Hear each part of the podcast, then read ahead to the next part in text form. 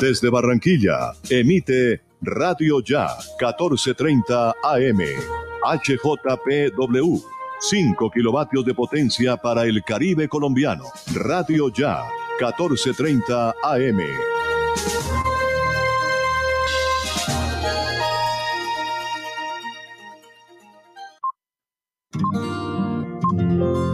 El siguiente programa es responsabilidad de sus realizadores.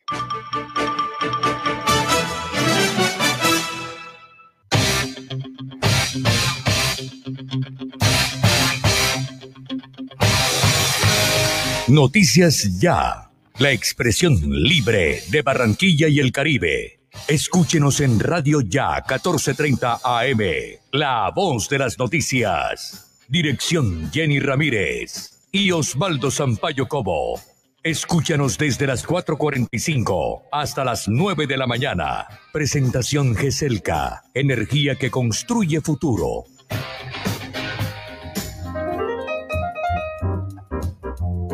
Buenos días, feliz mañana, feliz amanecer, amigos del Caribe colombiano. Hoy es viernes 13 de mayo de 2022. ¿Qué pensarán los agoreros? Saludos de Jorge Pérez, Elvis Fallares, Jenny Ramírez, en la dirección quien les habla, Osvaldo Zampayo. Y aquí están las principales noticias y la palabra también. La banda criminal del Clan del Golfo está reclutando menores en Malambo Atlántico, denuncia el consejero presidencial para los derechos humanos Jefferson Mena. Buscan medidas de protección de la alcaldía de ese municipio la gobernación del Atlántico. Mañana llegará a Paraguay el cuerpo sin vida del fiscal Pechi. Anoche en avión presidencial de su país llegó la esposa. Las investigaciones apuntan a que los asesinos harían parte de una banda que actuó en retaliación por las investigaciones que adelantaba contra bandas criminales de su país. Son las 4.50 minutos. Aquí está la palabra. Jenny Ramírez.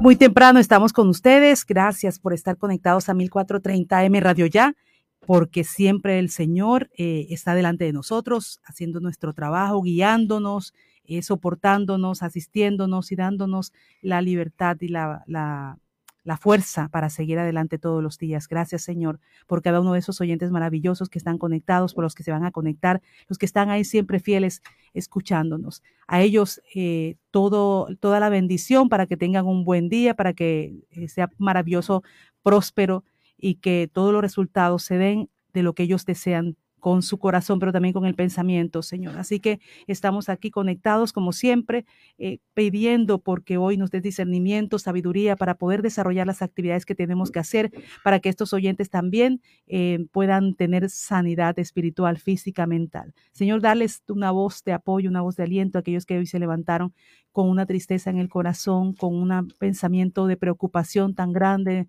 Eh, tratando de resolver algunas situaciones que a veces creen uno que se escapan de lo que uno puede accionar. Así que seas tú, Señor, tomando control de todas nuestras necesidades, de todas nuestras angustias. Sana, Señor, el corazón herido. Sana a las personas que tienen dolor porque han perdido un familiar. A todas ellas, Dios, y a todos los miembros de cada familia que está ahí conectado, que estás escuchándonos, que tú tengas un, una misericordia inmensa, que los cubras, que los llenes, que sigas en el camino apoyándonos, Señor, y apoyando a todas las personas que necesitan de tu presencia.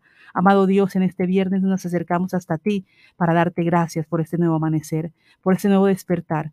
Gracias Señor por tus bendiciones, por la salud, por el techo que resguarda nuestro sueño, por nuestras familias con todo y los defectos, Señor. No los has permitido, tú los has puesto delante de nosotros, alrededor de nosotros y con nosotros para seguir un camino, por todo lo que tú nos brindas con amor y con bondad. Gracias, amado Dios, porque tú siempre nos tomas de la mano, nos llevas y nos traes por buen camino, nos socorres ante todo peligro y nos guías y nos aconsejas para que tomemos buenas decisiones. Ante ti nos presentamos en esta mañana para decirte que nuestra vida es feliz porque tú estás a nuestro lado. Te pedimos que nunca te alejes de nosotros, Señor, pues cada día que pasa necesitamos más de esa fuerza, de esa voluntad, de ese amor, de tu presencia, de tu cobertura, de tu misericordia. Señor, desde ahora ponemos en tus manos este viernes que empieza también nuestra vida y la vida de las personas que amamos. Por favor, danos determinación, alegría y brindanos tu sublime compañía para poder avanzar hacia nuestras metas y grandes anhelos. Señor, si hemos cometido errores, que seas tú quien nos, haga ver, que nos ayude, Señor, que consueles nuestras tristezas. Susúrranos para palabras de sabiduría y acompáñanos en cada una de nuestras actividades donde tu protección. Líbranos de todo mal y del enemigo ruin. Ayúdanos a, a solucionar nuestros problemas. Por favor, escucha nuestras súplicas y concédenos aquellos milagros por lo que tanto hemos clamado. Padre Celestial, Tú conoces nuestras vidas, nuestras cargas y nuestras necesidades. Te suplicamos que nos tomes de la mano y nos ayudes a alcanzar esa dicha, la plenitud y la realización. Amado Dios, gracias por escuchar nuestra oración, brindarnos esa protección. Por favor, avívanos con tu poder, rodéanos con tu luz, danos una visión, propósito y entendimiento para avanzar siempre feliz por el camino de la vida, porque es tu gracia la que nos sostiene y donde tú estás nunca faltará absolutamente nada. Gracias Señor por tu presencia. Gracias Señor por vivir con nosotros, por guiarnos, por establecerse, por establecerte en cada uno de nuestros hogares. Vivimos este día con mucha fe y mucha esperanza. Te entregamos a cada instante lo mejor de nosotros, lo que podemos entregar de nosotros, Señor, a pesar de nuestras eh, inquietudes, a pesar de nuestras debilidades. Y te pedimos, Señor, que tu amor nos guíe, que tu bondad sean constantes en nuestra vida, que sabemos que tú nos amas y que este día será un día lleno de oportunidades, de conquista, de bienestar y de mucha alegría y de mucha felicidad. Y a pesar de las pruebas, aquí estaremos siempre, Señor, delante de ti para que nos socorras, para que nos ayudes, para que nos alimentes espiritualmente, físicamente y las necesidades que tengamos. Y cuando pasemos desiertos, seas tú quien nos guíes, quien nos ayude, quien nos cubras.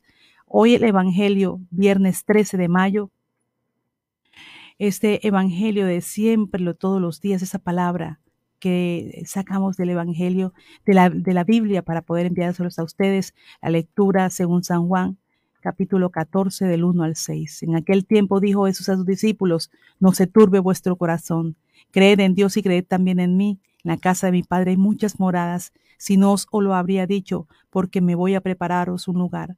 Cuando vaya y os prepare un lugar, volveré y os llevaré conmigo, para que donde yo esté, donde yo estoy, donde estoy yo estéis también vosotros, y a donde yo voy ya sabéis el camino.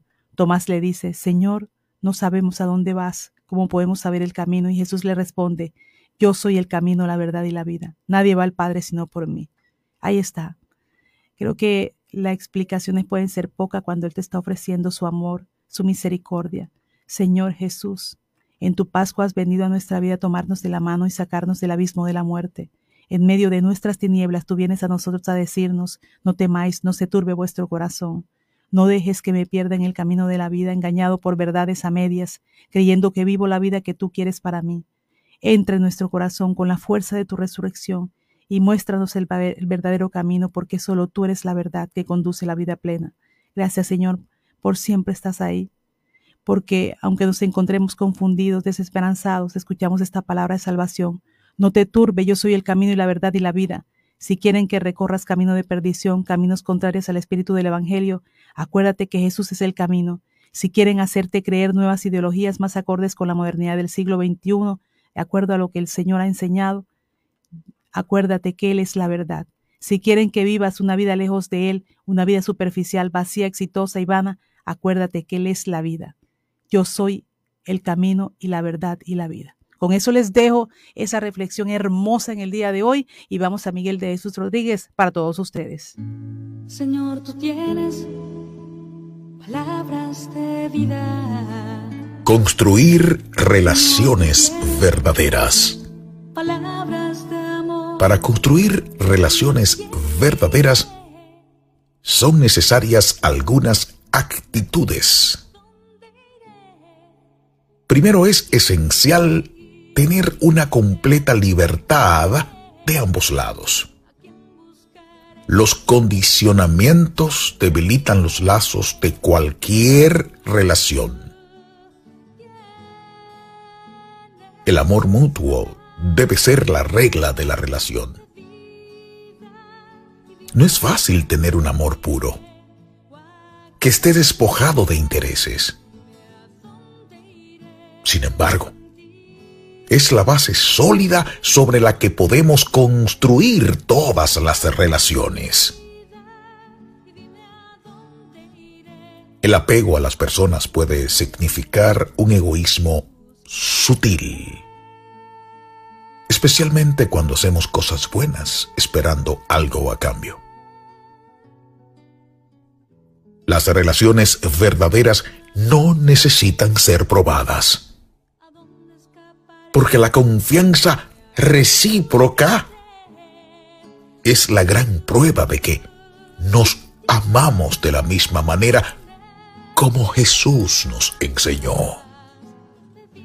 El amor que nos une también debe ser verdadero y debe declararse con hechos y no solo con palabras.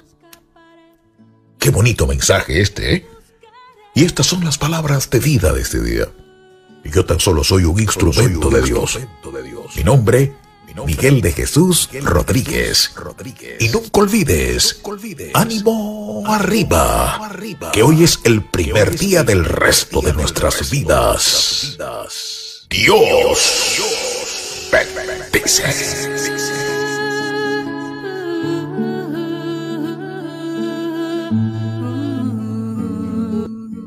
Nuestro avance.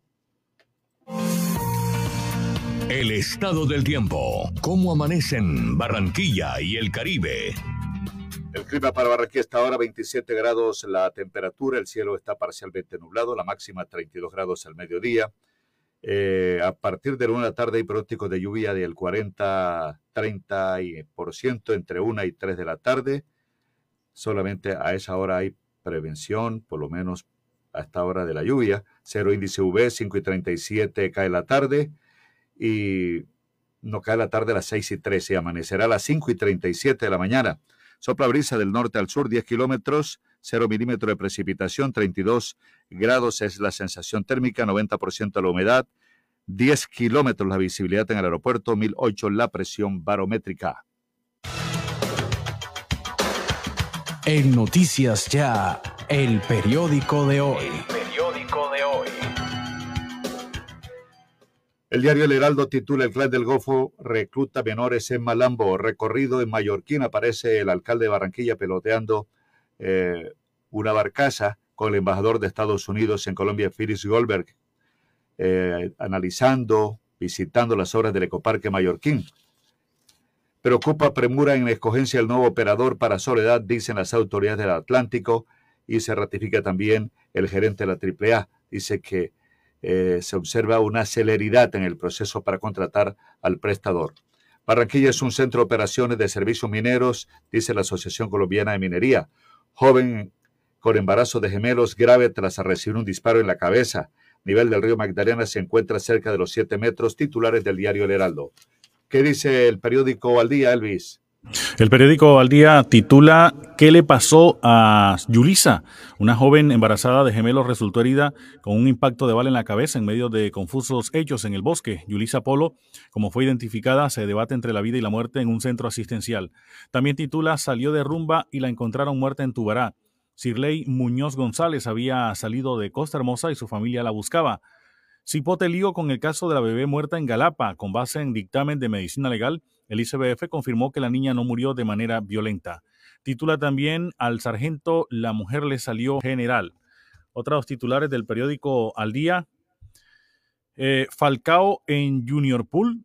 Desde el miércoles ronda la versión que el Tigre estuvo a punto de llegar al cuadro tiburón antes del fichaje con Rayo Vallecano. También titula Perrateo acaba con los cantantes. La falta de cultura ciudadana tiene en jaque las culturas en homenaje a los artistas de la música vallenata en Valledupar. A Diomedes le arrancaron el diamante, a Oñate le tumbaron el Grammy y a Villazón le mocharon los dedos. Son los titulares del periódico Al Día. Titulares del periódico El Tiempo, las pistas que revelarían participación de más personas en crimen fiscal. Asesino de Marcelo Pecci sería un extranjero. Buscan a los responsables por toda la ciudad. Tragedia en el lago de Tota dijo que daba la vida por mi hija y lo hizo. Joana, la hermana de Jason Alarcón, relata los duros momentos que vivió el domingo 8 de mayo. Devani Escobar, que es la mujer que ha causado revuelo en México por su asesinato, le están diciendo, según la autopsia, que fue asesinada y sufrió violencia sexual. Esto descarta la hipótesis que deriva de la primera necropsia oficial. Así fue la primera mirada al agujero negro del centro de la Vía Láctea La imagen de Sagitario A fue capturada gracias al trabajo en ocho observatorios astronómicos. Mi tío fue abusado y golpeado en la clínica Fray Bartolomé de las Casas. En seis ciudades del país, 6.601 personas estarían usando drogas inyectables. Proponen que AFP y Colpensiones compitan en el sistema de ahorro individual. Justo y bueno, nueva oportunidad para salvar a la compañía. Fuerte explosión en Caloto, Cauca por motobomba. Suicidio asistido. Los tres magistrados que no apoyaron la despenalización. Las primeras acciones los candidatos si llegan a la presidencia. Carlos Vives estrena Cumbiana 2 y dice volvería a nacer en esta tierra. El periódico El Espectador, las titulares en el día de hoy también. El periódico capitalino habla del escampadero de narcos que tiene conexiones con carteles mexicanos. Desde 2019 hasta la fecha, inteligencia militar tiene claro que el norte de Quindío se ha vuelto un lugar donde peligrosos están llegando. Nos ha sorprendido mucho la decisión de la Procuradora, Misión de Observación Electoral Europea. ¿Cómo ven los candidatos presidenciales las finanzas territoriales en Colombia? Cuando venga la temporada de lluvia no va a quedar nada, dicen en La Mojana. Temo que el gobierno Duque no haga una transición pacífica, dice Daniel Quintero. Enrique Gómez, nuestra sociedad restringe el derecho a la legítima defensa. Gustavo Petros es el candidato que más gasto ha reportado en las cuentas claras. Desde el Consejo denuncian a magistrada por extralimitación en funciones judiciales. Son algunos de los titulares del periódico El Espectador hoy. Antes que salga el sol, usted estará mejor informado. Ser sostenible es competitividad global. Ser sostenible es mayor rentabilidad. Ser sostenible es reforestar y bienestar animal. Ser sostenible es producir carne y leche 100% natural. Trabajamos por una ganadería moderna y amigable con la naturaleza. Somos Fedegan, Fondo Nacional del Ganado. Todo lo que hemos soñado lo hemos logrado gracias a Confamiliar Atlántico, porque recibo todos los meses una cuota monetaria. Porque, hoy podemos decir que tenemos casa propia y porque Camilita es feliz en el centro recreacional. Tus sueños tienen un lugar en Confamiliar Atlántico. Líderes en servicio de recreación, vivienda, salud y educación. Confamiliar Atlántico, grande como tus sueños. subsidio.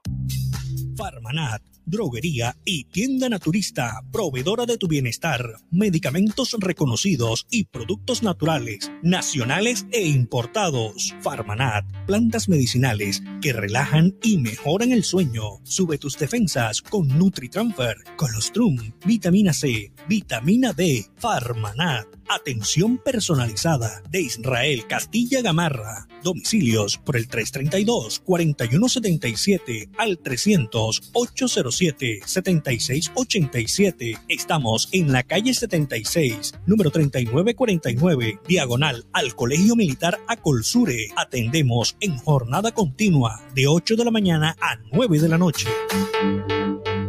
En Barranquilla, ¿dónde sirven la mejor bandeja paisa? En los helechos. Pues la verdad, en los helechos. ¡Claro, mi llave! ¡En los helechos! Los helechos, la mejor bandeja paisa de la ciudad. Además, deliciosos asados, sopas, pescados, zancochos. Pregunta por nuestros combos. Restaurante Show Los Helechos. El sabor que te invita a volver. Carrera 52, número 7070. Info 309-3202.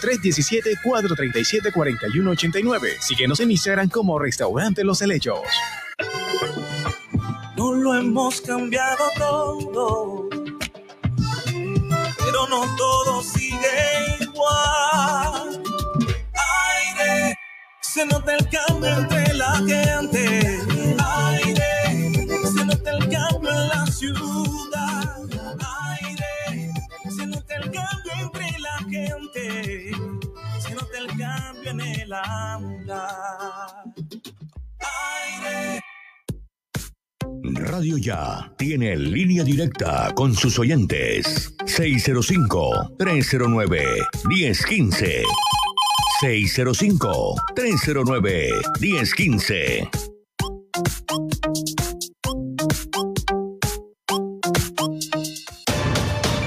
El sistema informativo de la hora. Noticias Ya.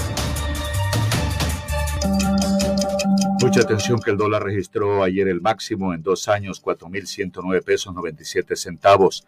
La tasa de cambio anterior estaba en 4.080 con 32. El incremento en el valor de la divisa fue de 29 pesos 65 centavos. Ya tendremos más detalles para compra y para venta y otros indicadores económicos.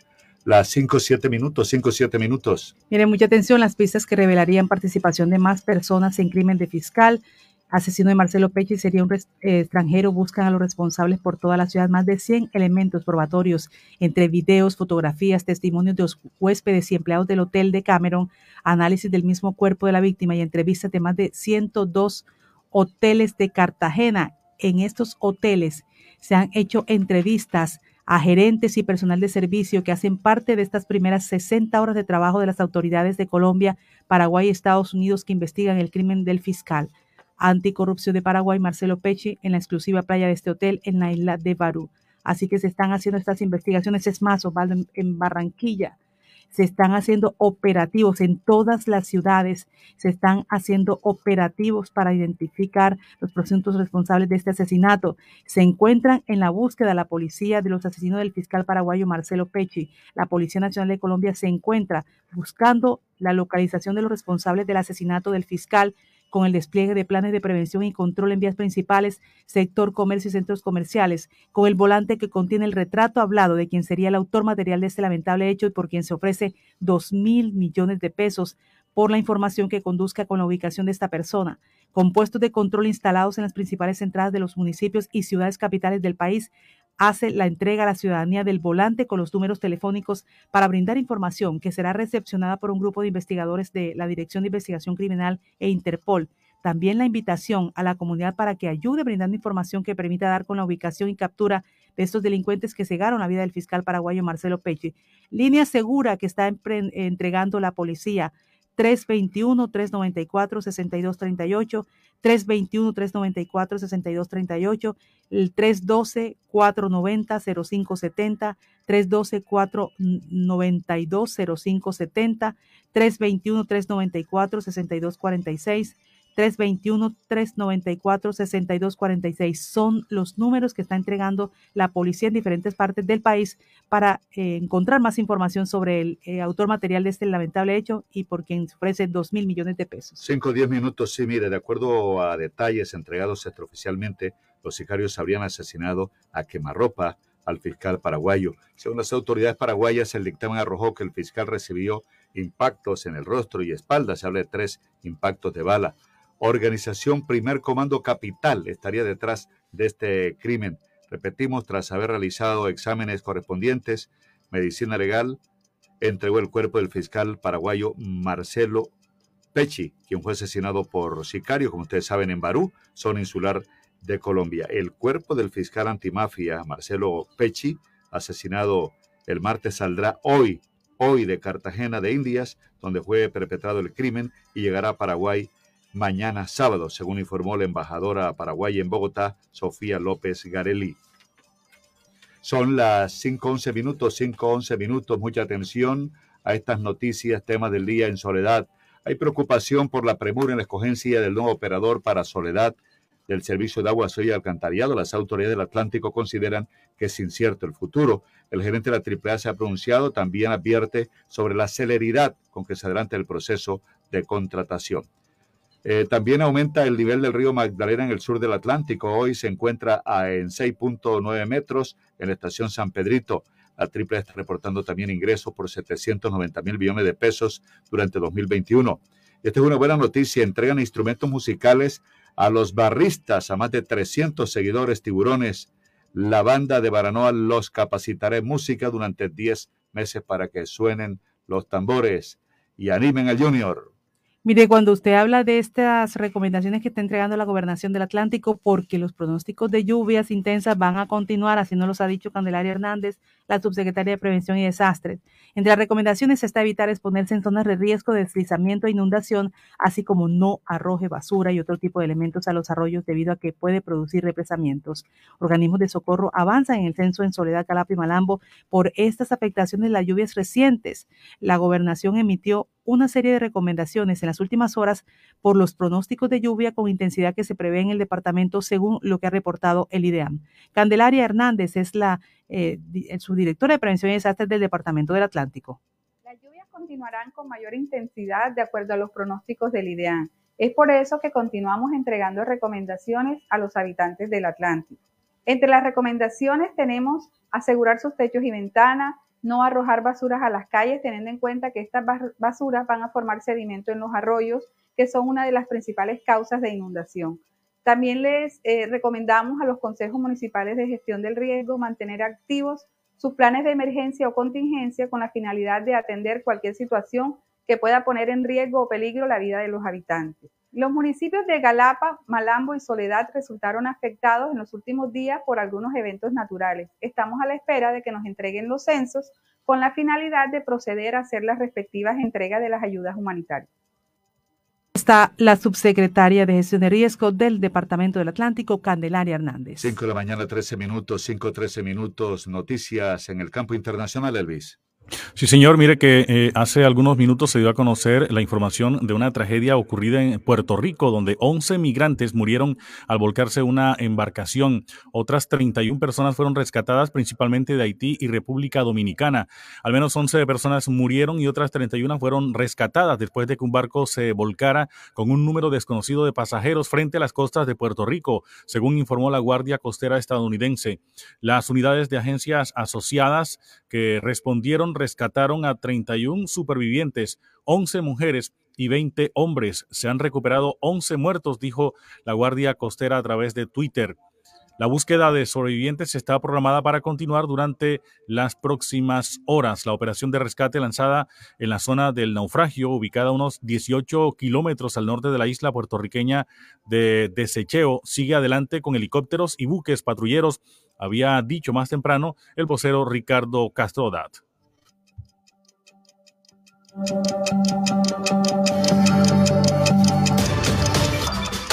Este fue el sistema informativo de la hora en Radio Ya.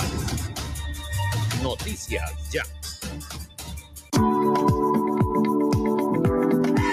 Así se mueve nuestro río Magdalena.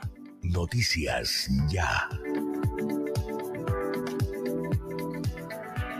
23 proyectos municipales con una inversión de 120.628 millones de pesos aprobó Cor Magdalena para ejecución de obras de contención y protección de orillas y la terminación de 14 proyectos con el apoyo de entidades territoriales en los municipios del Atlántico, Magdalena, Bolívar, Santander, Cesar, Sucre, Huila, Tolima y Cundinamarca. Con las obras se beneficiaron 679.642 habitantes ubicados alrededor del río y se garantizan recursos para próximas obras. El director de Cor Magdalena, Pedro Pablo Jurado. Este gobierno ha invertido más de 100 mil millones de pesos en obras directas a municipios para permitir protección de orillas y permitir también fomento del turismo y fomento de la infraestructura portuaria.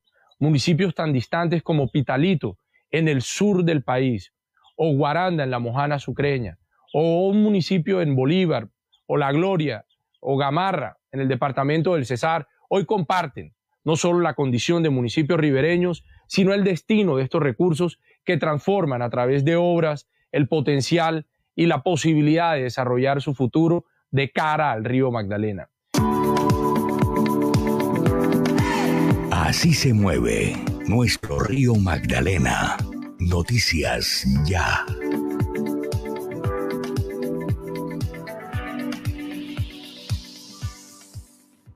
Noticias ya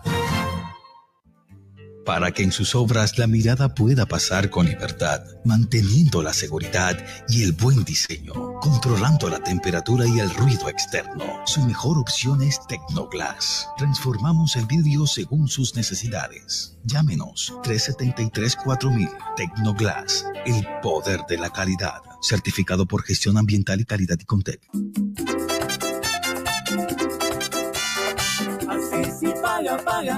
Con la recuperación de más de 2 millones de metros cuadrados de espacio público. Con 250 nuevos parques. Así sí paga. Paga tu impuesto predial con un 5% de descuento hasta el 31 de mayo. Apórtala a tu ciudad. Alcaldía de Barranquilla. Soy Barranquilla. Pastas más Rico. Las mamás prefieren pastas más Rico la mejor para tu bolsillo. Pídele lo que la de la esquina, alegra tu familia. La ricura en pasta.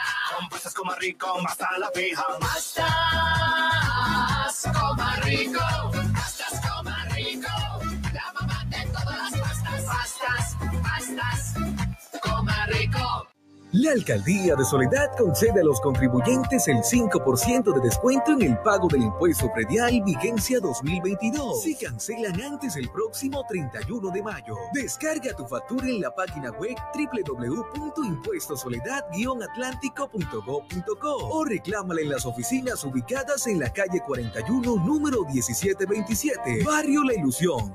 Tus impuestos se convierten en obras para Soledad. Gran Pacto Social. Thank you. En Clínica Porto Azul A1, desde la Unidad Integral Cardiovascular, te brindamos una experiencia segura para el cuidado de tu corazón, en donde encontrarás los especialistas más reconocidos de la región, un diagnóstico y tratamiento oportuno, una atención integral en un solo lugar y tecnología de última generación. Pregunta por todos nuestros servicios y agenda tu cita vía telefónica 605-385-5500 o vía WhatsApp al 321-859-2178. Corazón a una, experiencia segura. La Noticia Express. Actualizamos a nuestros oyentes con noticias rápidas. Un incendio en el aviso luminoso en el que se muestran los precios de la gasolinera de la calle 76 con carrera 51 causó miedo en el sector Barrios Unidos de Barranquilla debido a la cercanía eh, de las llamas, del fuego y los tanques y surtidores. Mucha atención, asesinato del fiscal Pechi moviliza a investigadores judiciales en Cartagena y revisan 25 videos del recorrido de Marcelo Pechi y su esposa por la ciudad de Cartagena. Son 90 personas entre detectives, técnicos, científicos y forenses, más personal operativo encubierto. Y atención, a estas otras noticias, más de 50 familias están afectadas por inundación de cultivos al sur del departamento del Atlántico. Según la comunidad, más de 20 hectáreas están inundadas. William Lastra, presidente de la Asociación de las Comunidades del Sur del Atlántico, señaló que están inundados Campo de la Cruz, Suán, Santa Lucía y Manatí. Mucha atención.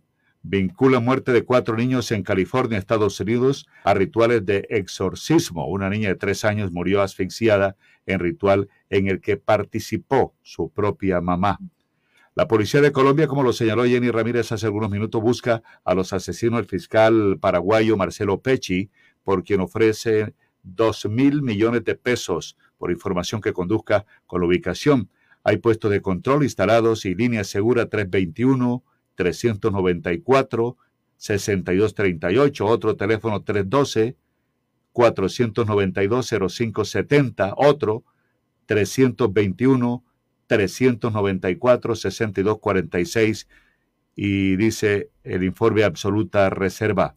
Atención, capturan en el barrio La Magdalena de Barranquilla dos presuntos ladrones armados que atracaron a dos mujeres y les robaron dos celulares la comunidad destruyó el vehículo en el que se desplazaban porque chocó.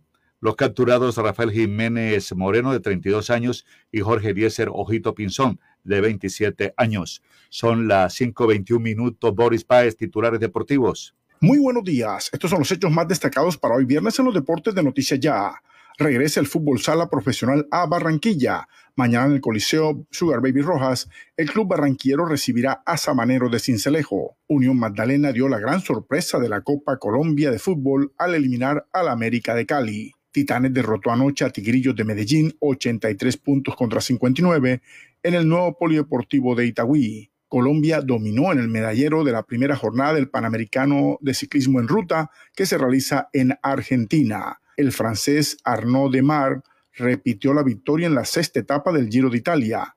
Fernando Gaviria fue sancionado. El Barcelona anunció acuerdo con el club inglés Aston Villa para el traspaso del brasileño Philippe Coutinho.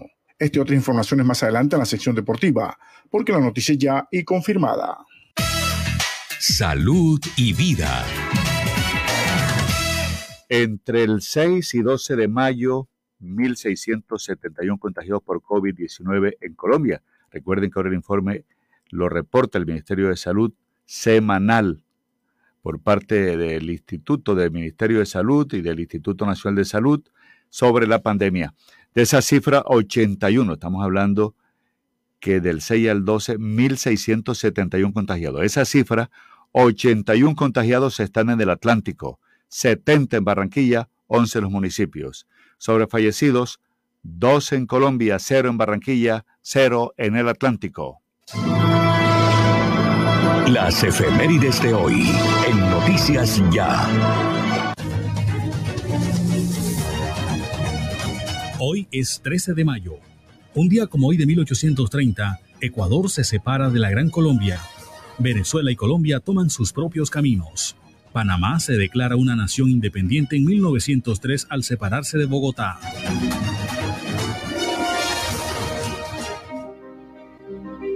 Un día como hoy de 1944 nació en Isabel López, corregimiento de Sabana Larga, el famoso locutor Pedro Antonio Marchena Angulo. Trabajó como corresponsal del radio periódico informando de Marcos Pérez Caicedo y Notiflas de Arturo Elías Donado. Transmitía todas las corralejas de la región. Trabajó en todas las emisoras de Sabana Larga con su programa Despertar Costeño, que realizaba de lunes a viernes de 6 a 7 de la mañana. Falleció el 5 de enero de 2021 a causa del COVID-19. Su último programa fue el 30 de diciembre de 2020 en la emisora nueva de Sabana Larga.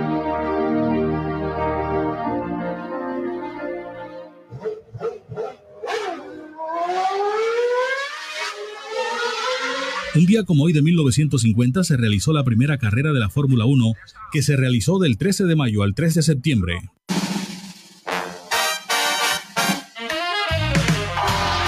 En 1955, un día como hoy, nació María Cecilia Botero, actriz colombiana. Tenga su independencia, tenga una profesión, porque además nunca se sabe cuándo va a faltar el proveedor y eso también ya cambió.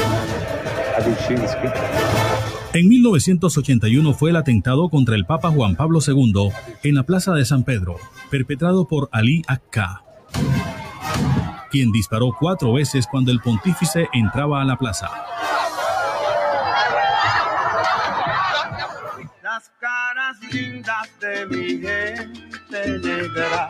En 1987, un día como hoy, murió Ismael Rivera, conocido como Mateo, cantante puertorriqueño de música salsa, recordado por canciones como Las caras lindas y El Nazareno. Voy a hacerte una casa en el aire, solamente Un día como hoy de 2009 murió en Bogotá Rafael Escalona Martínez, uno de los compositores más emblemáticos del género vallenato.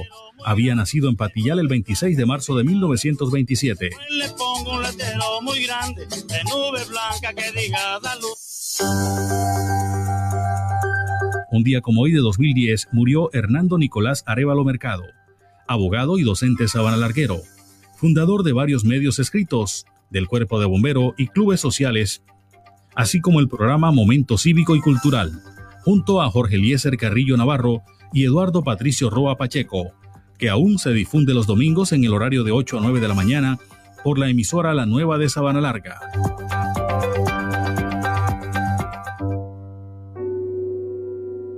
En 2021, un día como hoy, murió Carlos Julio Benjumea Guevara, actor, presentador de televisión, comediante y fundador de la programadora Coestrellas. Pasaron las efemérides con el apoyo documental de Antonio Cervantes Mesa. Les habló Elvis Payares Matute. Muchas gracias, Elvis. Muchas gracias, Antonio Cervantes. Y recuerden que a las 8 y 30 tendremos desde hoy los secretos de Quique Giraldo desde Australia. Hoy va a hablarnos sobre nada más y nada menos que Rafael Escalona a las 8 y 30 de la mañana. Aquí en Noticias Ya, los secretos de Quique. Hacer una mejor radio, sí es posible. Noticias Ya. Un país avanza cuando se desarrolla kilómetro a kilómetro con energía. Cada vez que un nuevo proyecto es puesto en servicio, cada vez que una infraestructura llega a su punto de destino, cada vez que Transelca avanza de un punto a otro, lo hacemos todos. Transelca, filial del grupo empresarial ISA, más de una década contribuyendo al desarrollo del Caribe. Llama a Brasilia, es fácil. Para compra de pasajes, consulta rutas y horario. Gratis desde tu celular. Llama ya. Numeral 502 y comunícate con. Vigilado Superintendencia Puertos y Transporte. Becas, parques, mejoramientos a nuestro hospital, ayudas humanitarias, entre otros proyectos, hoy son una realidad de nuestro municipio gracias al pago del impuesto predial. Extendimos el plazo para que disfrutes del 15% de descuento hasta el 30 de junio. Para mayor información, acércate a Cobre Coactivo en la Alcaldía Municipal en horario de oficina de lunes a viernes o comunícate al 302-314-3316. Gracias a tu aporte, construimos una galapa con progreso para todos. Alumbrado Público de Barranquilla informa los números de teléfonos para el reporte de daños 320-0055 y al WhatsApp 311-607-1509. Alumbrado Público de Barranquilla. Desde hace 48 años, en Promigas sabemos que la transformación se hace día a día. Construimos un mañana sostenible a través del acceso a fuentes de energía de alta calidad y bajo impacto ambiental que contribuyan al progreso de empresas, familia y entorno. Nuestro propósito es trabajar por el país mirando hacia el futuro. Promigas, energía que impulsa desarrollo. Conexión Regional en Noticias Ya. 5.29 minutos, 5.29 minutos. La policía captura a una persona intentando ingresar marihuana a una estación de policía. Policías adscritos al Modelo Nacional de Vigilancia Comunitaria por cuadrante del Departamento de Policía capturan a Adalberto Cabarcas Jaramillo cuando pretendía ingresar 150 gramos de marihuana a la estación de policía de Sabana Larga cuando los uniformados realizaban la inspección de los alimentos que ingresaban para los detenidos que se encuentran en las instalaciones de la estación de policía de Sabana Larga, registraron los elementos que suministra Alberto Cabarcas. Era un jugo en caja y en su interior contenía tres bolsas de marihuana con un peso de 150 gramos. La persona capturada y la sustancia incautada fueron dejadas a disposición de la URI de la Fiscalía. Es información que está entregando la policía sobre las actividades judiciales sobre eh, los delincuenciales en los municipios. Vamos al centro del departamento, Sabana Larga, precisamente Antonio Cervantes, algunas noticias también importantes que se desprenden de las actividades diarias en el municipio. Por ejemplo, las recomendaciones que se hacen y no solamente para Sabana Larga, para todos los municipios del Atlántico, sobre las lluvias que van a prolongarse y que van a ser intensas y extensas, van hasta eh, más allá del mes de junio, eh, julio, es lo que ha dicho Candelaria Hernández, y también Antonio, el ministro de Vivienda, estuvo en el municipio, se hicieron algunos anuncios. Buenos días, Antonio. Buenos días, Jenny, buenos días a todos nuestros amables científicos, como te lo ha señalado la secretaria, subsecretaria de la Oficina de Prevención y Desastre del Departamento Atlántico y ciertas recomendaciones a los atlanticenses, ya que, de acuerdo a Lilian, que vienen gran cantidad de lluvias para esta zona del país. Está lloviendo copiosamente en el sur del departamento del Atlántico, tal como lo hemos señalado, Sabana Larga ha llovido y lo que trae alegría para algunos es tristeza para otros. Decíamos en el informe del día de ayer que se inunden los barrios primero de diciembre, 7 de agosto.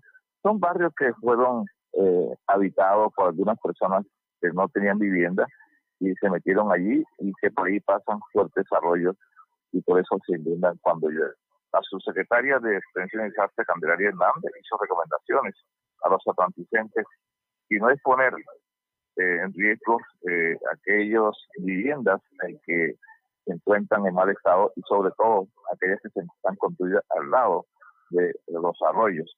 Ella hace ciertas recomendaciones a los atlanticenses sobre la cantidad de lluvia que va a caer en estos días. Escuchemos sus declaraciones.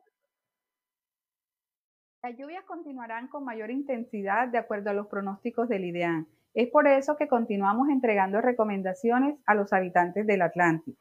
Entre las recomendaciones tenemos asegurar sus techos y ventanas, no arrojar basuras a las calles, teniendo en cuenta que estas basuras van a formar sedimento en los arroyos, que son una de las principales causas de inundación.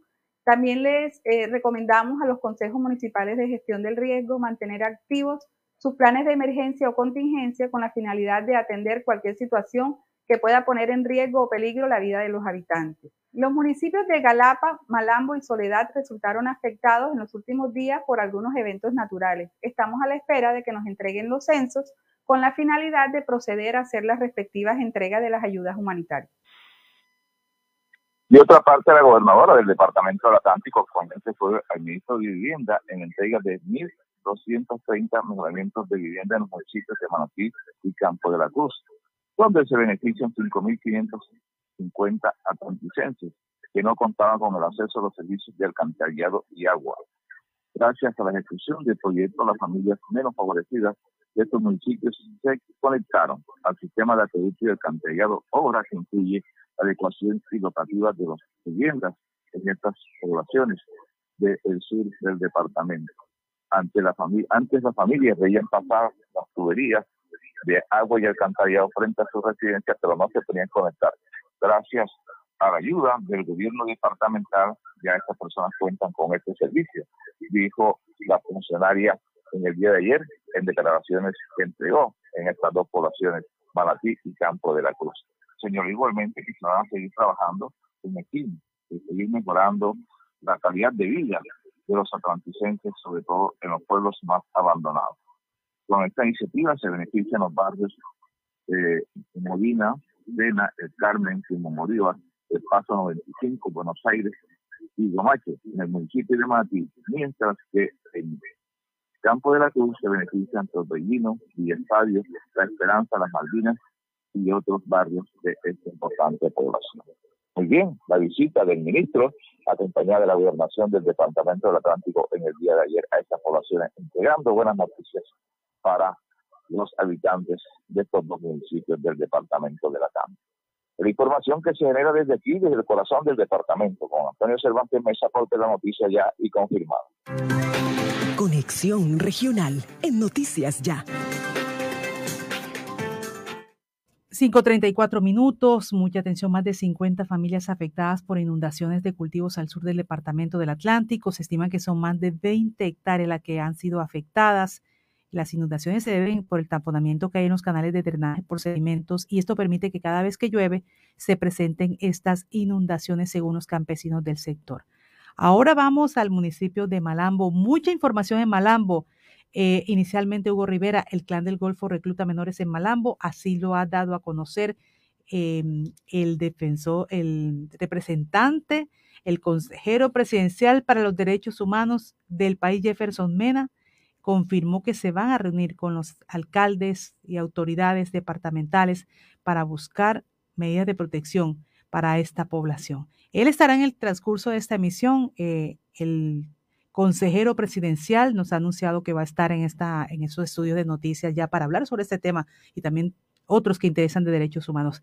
También Hugo Rivera, al parecer, eh, no se ha encontrado operador para la ejecución del plan de alimentación escolar en el municipio. Y lo que estábamos hablando inicialmente, el tema de los damnificados, el tema del invierno que afecta a varios municipios en el departamento del Atlántico. Buenos días, Hugo Rivera. Muy buenos días a ustedes allá en el estudio de la audiencia de Noticias Ya. Pues respecto al tema de lo del plan del Golfo, que al parecer está reclutando jóvenes en el municipio de Malambo, eh, veníamos a ver si en el transcurso de la emisión contactamos al coronel Marcos Pina, a ver qué operativos, qué se está haciendo por parte de la policía y de las, eh, las fuerzas militares para contrarrestar esta situación que se viene presentando con este reclutamiento de jóvenes a esta banda delincuencial. Em, así que estaremos atentos a la comunicación con el coronel Marcos Pina. Con relación al tema de, del PAE en el municipio de Malambo, seguimos a la espera. Eh, los estudiantes, profesores eh, y padres de familias a que ya se le dé un definitivo a esta situación de el PAE de la, para que los estudiantes estén eh, completamente protegidos en este tema de la alimentación. se ha conocido que en las últimas horas se ha declarado desierta esta situación y que el alcalde eh, con su grupo de trabajadores de la Secretaría de Educación van a declarar la urgencia manifiesta para así poder contratar directamente este tema de la alimentación en el municipio de Malambo. Ojalá y se dé lo más pronto posible para que estos estudiantes no estén padeciendo con este tema de la alimentación. Con respecto al tema del invierno, ayer se pronunció el concejal Jair González eh, con respecto a las algunas ayudas que están pendientes por entregar a familias que recordemos hace más de tres semanas mm, fueron afectadas por fuerte eh, lluvia y las fuertes brisas y que hasta el momento están esperando las ayudas, las ayudas y según eh, a partir de hoy eh, la Oficina de Gestión y Riesgo del municipio de Malambo han anunciado que se les entregará inicialmente a 80 personas, o mejor, a 80 familias estas ayudas en el municipio de Malambo. Escuchemos atentamente aparte de lo que manifestó el concejal Jerry González con respecto al tema del invierno y a las entregas de las ayudas que se van a realizar a partir de hoy, 80 familias. Los damnificados están esperando una respuesta oportuna, eh, rápida, porque estos desastres naturales, eh, así como pasan un momento, también vuelven a llegar y son impredecibles, pero situaciones que debemos estar al tanto también porque eh, las instituciones como el EDEAN empiezan a anunciar ¿no? que para tal época, para tal temporada, empieza la temporada de lluvia, los huracanes, los vientos, y les recomiendan a todos los funcionarios que tienen que, ver con, la atención y la prevención de desastre, a que tomen medidas, a que tomen las medidas necesarias para mitigar el impacto de cualquier eh, fenómeno natural que se presente bueno, ojalá y se comience a entregar estas ayudas a estas personas que bastante lo necesitan en el municipio de Malambo. Esta es la información. Hugo Rivera porque la noticia es ya y confirmada.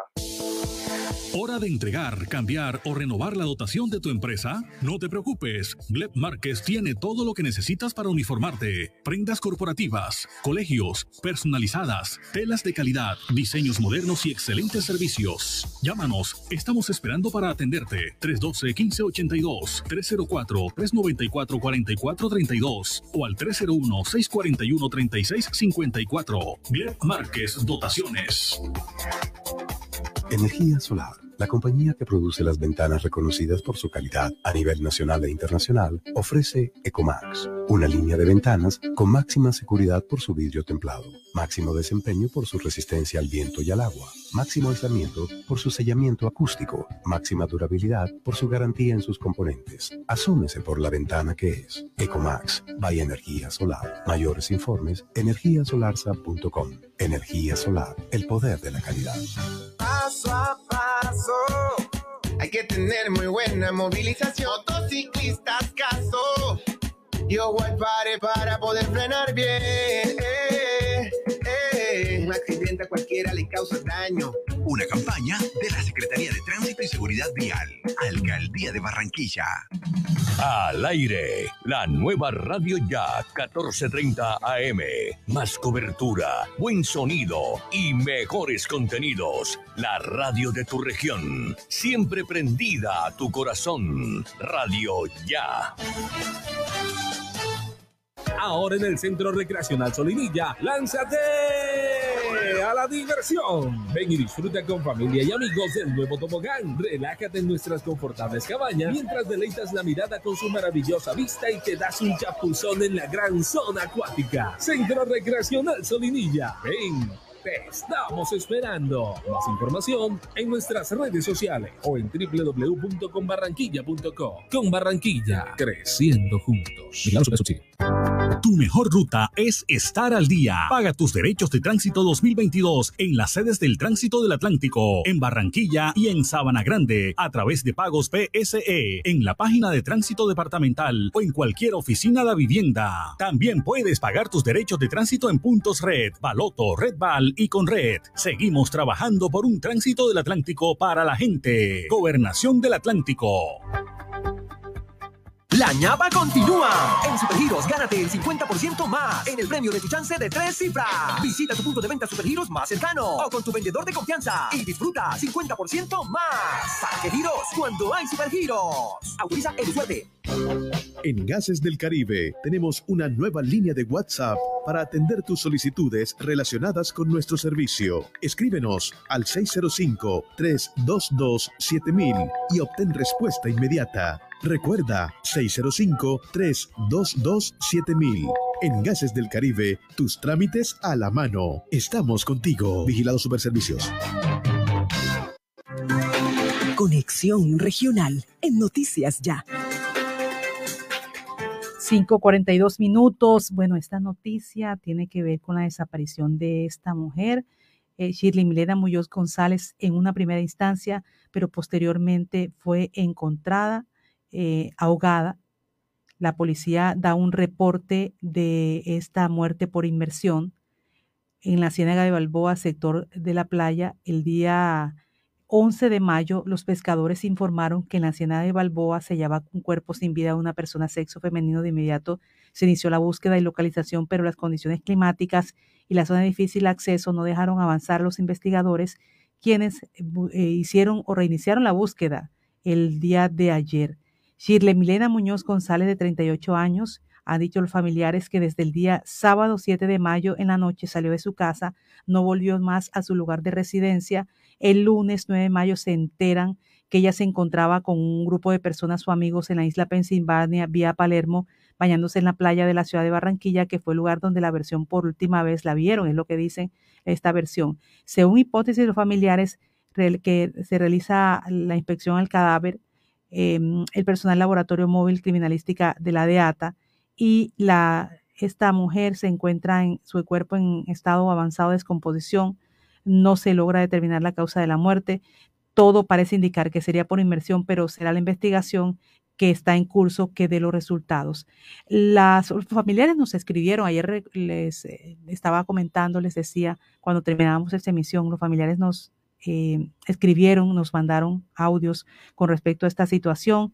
Dice que más o menos Shirley Milena Muñoz González sale desde el sábado 7 de mayo esta mujer de 38 años, según cuenta su familia, residía en el barrio Costa Hermosa de Soledad, en donde ya había salido, y le preocupa porque ella no se quedaba en la calle. Y entonces el lunes se coloca la denuncia de su desaparición y ese mismo día, como a las seis de la tarde, llama a un hombre, colgó y luego volvió a llamar diciendo que él intentó sacarla Así lo dice un familiar. Esta es la familiar, Claudia, que se identifica y nos envió esta comunicación, este audio por esta situación. Ayer, eh, desafortunadamente, la encontraron ahogada en un sector de la playa de Tubara.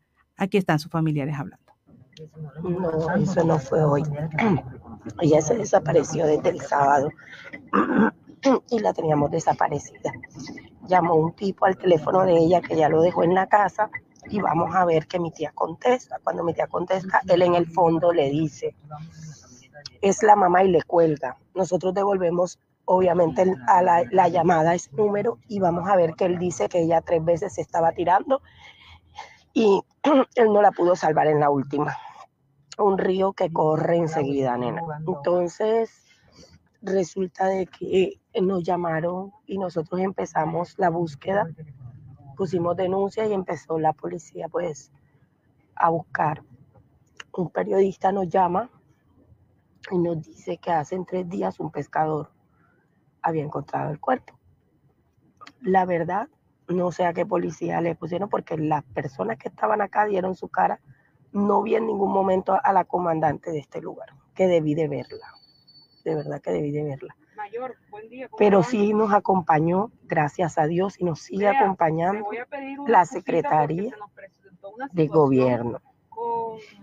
Ella sí nos está esperando.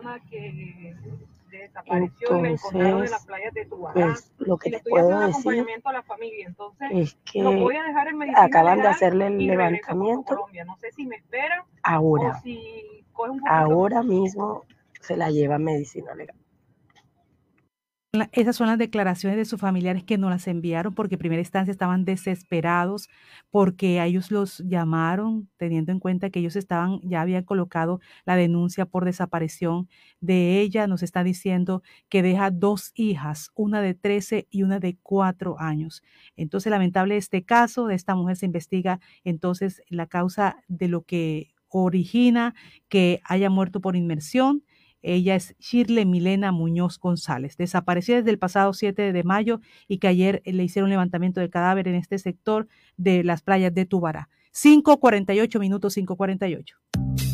Farmanat, droguería y tienda naturista, proveedora de tu bienestar, medicamentos reconocidos y productos naturales, nacionales e importados. Farmanat, plantas medicinales que relajan y mejoran el sueño. Sube tus defensas con NutriTransfer, Colostrum, vitamina C, vitamina D, Farmanat. Atención personalizada de Israel Castilla Gamarra. Domicilios por el 332-4177 al 300-807-7687. Estamos en la calle 76, número 3949, diagonal al Colegio Militar Acolsure. Atendemos en jornada continua de 8 de la mañana a 9 de la noche.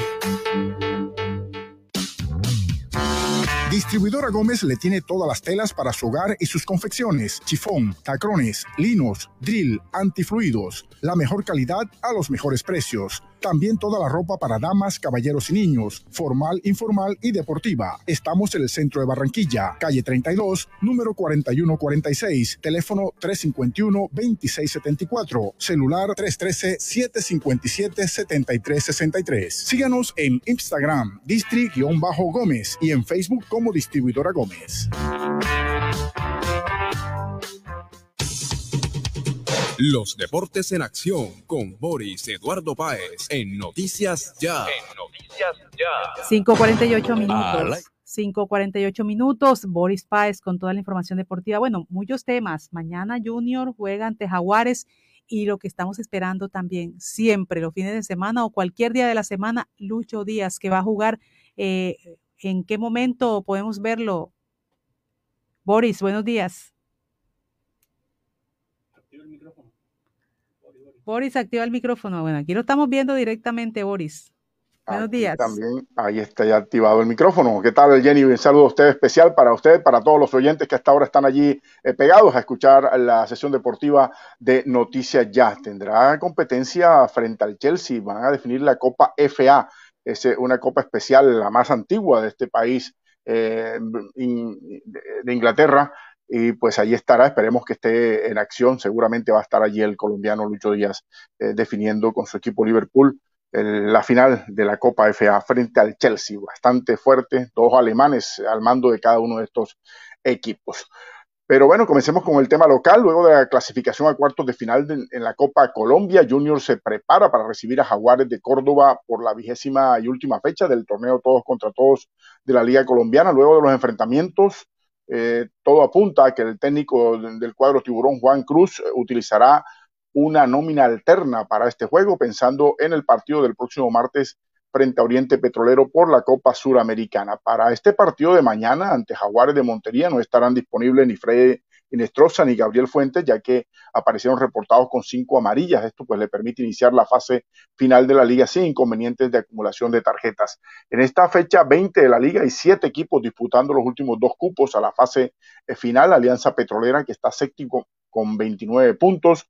Equidad está octavo con 27, mientras que Santa Fe Bucaramanga tiene 26 unidades más abajo, pero con un chance aún se ubican eh, 11 Caldas Jaguares y el equipo de Águilas Doradas. El sorteo para definir los cuartos de final se hará el domingo a las 8 de la noche. Vamos a ver cómo termina Junior con este eh, torneo de la liga. Mañana sábado regresa el torneo del fútbol sala profesional en la segunda fecha del campeonato. El Club Barranquilleros recibirá a las 8 de la noche en el Coliseo Sugar Baby Rojas al equipo Sabaneros de Cincelejo. En el conjunto local se espera el debut de dos nuevos jugadores, el venezolano Andúber Zambrano, quien viene de coronarse como máximo artillero del torneo del vecino país y también es integrante de las selecciones Venezuela sub-18 y sub-20 en su momento. El otro refuerzo será el arquero antioqueño Sebastián Jiménez, de 26 años de edad y figura del equipo La Dorada, donde actuó en la temporada 2021. También Sebastián ha sido integrante de la selección Colombia sub-20 y pues em, figura importante eh, en su equipo eh, La Dorada del año anterior y esperemos pues, que también pueda hacer su aporte aquí al equipo barranquiero. Veamos a Andúber Zambrano, pivot y lateral venezolano, que espera mostrar su calidad en este equipo barranquillero a esta hora de la mañana aquí en Noticias Ya. Bueno, gracias por la oportunidad de la entrevista. Eh, bueno, ya estaba en contacto con la gente aquí de Barranquillero, pero no se había concretado nada porque estaba jugando la Liga de Venezuela. Acabé de jugar la Liga de Venezuela y terminé concretando con ellos mi llegada aquí a Barranquilla. Vengo con muchas ganas, con mucha actitud para aportarle al equipo, para aportarle goles, garra, actitud y bueno, aprovechar la oportunidad que me dieron y no desperdiciar la oportunidad que me están dando y bueno, a darla toda. Bueno, em, ¿qué características tiene, eh, aparte de ser goleador, mejor que se junta mucho con sus compañeros? ¿Qué, qué características en este sentido?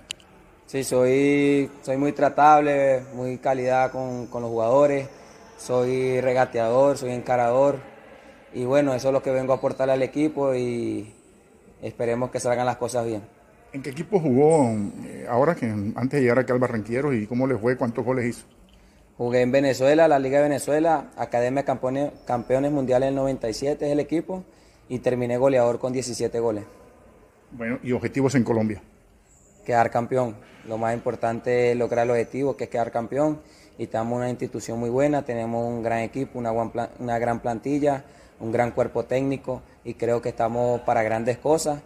Seguir trabajando lo que, lo, para, lo que no, para lo que se viene y bueno, concretar las cosas y lograr el objetivo que es quedar campeón. No, eh, Anduber eh, Zambrano, que pues estará, esperemos, debutando mañana con el equipo barranquero. Este juego de mañana, Barranquilleros y Sabaneros, es mañana sábado a las 8 de la noche, será en el Coliseo Sugar Baby Rojas y la entrada tendrá un costo bastante económico, solo 7 mil pesos para que vean el espectáculo del fútbol sala que indudablemente es algo maravilloso. Y vuelven las emociones de la bola de trapo en Barranquilla. Este emocionante juego tiene un lugar guardado en el corazón de los habitantes de la capital del Atlántico y por ello la idea siempre es mantenerlo vivo a, pasar, a pesar de los años. Por ello, la Secretaría Distrital de Recreación y Deportes tiene abiertas las inscripciones para el torneo de bola de trapo que se disputará desde finales del presente mes para jugadores mayores de 30 años, buscando repetir el éxito conseguido el año anterior.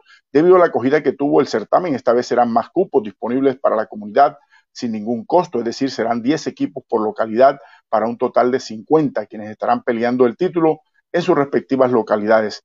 A todos los jugadores inscritos se les entregará camiseta, pantaloneta y medias. Al igual que en el 2021, los cotejos se disputarán en las mismas canchas, entre comillas, en los mismos sectores que son calles espaciosas. En el barrio Montecristo, carrera 56 con la 49, la, esa es localidad norte centro histórico, en el barrio Los Pinos, calle 56 con la carrera 26C, localidad suroccidente, la Ciudadela, que es la localidad metropolitana, el, el espacio para jugar estará en la carrera 2G con la calle 45H.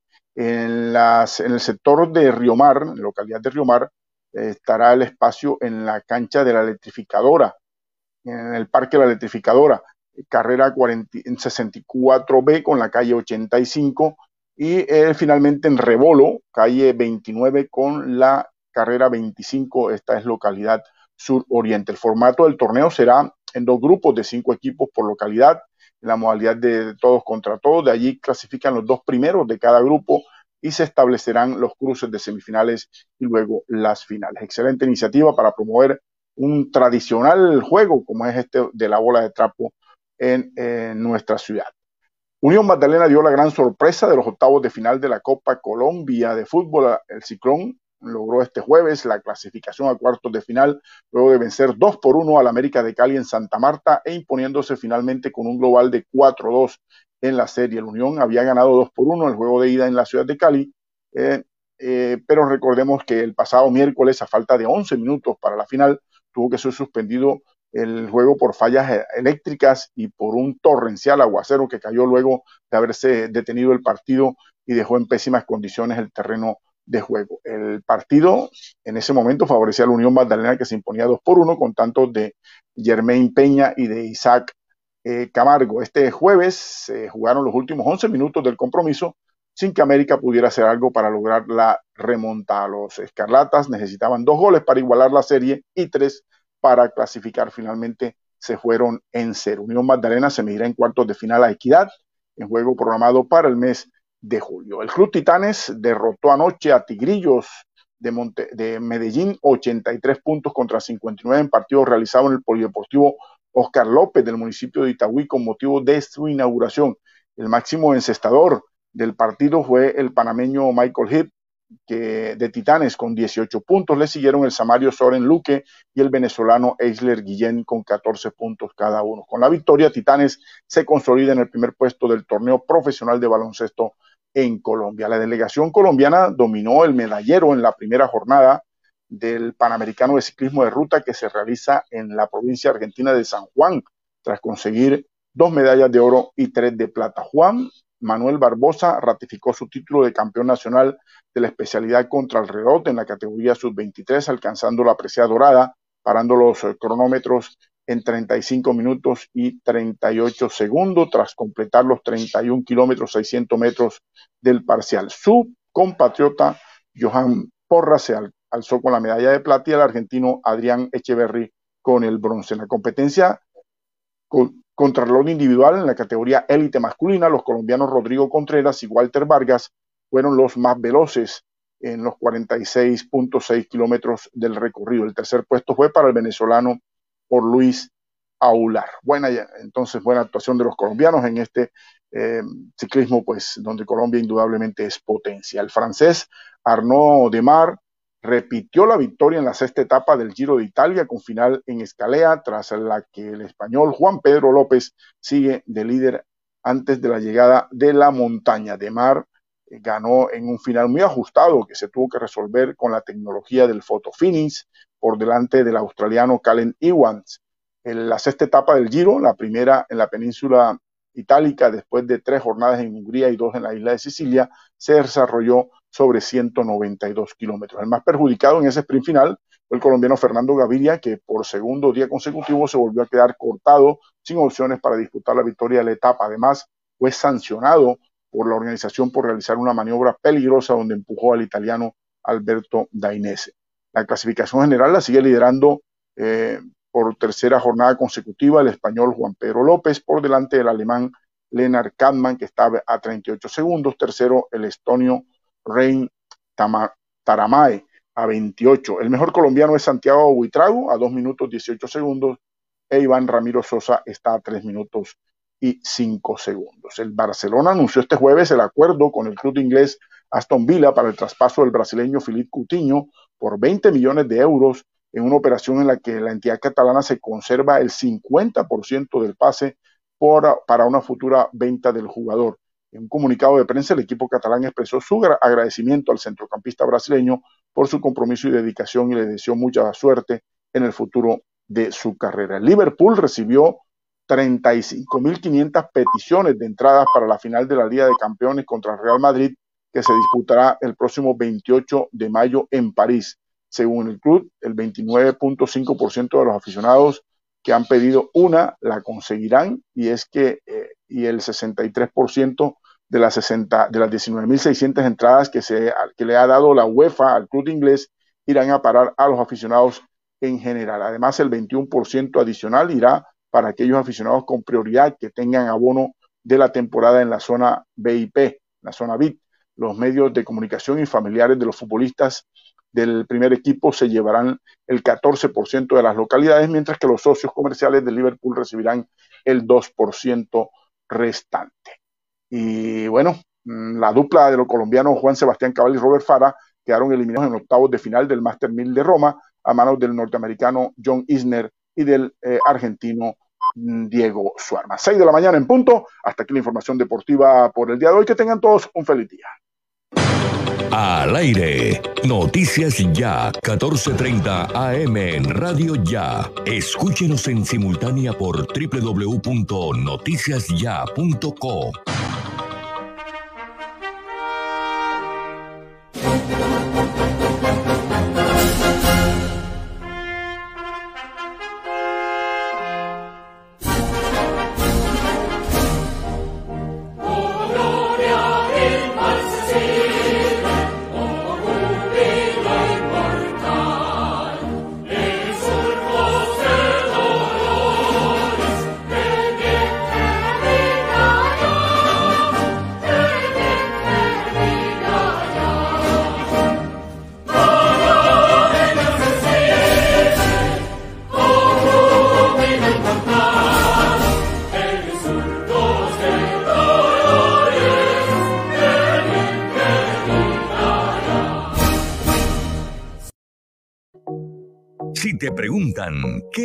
¿qué emisora escuchas? Responde, yo hice el cambio.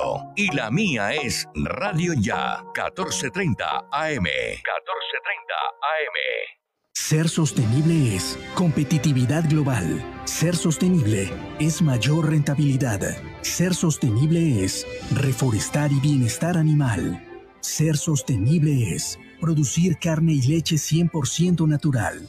Trabajamos por una ganadería Está haciendo la alcaldía. Fondo Nacional del Ganado becas, parques, mejoramientos a nuestro hospital, ayudas humanitarias, entre otros proyectos, hoy son una realidad de nuestro municipio gracias al pago del impuesto predial. Extendimos el plazo para que disfrutes del 15% de descuento hasta el 30 de junio. Para mayor información, acércate a Cobre Coactivo en la Alcaldía Municipal en horario de oficina de lunes a viernes o comunícate al 302-314-3316. Gracias a tu aporte, construimos una galapa con progreso para todos. No lo hemos cambiado todo, pero no todo sigue igual. Aire, se nota el cambio entre la gente. Aire, se nota el cambio en la ciudad. Aire, se nota el cambio entre la gente. Se nota el cambio en el andar. Aire.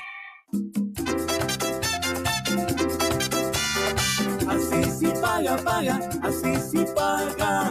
Con bilingüismo en todos los colegios públicos. Así sí paga, paga. Con becas universitarias para los pelados. Así sí paga. Paga tu impuesto predial con un 5% de descuento hasta el 31 de mayo. Apórtala a tu ciudad. Alcaldía de Barranquilla. Soy Barranquilla. Neuro 15 Fósforo NF es una fuente natural de fósforo orgánico extraído de la soya y contiene los fosfolípidos que complementan una alimentación balanceada, porque lo bueno se nota. Hágase notar con Neuro 15 Fósforo NF de Laboratorio Sin Cobra. Este producto es un suplemento dietario, no es un medicamento y no suple una alimentación equilibrada. Registro Sanitario INVIMA SD 2018 0000318. El sistema informativo de la hora. Noticias ya. Seis, cuatro minutos. Mucha atención sin servicio de luz están municipios de Bolívar, Sucre, Córdoba y Magdalena. Desde la noche de este jueves, los cuatro departamentos reportan fallas en la energía.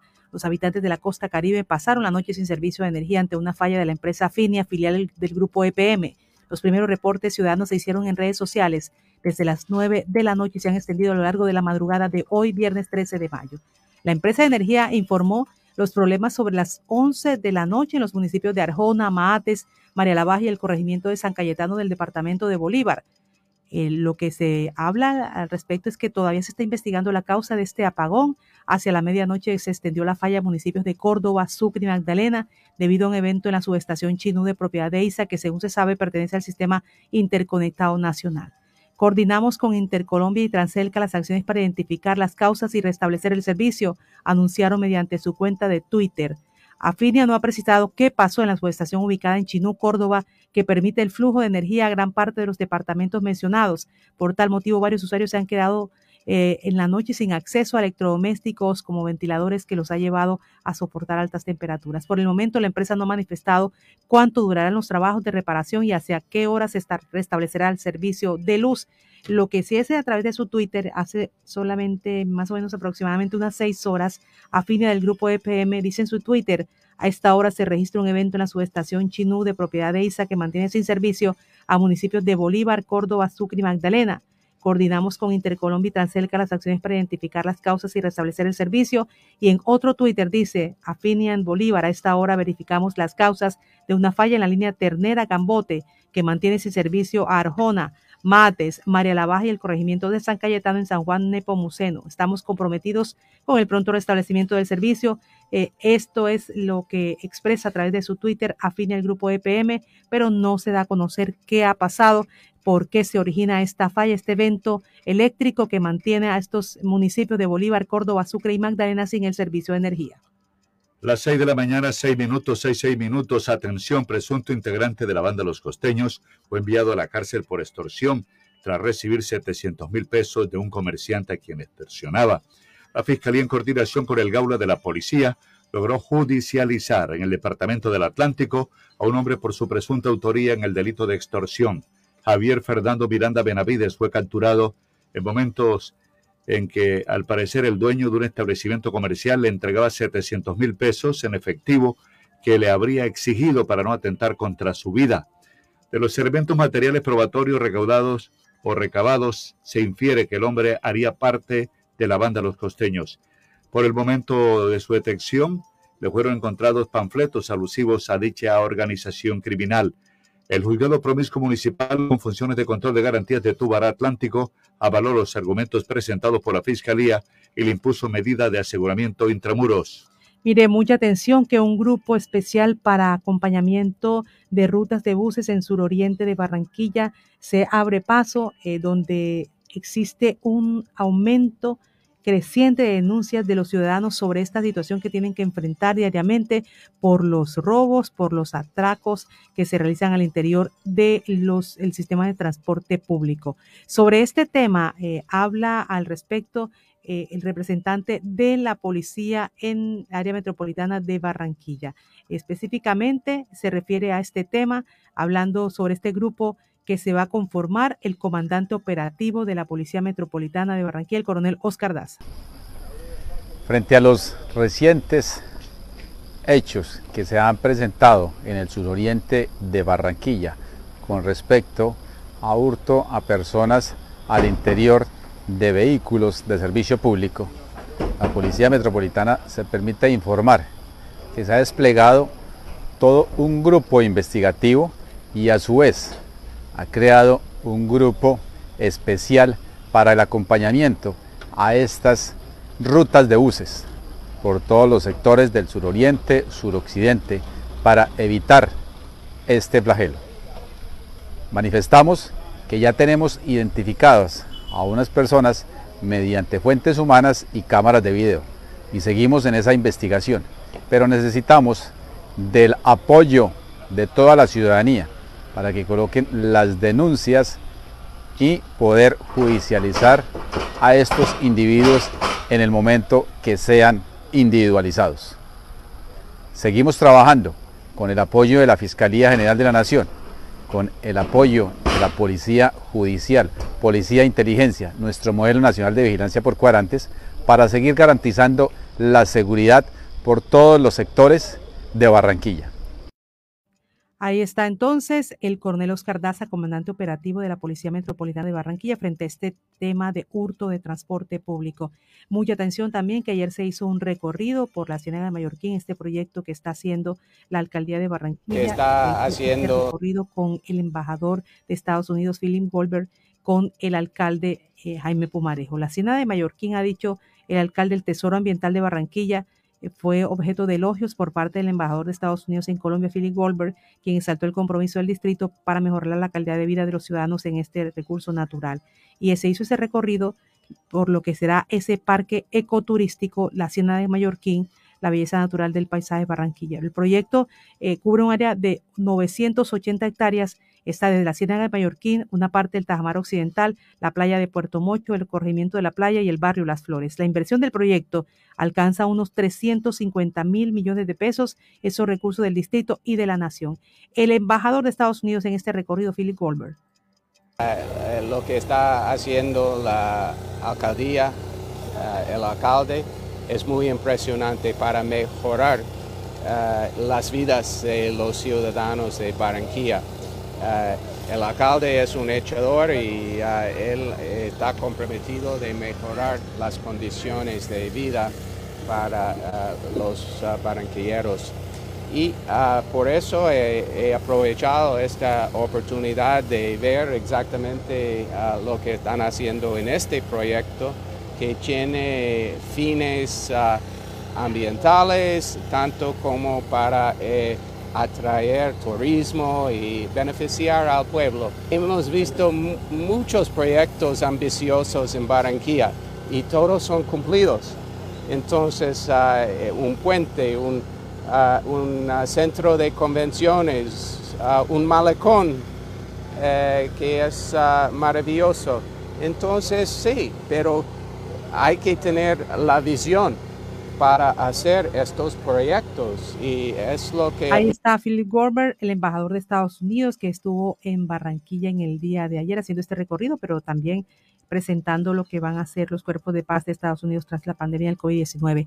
Entre tanto, en este recorrido, el, el embajador también volvió a expresar lo que contempla la construcción de este 1.5 kilómetros de sendero peatonal, 1.4 kilómetros de ciclorruta, cuatro locales comerciales y parqueaderos con capacidad para 58 vehículos, entre otras especificaciones de esta gran inversión que se va a hacer, de este parque eh, que utiliza también, que está dentro de este, la Ciénaga de Mallorquín. El alcalde Jaime Pumarejo.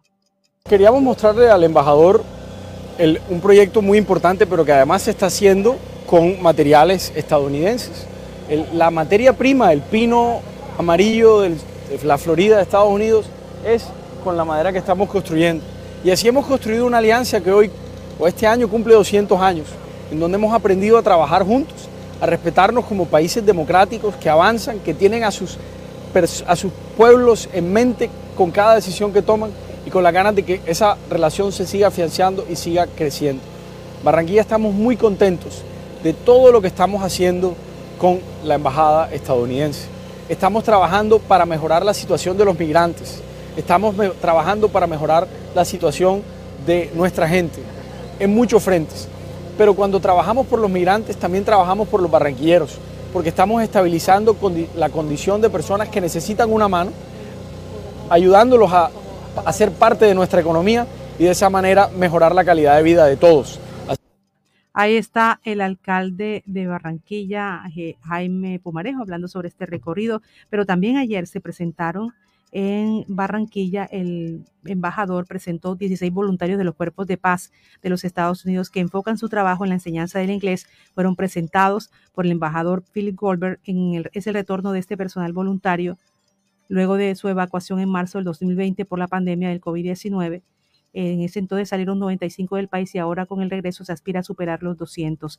Llegan al país para fortalecer programas de bilingüismo con instituciones educativas, docentes y comunidades en diversos temas ligados a los sectores de educación y desarrollo económico comunitario. El personal que trabaja en la enseñanza de inglés como lengua extranjera es asignado a escuelas secundarias en una comunidad semirural urbana pequeña y trabajarán con profesores colombianos para planificar y coenseñar clases de inglés.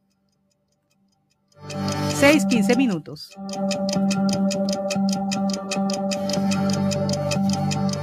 Y mucha atención, una mujer embarazada recibió un disparo en la cabeza. La pareja de la víctima habría accionado el arma. La familia asegura que esperaba gemelos y esto ocurrió ayer tarde en el barrio El Bosque. Mucha atención con una mujer embarazada de gemelos se resultó herida con un impacto de bala en la cabeza ayer tarde, al parecer a manos de su compañero sentimental cuando éste manipulaba un revólver. El hecho se registró en el barrio del Bosque, suroccidente de Barranquilla. La víctima, según se conoció, Yulixa Polo Correa, de 23 años, fue auxiliada, llevada al paso el Bosque y de dicho centro asistencial fue remitida al camino Adelita de Char, donde anoche se debatía entre la vida y la muerte. Vamos a ver eh, cómo amaneció, en qué estado está. Eh, también se conoció que el hombre estaba con ella, su pareja, fue identificado como Gregory Alejandro, de 25 años. Aparentemente se dio a la fuga sin dejar rastro alguno tras conducirla al primer centro médico. El arma con la que le habría ocasionado la herida no fue encontrada en el sitio por la policía. Ángela Correa, la madre de la víctima, aseguró que estaba en su casa cuando escuchó los gritos de los vecinos pidiendo auxilio. Eh, a Gregory, que dé la cara, o sea, Gregory es eh, la, pareja. Eh, él dijo que ella misma eh, eh, le informó que había sido herida. Al parecer él accidentalmente accionó. Otros dicen que habían peleado el día anterior. La mamá mencionó que la víctima aparentemente había tenido una discusión con el hombre recientemente. Ellos anoche pelearon. Yo la regañé esta mañana porque había dicho que él le había pegado, pero ella me dijo que no creyera esas cosas. La mamá de la joven apuntó que la pareja sentimental de Polo Correa la llevó al hospital y luego se fue y no sabemos más de él. Por su parte, familiares dieron a conocer que Yulixa Polo tenía nueve meses de embarazo, estaba a punto de dar a luz de, gemelo. Siete de, de, estos meses vivió en Bogotá, dos en Barranquilla y se mudaron solos en un apartamento. Según los allegados, la mujer estaba muy ilusionada con el nacimiento de su, de su bebé. Sin embargo, Giovanni Correa, padre de la afectada, le confirmó Noticia ya que lamentablemente los gemelos fallecieron ayer tarde. Son las 6:17 minutos. Mucha atención, Colombia recibe 730.300 dosis de vacunas contra el COVID-19 del mecanismo COVAX. Corresponden a dosis de laboratorio Moderna. Claudia Cuellar, la viceministra de Salud, explicó cuál va a ser la destinación. Este recibimiento en Colombia de 730.300 dosis de vacuna contra el COVID-19 permiten eh, que se siga avanzando en el proceso de vacunación. Son del laboratorio Moderna, ha dicho la viceministra de Salud Pública y Prestación de Servicios, Claudia Cuellar, que arribaron al país a través de este mecanismo multilateral COVAX y recordó que esta vacuna de este laboratorio está destinada para todos los mayores de 12 años. Aquí está la declaración de la viceministra hablando sobre la destinación y la forma como llegaron al país y cómo van a ser utilizadas. En la mañana de este jueves han llegado al país 730.300 dosis del laboratorio Moderna. Llegan a Colombia a través del mecanismo COVAX. Recordad que esta vacuna de este laboratorio está destinada para todos los mayores de 12 años de la población del territorio colombiano y también invitarlos a que se sigan acercando a los diferentes puntos de vacunación para seguir avanzando en las dosis para completar esquemas, completar terceras dosis y recordar que ya está aprobado para mayores de 50 años la cuarta dosis. Ahí está eh, Claudia Cuellar, la viceministra de Salud encargada. Este fue el sistema informativo de la hora en Radio Ya. Noticias Ya. Así se mueve nuestro río Magdalena. Noticias Ya. Cor Magdalena presentó balance de carga movilizada por el puerto de Barranquilla. Según el director de la Corporación Regional del Río Grande de la Magdalena, Pedro Pablo Jurado, entre 2019 y 2021 se garantizó la navegabilidad con el dragado a pesar de la pandemia, reflejándose en el aumento del carga. Se movilizaron más de 38 millones de toneladas en la zona portuaria de Barranquilla y más de 10 millones en el río Magdalena. Y en el 2022 hasta abril, la zona portuaria de Barranquilla ya ha movilizado 4 millones 394 mil 886 toneladas y por el río más de 1.1 millón de toneladas. Pedro Pablo Jurado, director de Cor Magdalena. Garantizamos resultados que permitan continuar el crecimiento económico y mantener el empleo de los colombianos. La actividad portuaria en Barranquilla no para de crecer. El dragado no ha parado de trabajar. Más de 4.3 millones de toneladas movilizadas hasta esta fecha no significan sino una condición portuaria con cifras récord récord en nuestro crecimiento económico. Por eso este gobierno mantiene el compromiso de que la draga continúe las operaciones necesarias, dejar adjudicada la APP y hacer del río Magdalena el eje transformacional de nuestra economía. Así se mueve nuestro río Magdalena. Noticias ya. Noticias ya. La Alcaldía de Soledad concede a los contribuyentes el 5% de descuento en el pago del impuesto predial vigencia 2022 si cancelan antes el próximo 31 de mayo. Descarga tu factura en la página web www.impuestosoledad-atlántico.gov.co o reclámala en las oficinas ubicadas en la calle 41, número 1727, Barrio La Ilusión. Tus impuestos se convierten en obras para Soledad. Gran Pacto Social. Fugas 116, reporte de daños 116, fraudes 116, recolección de podas y escombros 116, peticiones, quejas y reclamos 116. 116 es el número de contacto de AAA para que todo sea más fácil. Llámanos. AAA. Donde estés, estamos.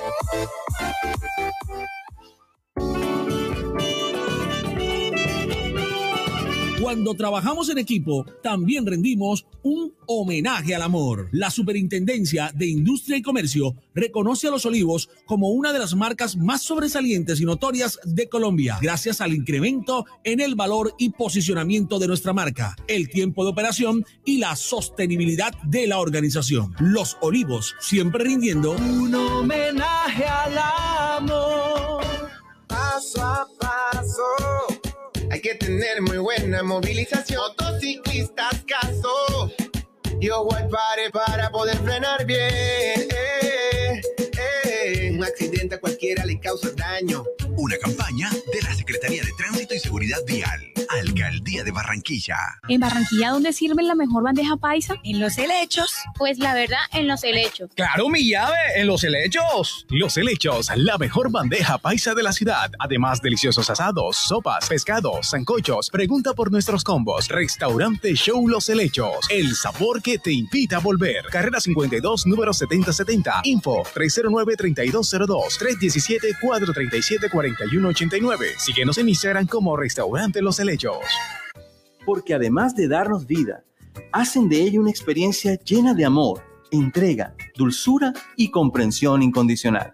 En el mes de las madres, GESELCA resalta la labor de esas mujeres que transforman su energía en bienestar para sus familias. GESELCA, siempre contigo. Entérese, ¿qué hay para hoy? Bueno, mucha atención que de Cartagena partió rumbo a Paraguay el cuerpo sin vida del fiscal Pechi. Eh, estará arribando en las próximas horas al país austral. Anoche, en el avión presidencial eh, paraguayo, llegó la esposa de Pechi. Eh, las investigaciones apuntan a que los asesinos harían parte de una banda que actuó en retaliación por las investigaciones que adelantaba contra bandas criminales en su país.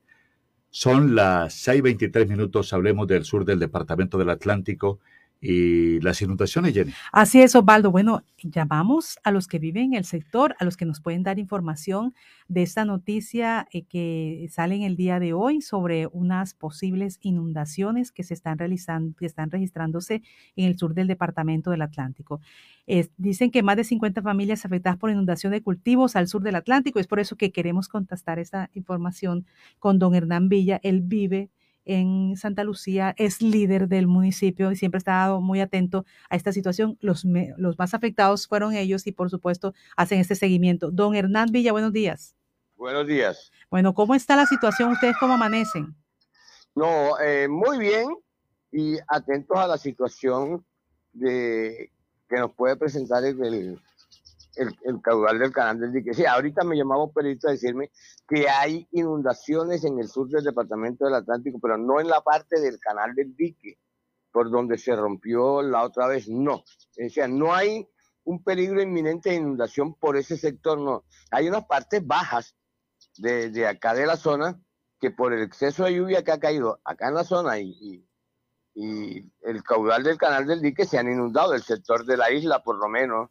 Eh, los cultivadores de la zona han perdido sus cultivos porque se les ha penetrado el agua en sus parcelas. Pero ese es producto de la falta de mantenimiento de los canales de drenaje por parte del, del, ADR. Eh, hay un contrato suscrito entre la gobernación y una firma y no han podido eh, eh, limpiar los canales de drenaje. Eso es el problema. No es por efecto del exceso de lluvia, sino por la falta de mantenimiento de los canales de drenaje.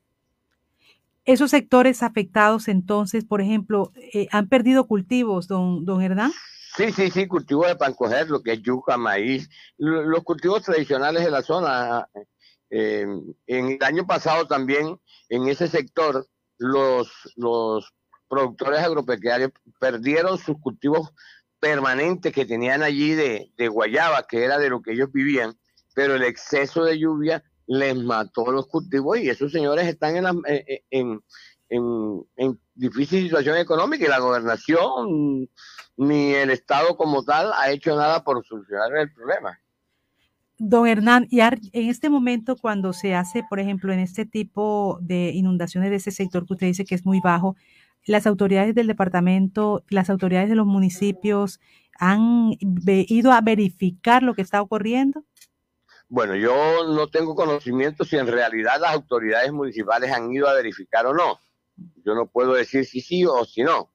Pero lo cierto es que hay un abandono total por parte del Estado, llámese departamento, llámese nación, llámese municipio, con relación a la atención inmediata de los problemas de estos señores. Eh, yo, no entiendo cómo eh, el Estado permite que la naturaleza lesione los intereses de los cultivadores que viven es de eso y no haya un auxilio, un subsidio hacia ellos por la pérdida de sus cultivos.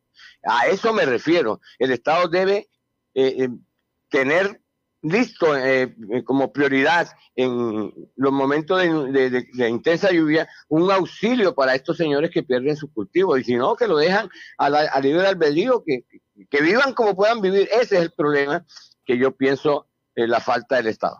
Don Hernán, en este momento, por ejemplo, el nivel del canal del dique, ¿en cuánto está?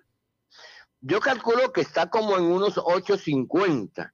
No ha llegado todavía a 9, que es la cuota de desbordamiento. Y acuérdense que el dique de contención o carretera, que no hace doble función carretera y dique de contención, ha aumentado en un metro y, y entonces la cuota de, de desbordamiento es de 9,70, algo así. O sea, no hay peligro de ruptura o de inundación en esa zona. No, las inundaciones, las, les estoy diciendo, es porque hay sectores bajos, sectores naturales, una parte más baja que otra. La intensa lluvia ha llenado esos sectores y los cultivadores han perdido sus cultivos. ¿Verdad? Le pregunto, y en estación de, de San Pedrito, ¿ustedes tienen acceso a esa información? Sí, claro, diariamente, diariamente a nosotros nos dan la información de cómo están los niveles.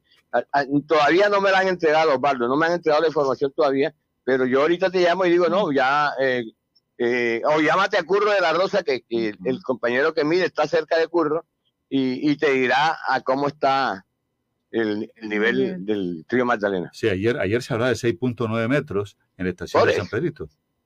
Bueno, 6.9 quiere decir que no ha llegado a 7. Exacto, está, bordeándolo.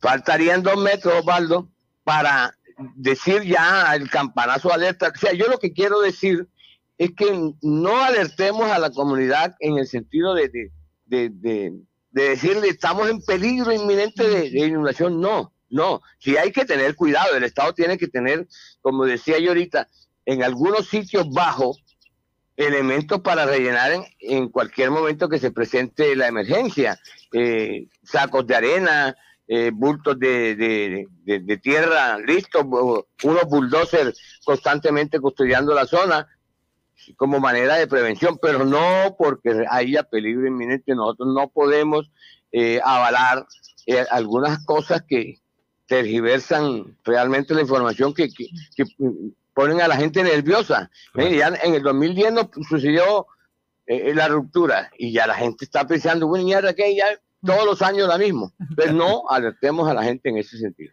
Alarmemos más bien. Hay que alertarlo cuando se le requiera, pero alarmarlo no. Así es. Eso, eso, alarmarlo no.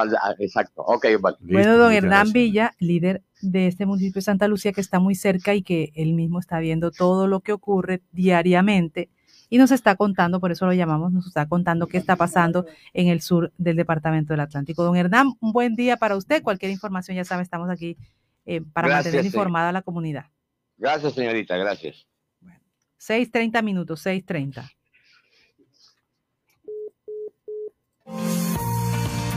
El estado del tiempo. ¿Cómo amanecen Barranquilla y el Caribe?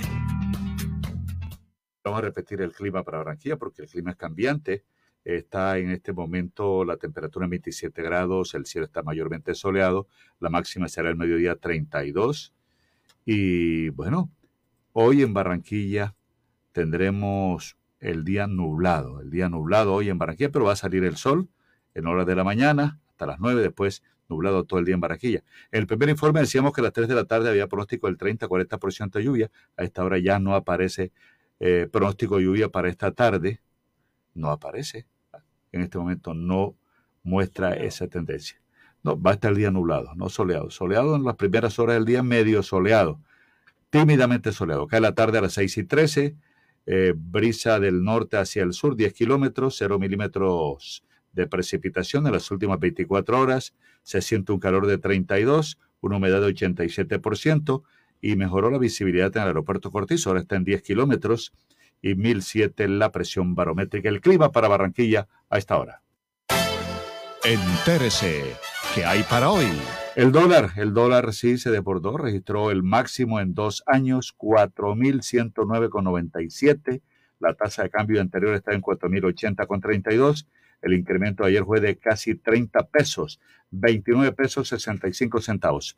Hoy abre la bolsa de Bogotá a 4.109,71 para compra 3.680, para venta 3.917, el euro 4.263,45, el barril de petróleo tipo Bren es 107 dólares 51 centavos y la libra de café en la bolsa de Nueva York 2 dólares 15 centavos. Mire, para hoy estén atentos porque, bueno, en las últimas 24 horas recuerden que comienzan a verificarse o a darse la información sobre los contagiados con COVID.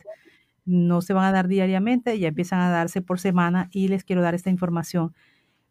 Los casos que están reportados en el, en el país, estamos hablando, por ejemplo, en Bogotá de 830 casos, el que mayor presenta casos de contagios ah, eh, en el país. Em, también casos activos 2.291. Casos confirmados en Colombia en total 6.095.316 de los que han aparecido. Muertes 139.821. Recuperados 5.928.829. En el caso, por ejemplo, de Barranquilla hay 70 casos de contagios reportados y en el departamento del Atlántico estamos hablando de 11. Afortunadamente no se registran en estas estadísticas personas fallecidas al corte de esta semana. Y bueno, mucha atención que Corea del Norte entra en cuarentena por la pandemia de COVID-19, seis fallecidos y miles de casos. Recuerde que este país no se había aplicado la vacuna. La situación preocupa por lo contagioso que ha demostrado ser eh, la variante detectada es Corea del Norte, país que no ha administrado una sola vacuna contra COVID-19, informó en las últimas horas de que seis, seis personas han muerto a causa del patógeno y que miles estarían infectadas un día después de que el régimen reportara la detección de sus primeros casos de coronavirus desde que empezó la pandemia. Eh, por otra parte, en deportes llegó la hora de la hora de la montaña en el Giro de Italia. Eh, Arnaud Demar se quedó con el triunfo en la sexta etapa ayer. Hoy se disputan 196 kilómetros de recorrido con 4.510 metros de desnivel. Hay también anuncios de cortes de energía por trabajos en la subestación de Baranoa. Ya nos estará contando Elvis Payares eh, qué sectores y qué horarios. Eh, repetimos, cortes de energía por trabajos en la subestación de Paranoa.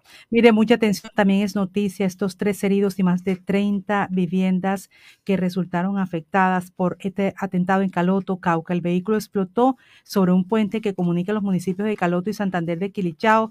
En el municipio de Caloto, en el norte del Cauca, una motocicleta cargada con explosivos fue detonada en horas de la noche del jueves, muy cerca del ingreso a la población en pleno casco urbano. El vehículo fue ubicado sobre el puente del río Chiquito que permite la comunicación con el municipio de Santander de Quilichao. De manera preliminar, se habla de más de 30 viviendas con afectaciones en sus puertas, ventanas y techos, aunque se espera hacer un censo y establecer con certeza las casas que se registraron eh, con afectadas.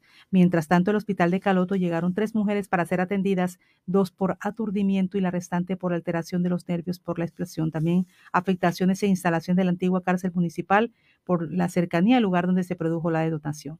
Y una noticia para hoy también eh, que estamos encantados de dar y es el homenaje que se le va a hacer a Monseñor Víctor Tamayo.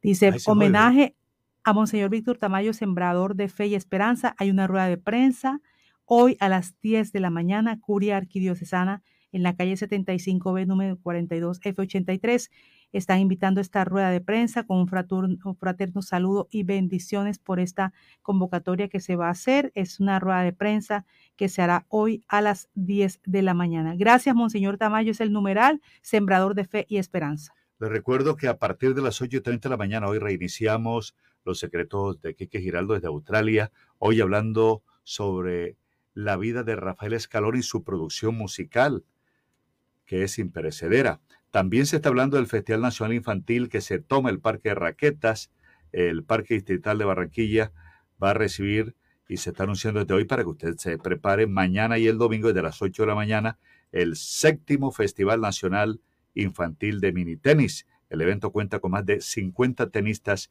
inscritos hasta el momento y se jugará en las categorías de 5 a 10 años. Mm, son las 6:36 minutos. Atentos, Elon Musk anunció hoy que suspende de manera provisional la compra de Twitter a la espera de detalles sobre la proporción de cuentas falsas en la red social. Es lo que se conoce en el día de hoy. El acuerdo sobre Twitter queda en suspenso de manera temporal. Anunció justamente en Twitter el hombre más rico del mundo y responsable de Tesla. Tras este mensaje, la acción del grupo retrocedió un 20% en los intercambios electrónicos previos a la apertura de la bolsa de Wall Street. Tras este mensaje, la acción del grupo retrocedió un 20% en los intercambios electrónicos previo a esta apertura de la bolsa de Wall Street y se sitúa en algo más de 36 dólares el viernes a mediodía y muy por debajo de los 54.2 dólares por acción propuesto por el multimillonario. Twitter fue contactado por la AFP, pero no realizó comentarios hasta el momento. Musk convirtió la erradicación de cuentas falsas y la transparencia de los usuarios en una de las cuestiones centrales para comprarla y la que está ofreciendo él 44 mil millones de dólares lo estaba ofreciendo el mes pasado y hoy está en suspenso esta compra de este magnate Elon Musk que anunció hoy que suspende de manera provisional la compra de Twitter. Mire, Tecnoglass es historia y también lo destaca hoy la prensa económica nacional, el diario de la República. Tecnoglass se convierte en la primera empresa colombiana que cotiza directamente en la Bolsa de Nueva York. Hace historia en el mercado bursátil al convertirse en la primera empresa colombiana que cotiza directamente a la Bolsa de Nueva York. Bueno, ya eso lo arrancó el 9 de mayo de, este año. Eh, bueno, ¿qué más tiene para la agenda de hoy, Elvis? Bueno, sí, mire, eh, tenemos información relacionada con el Papa Francisco que viajará a Canadá. El anuncio lo han hecho hoy. Esa visita será del 24 al 30 de julio de 2022.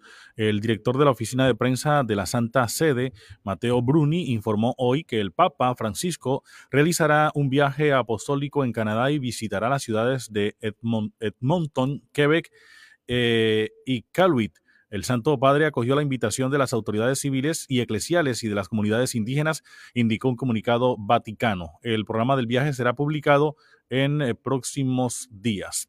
Otras informaciones también relacionadas con los eh, indígenas en Vera que han eh, salido del Parque Nacional en la ciudad de Bogotá. En las últimas horas ya se registró la última salida de 600 indígenas que se encontraban asentados en el Parque Nacional desde hace ocho meses.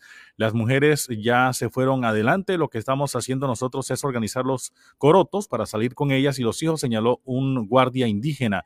De acuerdo con el distrito, 15 pueblos indígenas serán ubicados o reubicados temporalmente en casas refugios de diferentes localidades de la ciudad, mientras la unidad para las víctimas en un periodo no mayor a 25 días les ofrece condiciones de retorno a sus territorios de origen en Chocó y en Risaralda. Desde hoy, bueno, para quienes viajan a la capital de la República y hasta nuevo aviso, los capitalinos y residentes de municipios cercanos al río Bogotá podrán navegar por un tramo de este afluente con previa inscripción en la Corporación Autónoma Regional de Cundinamarca.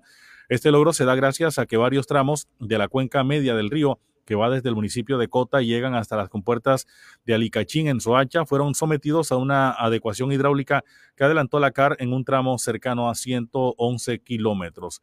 Trabajos de mantenimiento general hoy en la subestación de Baranoa por parte de la empresa Aire por nuevas inversiones y como parte de los planes de mantenimiento para la continuidad y calidad del servicio eléctrico de la empresa Aire hoy se desarrollará trabajos de cambio de transformadores y de mantenimiento general del transformador de potencia de la subestación Baranoa para facilitar las de pánico.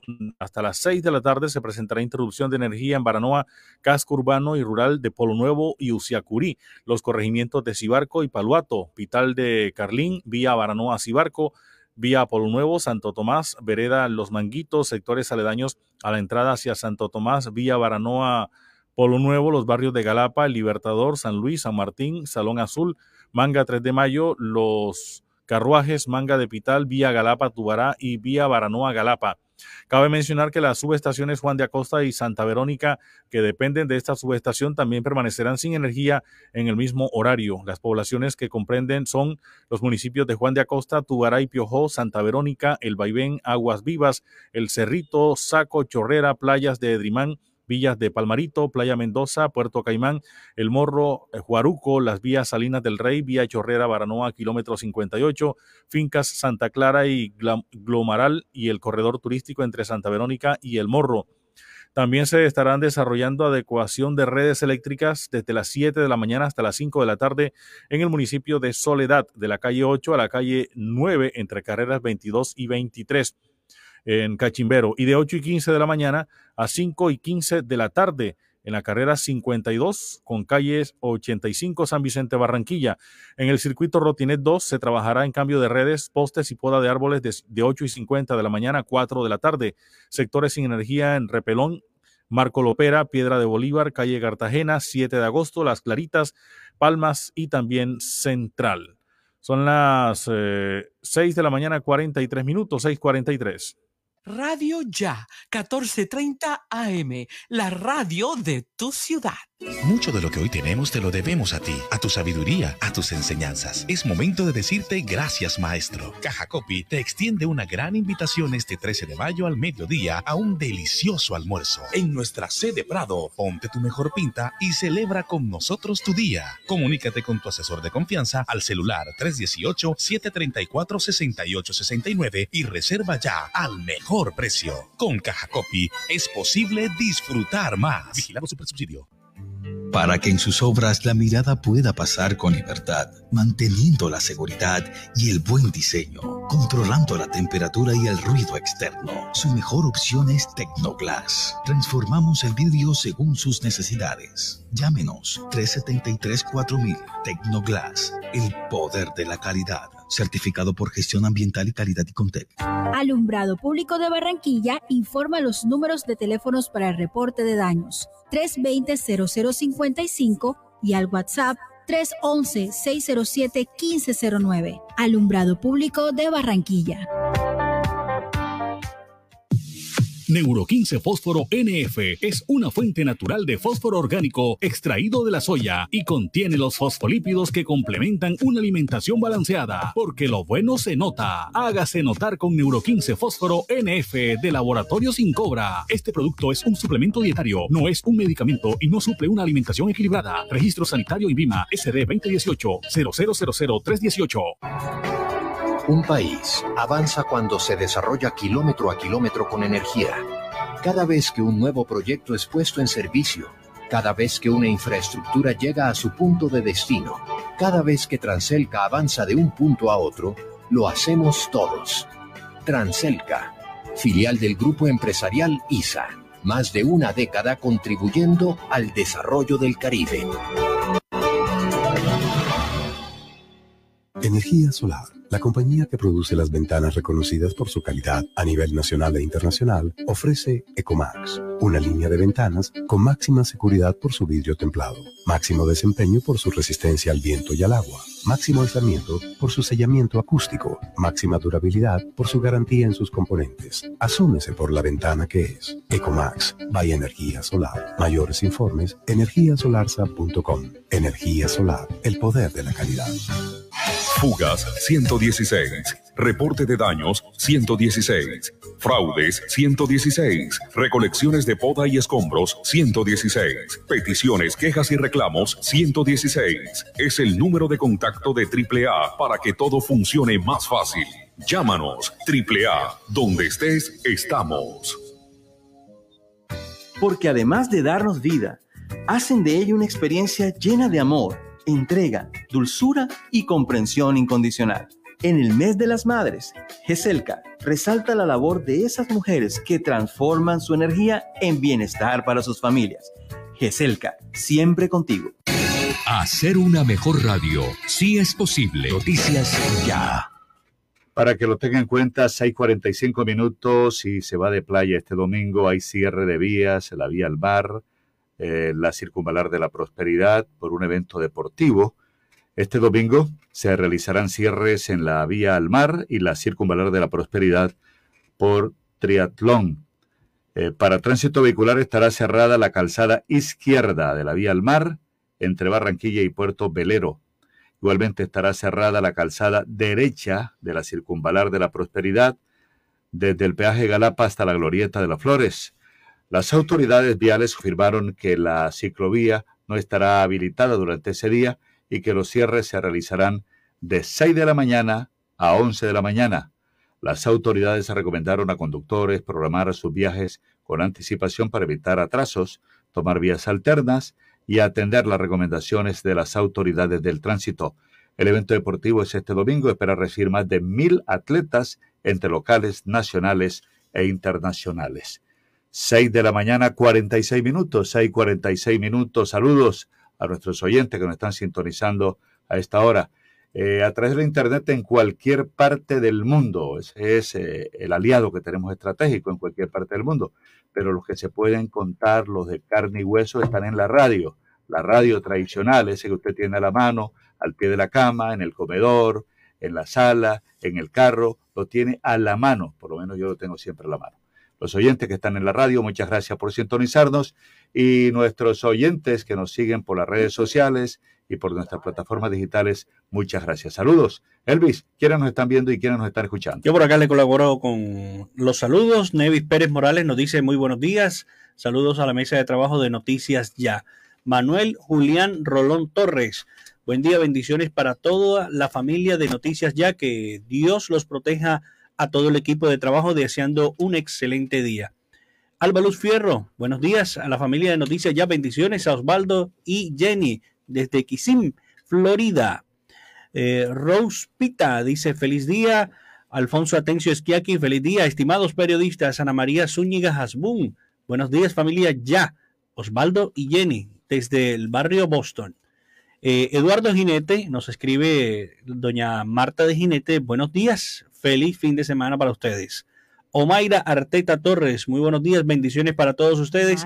que Dios los bendiga a todos. Amén. Cecilia Martínez, deseándonos buenos días. Javier Fernández Palis, Don Osvaldo, saludos desde Villa Carolina Norte. No nos ha dicho si se ganó el baloto, él no fue, ¿verdad? Eh, se vendió por ahí cerca. se vendió cerca. Si cambió de carro es él. Bueno, hablando de baloto, se está boleteando también demasiado, ¿no? Pero no se ha dicho quién es el ganador, pero... No, por supuesto. Debe estar por el sector, entonces... Fueron dos mil y pico. Dos mil y pico, que de pronto puede ser menos, ¿no? Nubia Pinilla nos dice buenos días. Aura Pareja, hoy desde Uruguay. Saludos. ¿Verdad? Hombre, qué bueno. Aura Pareja nos escribe desde Uruguay. Aura, que nos escriba, nos, ponga un audio, un audio. Dice, Dios los bendiga grandemente y les deseo una feliz mañana, Aura Pareja. Luis, muchas gracias, que disfrute. Sí, señor. Luis González también deseándonos un buen día. Dama Dorada. Eh, oyentes que están a esta hora, por acá tengo otra tandita, me permite un segundito. Valentina Útila nos está sintonizando, dice que está arribando en este momento a Cali, en el Valle del Cauca, y dice que nos está sintonizando por internet en Cali. Valentina Utria. Maribis Palomino, Nancy Hernández, Dora Lopera, nos escucha también a esta hora de la mañana oyentes. Bueno, 11 minutos ahora faltan para las 7 de la mañana y regresamos. Escuchan Noticias Ya, la libre expresión. En Radio Ya, la verdad sin filtros.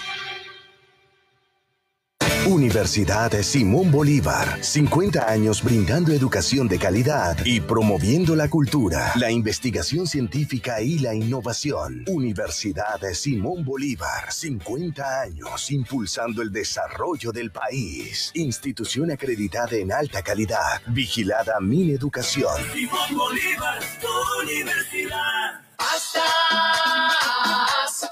rico, las mamás prefieren Pastas más rico, la mejor receta para tu bolsillo. Pide en la de la esquina, alegra tu familia. La ricura en pasta.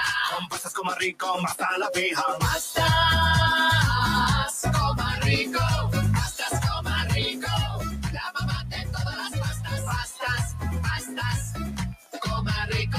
ahora en el Centro Recreacional Solinilla. ¡Lánzate a la diversión! Ven y disfruta con familia y amigos del nuevo tobogán. Relájate en nuestras confortables cabañas mientras deleitas la mirada con su maravillosa vista y te das un chapuzón en la gran zona acuática. Centro Recreacional Solinilla. Ven te estamos esperando. Más información en nuestras redes sociales o en www.conbarranquilla.com. Con Barranquilla, creciendo juntos.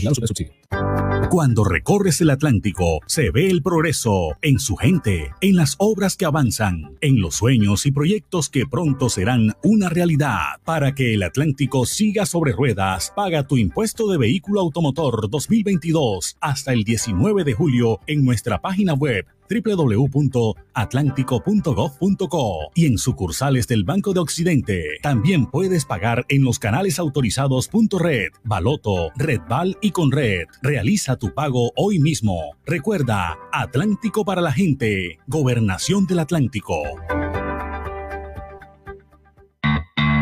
Entretenimiento.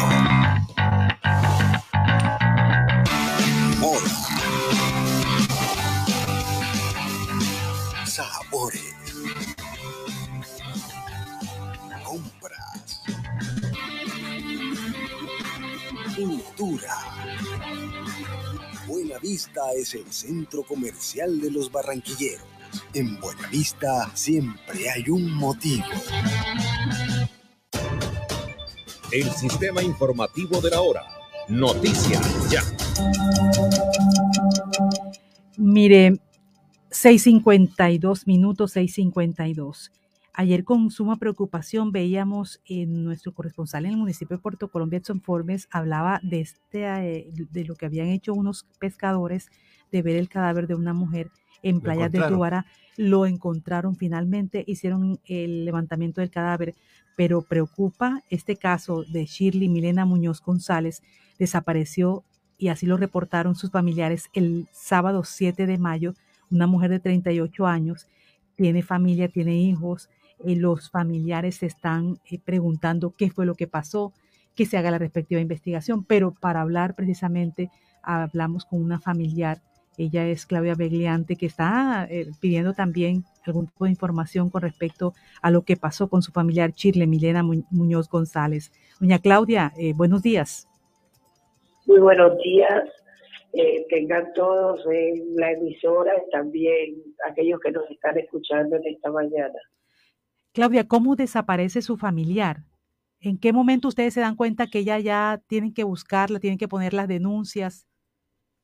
Bueno, el día sábado a las 8 de la noche ella sale de la casa eh, en pleno sano juicio porque todavía no había ingerido ningún licor que, que salió de la casa. Cuando ella sale, pues nosotros nos impresionamos, mi tía se empieza a preocupar inmediatamente, amanece porque ella tenía por costumbre llegar dos, tres de la mañana, cuatro, pero nunca, nunca había amanecido dos, tres días, un día en la calle. Entonces, ahí mismo el domingo eh, empezamos a preocuparnos, a llamar amistades y eso que nosotros conocíamos, ¿no? Y nadie la había visto. Luego, el día lunes, mi tía va y pone una denuncia de desaparición. El día lunes a las seis de la tarde, llama un hombre al teléfono de mi prima porque mi prima deja el teléfono en la casa. El hombre llama, sabemos que es un hombre porque llama y al fondo dice, mi tía contesta y él dice, es la mamá y le cuelgan. Eh, cuando le cuelgan, pues devolvemos la llamada y el señor dice que mi prima se tiró tres veces y él tres veces la quiso salvar, pero que ella se había ahogado, que no había podido alcanzarla en, eh, en el río, no dijo más nada. Luego lo contactamos con el número telefónico y con él llegaron hasta la hasta la fiscalía. Al día siguiente, el día martes temprano, mi tía va a la fiscalía con este hombre y él declara de que no, no más estaba él solo con ella y que estaban en la islita de Pensilvania.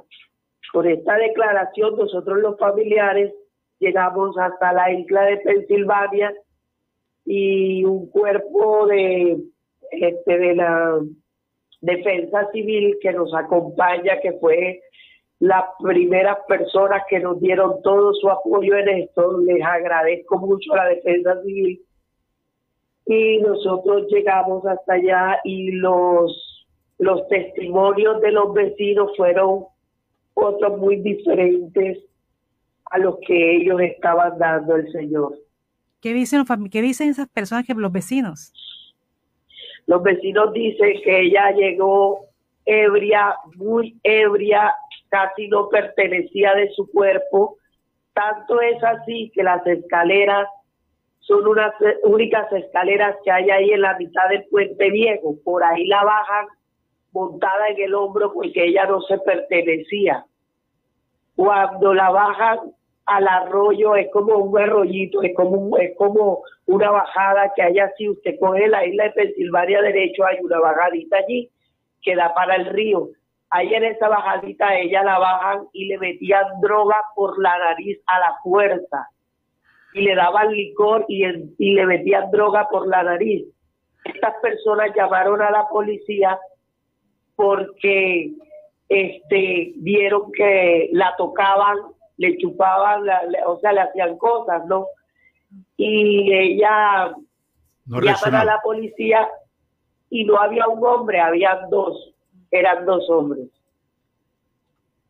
Entonces estos vecinos dicen que cuando ellos llegaron con la policía, que se le da anuncio a la policía de Barranquilla, la policía de Barranquilla llega y dice que eso era caso de Palermo ya mi prima no estaba. Un niño que se vayaba ahí de edad de 13, 14 años comenta que ella él vio un cuerpo, pero él pensó que era un hombre porque ella usaba el pelo corto. Cuando ve que es eh, eh, era el hombre iba, él pensó en su ignorancia, un niño que él, ella él sabía nadar. Wow, este hombre sabe nadar mucho.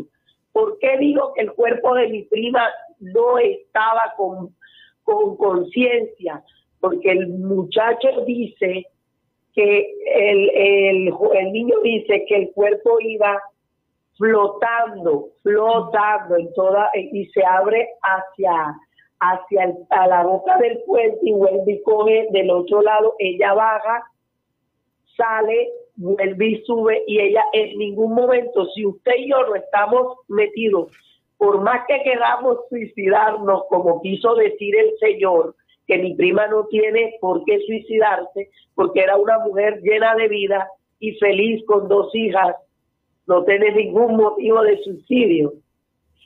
Eh, ella, él, ella iba, si usted y yo nos vamos, así nos vayamos a suicidar siempre nosotros cuando no tocamos la tierra siempre palpadeamos, pedimos auxilio en la agonía, no sé, pero no, ella no iba haciendo nada. O sea, ya ella iba así inconsciente, ya iba inconsciente sí, Ella iba inconsciente, porque todos los que están ahí, ustedes lo pueden este contactar con ellos, ellos mismos les pueden decir, porque ellos dijeron que ellos eran testigos de todo aquello. Eh, una muchacha con, con los policías varios se acercaron donde los dos hombres y tenían una burla. El hombre delante del policía dice, usted sabe que usted y yo tío, lo llama tío, nos relajamos con la muchacha. Yo le pregunto a esos desalmados, ¿de qué manera se relajaron con ella?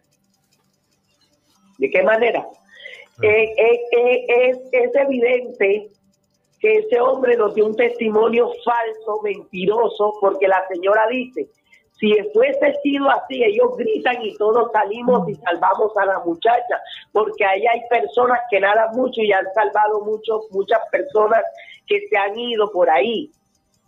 Y Claudia, eh, entonces y Claudia, no es así. Y Claudia, también el cuerpo está por Palermo, eh, o sea, el proceso comienza ahí en Palermo. Bueno, le cuento el proceso de Palermo. Cuando el lunes a la, el martes salimos nosotros con la Armada Nacional, nos llaman a la casa y nosotros salimos a una búsqueda con ellos. Regresamos a eso de la una de la tarde. Cuando llegamos a nuestra casa como a las dos, nos llama la Armada y la Armada dice que, bueno, encontraron una mujer y nos preguntan qué ropa, si tenía esta y esta ropa. Y nosotros le dijimos que sí, que era ella. Luego, ella iba vestida así, ¿no? Nos alegramos por un lado y le digo, le, nos alegramos porque le estábamos pidiendo a Dios que ese cuerpo fuese buscado porque esto no puede quedar así.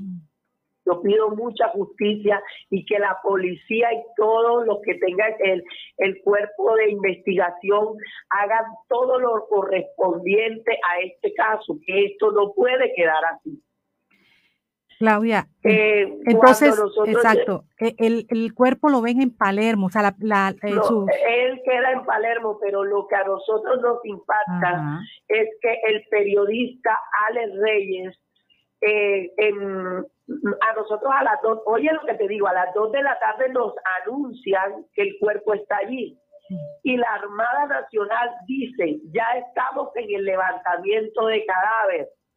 Váyanse para medicina legal, no cojan para acá, porque ustedes nada van a hacer acá.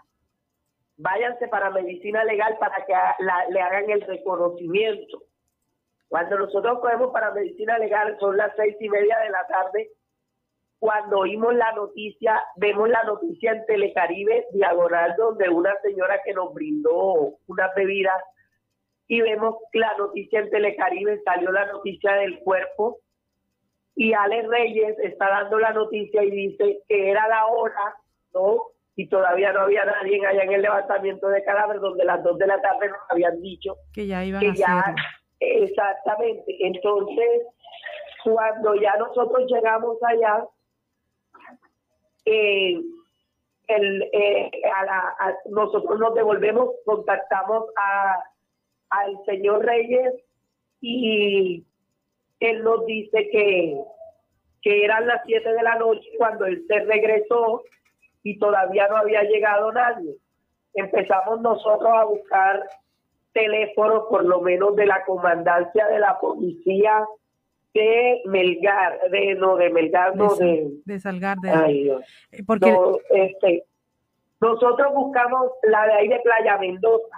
Ajá. señor, a esa hora yo lo llamo a las 8 y fue cuando a él, él me dice, me manda evidencias que él recibe la noticia el día miércoles a las seis y media de la tarde.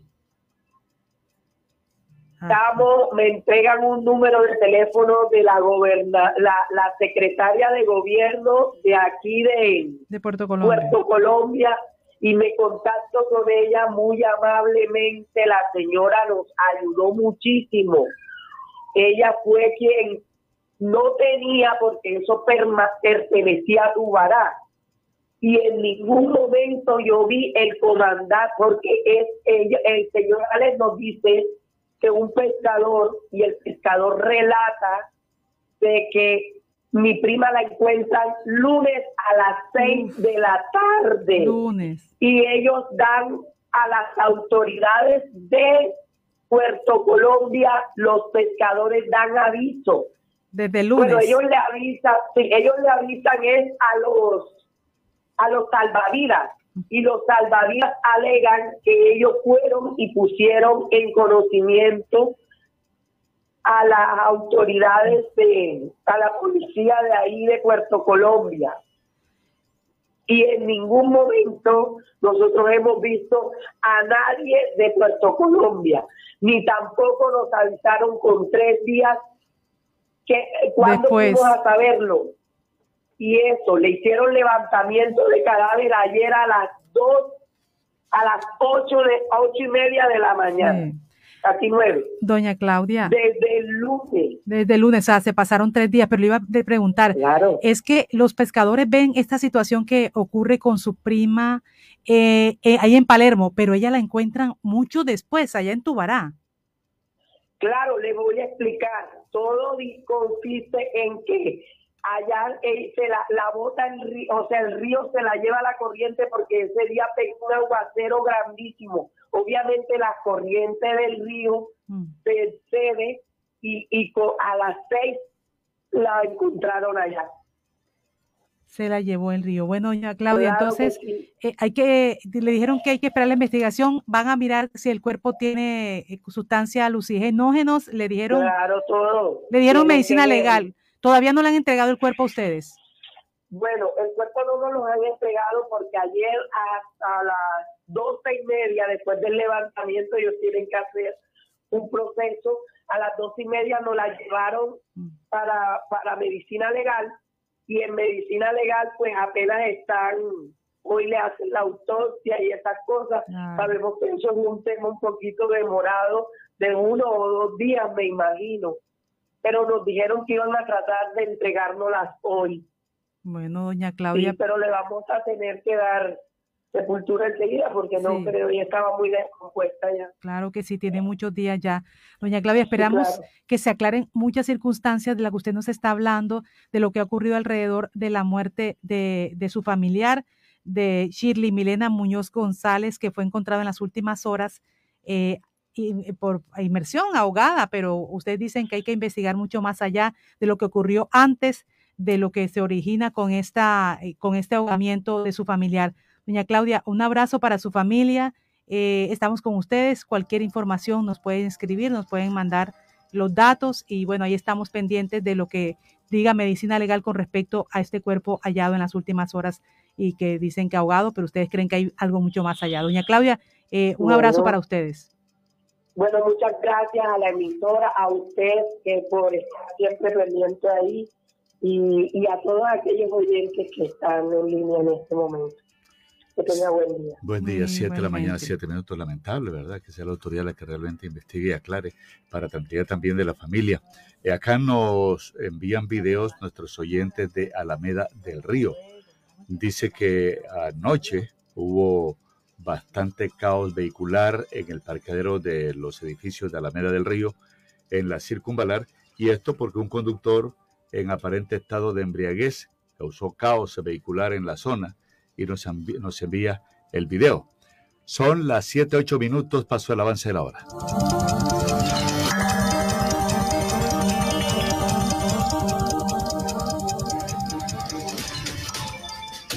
Este fue el sistema informativo de la hora en Radio Ya. Noticias Ya. La credibilidad no se encuesta. Noticias ya. Siempre con la verdad. Ser sostenible es competitividad global. Ser sostenible es mayor rentabilidad. Ser sostenible es reforestar y bienestar animal.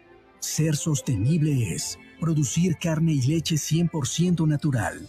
Trabajamos por una ganadería moderna y amigable con la naturaleza. Somos Fedegan, Fondo Nacional del Ganado. Neuro 15 Fósforo NF es una fuente natural de fósforo orgánico extraído de la soya y contiene los fosfolípidos que complementan una alimentación balanceada, porque lo bueno se nota. Hágase notar con Neuro 15 Fósforo NF de Laboratorio Sin Cobra. Este producto es un suplemento dietario, no es un medicamento y no suple una alimentación equilibrada. Registro sanitario INVIMA SD 2018 0000318. No lo hemos cambiado todo, pero no todo sigue igual. Aire, se nota el cambio entre la gente. Aire, se nota el cambio en la ciudad. Aire, se nota el cambio entre la gente. Se nota el cambio en el habla. Aire. Llama a Brasilia, es fácil.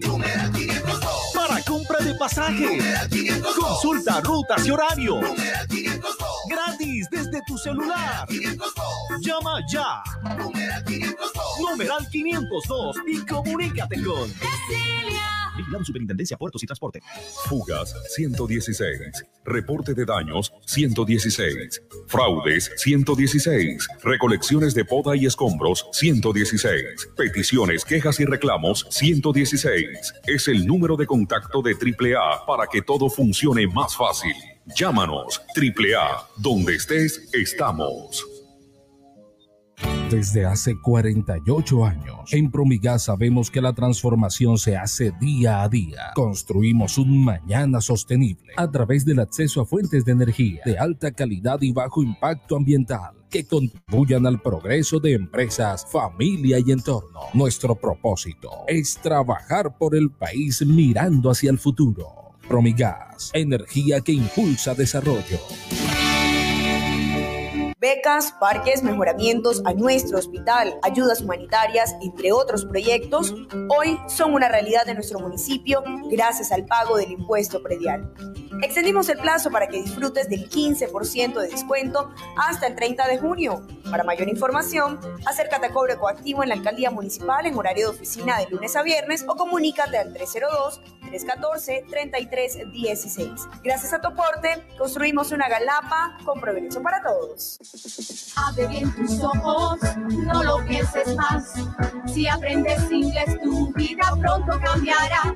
El Colombo Americano te está esperando ya con los mejores docentes y la mejor calidad. En el Colombo Americano te enseñamos inglés de verdad. En Medivets crecemos con las necesidades de tu mejor amigo. Pronto también encontrarás Medivets en una más confortable sede, con todos sus habituales y nuevos servicios para el bienestar animal. Medivets, en carrera 64, 81B72, a unos metros de la calle 84. Medicina veterinaria al más alto nivel, bajo la dirección del doctor Belisario Roncayo. Así se mueven las redes sociales. Esto es tendencia en las plataformas digitales. Es tendencia a través de las redes sociales y las plataformas digitales, las burlas y críticas que le han llovido al senador por el Centro Democrático Santiago Valencia, luego de que éste afirmara durante la plenaria del Senado que los paramilitares estaban respaldando la candidatura presidencial de Gustavo Petro y que hasta el señor Carlos Castaño salió a apoyarlo. El video fue compartido por el excongresista y miembro del Pacto Histórico Roy Barreras, quien señaló en su cuenta de Twitter que el uribismo ya no sabe qué inventar. Según ellos, Petro, eh, por Petro votan hasta los fantasmas, se burló Barreras, puesto que Castaño, máximo líder de las Autodefensas Unidas de Colombia, fue asesinado hace 18 años. Escuchemos lo que dijo el senador y también eh, pues lo que dijeron en la plenaria. Están los paras, porque ya hasta el señor Carlos Castaño salió a apoyar al señor Petro. Mi buen amigo Santiago y todos los escucharon, dijo en esta plenaria que Carlos Castaño había adherido a Gustavo Petro. Supongo que lo hizo a través de Ouija o quisiera saber qué medio sirvió para recibir esa adhesión. Bueno, esto último lo dijo el, senador liberal del Partido Liberal, Luis Fernando Velasco. Eh, bueno, no perdió la oportunidad para burlarse del lapsus de Valencia. Valencia reconoció el error y aclaró que quería referirme a Salvatore Mancuso, quien sí ha apoyado la propuesta del perdón social y la candidatura de Gustavo Petro. Asimismo, justificó su equivocación en que estaba pensando en la reunión que buscó, eh, buscó Gustavo Petro con Carlos Castaño cuando estaba vivo, en contra incluso de los compañeros del M19. ¿Qué más dicen las redes, Jenny? ¿Qué está sonando? ¿Qué es tendencia? Lo que es tendencia en este momento, mire, un video también que nos envía Gustavo de la Rosa, líder del municipio de Suán. Recuerde que hemos, eh, para no alarmar a la gente, hemos llamado directamente a la gente para que hablemos sobre cómo están los niveles del, río, los niveles del canal del dique, si la gente en este momento tiene que tener alguna, algún tipo de preocupación evidente. Y bueno, también nos ha enviado un video Gustavo de la Rosa en Swan para explicar un poco cómo amanece ese sector del sur del departamento del Atlántico y lo muestra también. Además, eh, van a escuchar el audio, pero los que están eh, con nosotros a través de las redes sociales van a ver el video. Aquí te estoy mandando evidencias de cómo está el río Magdalena en el municipio de Swan. El río todavía está lejos de la muralla del municipio de Swan. El río sigue en su cauce natural. No entiendo el por qué quieren formar una alarma en el sur del departamento del Atlántico donde le están causando zozobra a las comunidades y están enfermando a las personas de la tercera edad, haciéndole ver de que el río Magdalena se quiere desbordar nuevamente. Esta es la parte del municipio de Suán y como puedes ver, el río está a tres metros por debajo de la muralla del municipio de Suán. Aquí te estoy pasando esta panorámica desde el municipio de Suán para que veas que las playas todavía no están inundadas. El río Magdalena sí está crecido, tiene un nivel de 6.90, 6.92, 6.94, pero eh, la cuota de desbordamiento realmente del río de Magdalena es de 9.80. Eso en base a unos trabajos que se hicieron por falta del, fondo de adaptación, eh, que se alzaron las vías tanto del puente de Calamar hasta Villa Rosa y la vía del puente y la vía de la carretera oriental. No podemos eh, causarle falsas alarmas a la gente porque eso enferma a las comunidades. El río todavía está todavía en su cauce. Aquí te estoy mostrando, ya, este es el puerto del municipio de Suán, estas son las playas que utilizan los campesinos para sembrar y todavía no están anegadas y tienen los cultivos de maíz y de yuca. Te voy a seguir grabando este video para que veas que este es el río Magdalena. y como puedes ver, el río Magdalena está en su cauce natural todavía. Estos son los yonzos que coge la gente para ir para el Cerro de San Antonio, para Chengue, para Moya. Y así están los niveles hoy del río Magdalena frente al municipio de Suán. Y así están también frente al municipio de Santa Lucía y, los, y el canal del dique que también se encuentra en su cauce natural. Hoy amaneció el río eh, eh, parado, gracias a Dios, una mañana amanecida con un sol radiante y un cielo estrellado que hubo en la madrugada. Eso quiere decir que ahorita el río Magdalena comienza a bajar sus niveles. Bueno, ahí está eh, Gustavo de la Rosa presentándonos entonces, eh, además de esta, los que pueden ver por, por las, eh, por las plataformas digitales, ustedes escucharon que está en este momento, no hay motivo de alarma ellos que están ahí en el sur del departamento del Atlántico. Otra noticia también, lo que dicen las redes, acaba de enviar un comunicado de prensa ISA Transelca y hablan de superada parcialmente emergencia en su estación Chinú, gracias al trabajo conjunto de ISA, de ISA Intercolombia, ISA Transelca y Afinia. A las 5 y 30 de la mañana, horas de hoy, fue recuperado parcialmente la subestación Chinú Córdoba, que se había visto afectada por esta falla que se presentó en la noche de ayer jueves. La falla comprometió la normal prestación del servicio de energía en varios municipios de Bolívar, Córdoba, Sucre y Magdalena. ICE Intercolombia continúa adelantando maniobras que permitan recuperar todos los equipos afectados y avanza en las investigaciones que determine la causa de la indisponibilidad. Todavía no se ha identificado. Lamentamos los inconvenientes causados por esta situación y reiteramos nuestro compromiso con la prestación de un servicio de transmisión de energía confiable. Y también eh, dentro de estas informaciones también que están presentando ellos eh, con respecto a esta situación que se registró en las últimas horas, dice, nuestros técnicos avanzan en las actividades que se requieran para hacer las reparaciones y restablecer el servicio, trabajo que iniciarán una vez las condiciones climáticas lo permitan. Eso con referencia a las fuertes lluvias que se registran desde la madrugada en San José de Uré, que ocasionan daño a la infraestructura eléctrica y afectación al servicio de ese municipio y avanza las labores de normalización de la línea ternera Gambote, las cuales se han visto retrasadas, pues algunos propietarios de finca en el sector de las Marías no han permitido el acceso de nuestro equipo técnico para la reparación. Eso es lo que está diciendo Afinia Grupo EPM. Eh, por eh, este tema de la suspensión del servicio en el día de ayer, todavía no se sabe cuál fue la causa. Bueno, lo que dicen las redes, ¿ustedes cómo verían un invento en el que usted coloca una especie de agitador en las bebidas, ¿sí? ¿Lo conoce? Un sí, claro. Ese agitadorcito y que allí tenga un elemento que detecte la presencia de, la, de una droga, de un de escopolamina, de una droga, y usted sepa y inmediatamente le, le, indica, le da una señal y usted, obviamente, burundanga, burundanga, burundanga. Enseguida usted viene, inmediatamente sabe que la persona que está al lado suyo mm, lo traicionó. Lo traicionó, tiene malas intenciones. Pues bien, eh, hay una estudiante mexicana que ha creado un aparato que detecta drogas usadas como escopolamina. Es la estudiante Areli Salcedo. Inventó un instrumento para detectarlo, un aparato que detecta drogas usadas para violación eh, en bebidas alcohólicas. Hay que también orientar a los oyentes que ya hace unos cinco años en Estados Unidos también se había intentado eh, trabajar en este invento para detectar las drogas de la violación y lo hicieron en esa oportunidad, esto fue que en el 2017, tres estudiantes de secundaria de la Florida inventaron una especie de pajita, una pajita que, que cambia de color en contacto con bebidas con éxtasis líquido y ketamina. Vamos al invento, pues, a lo que está en experimentación por parte de una estudiante mexicana, Areli Salcedo, lo que dice en las redes.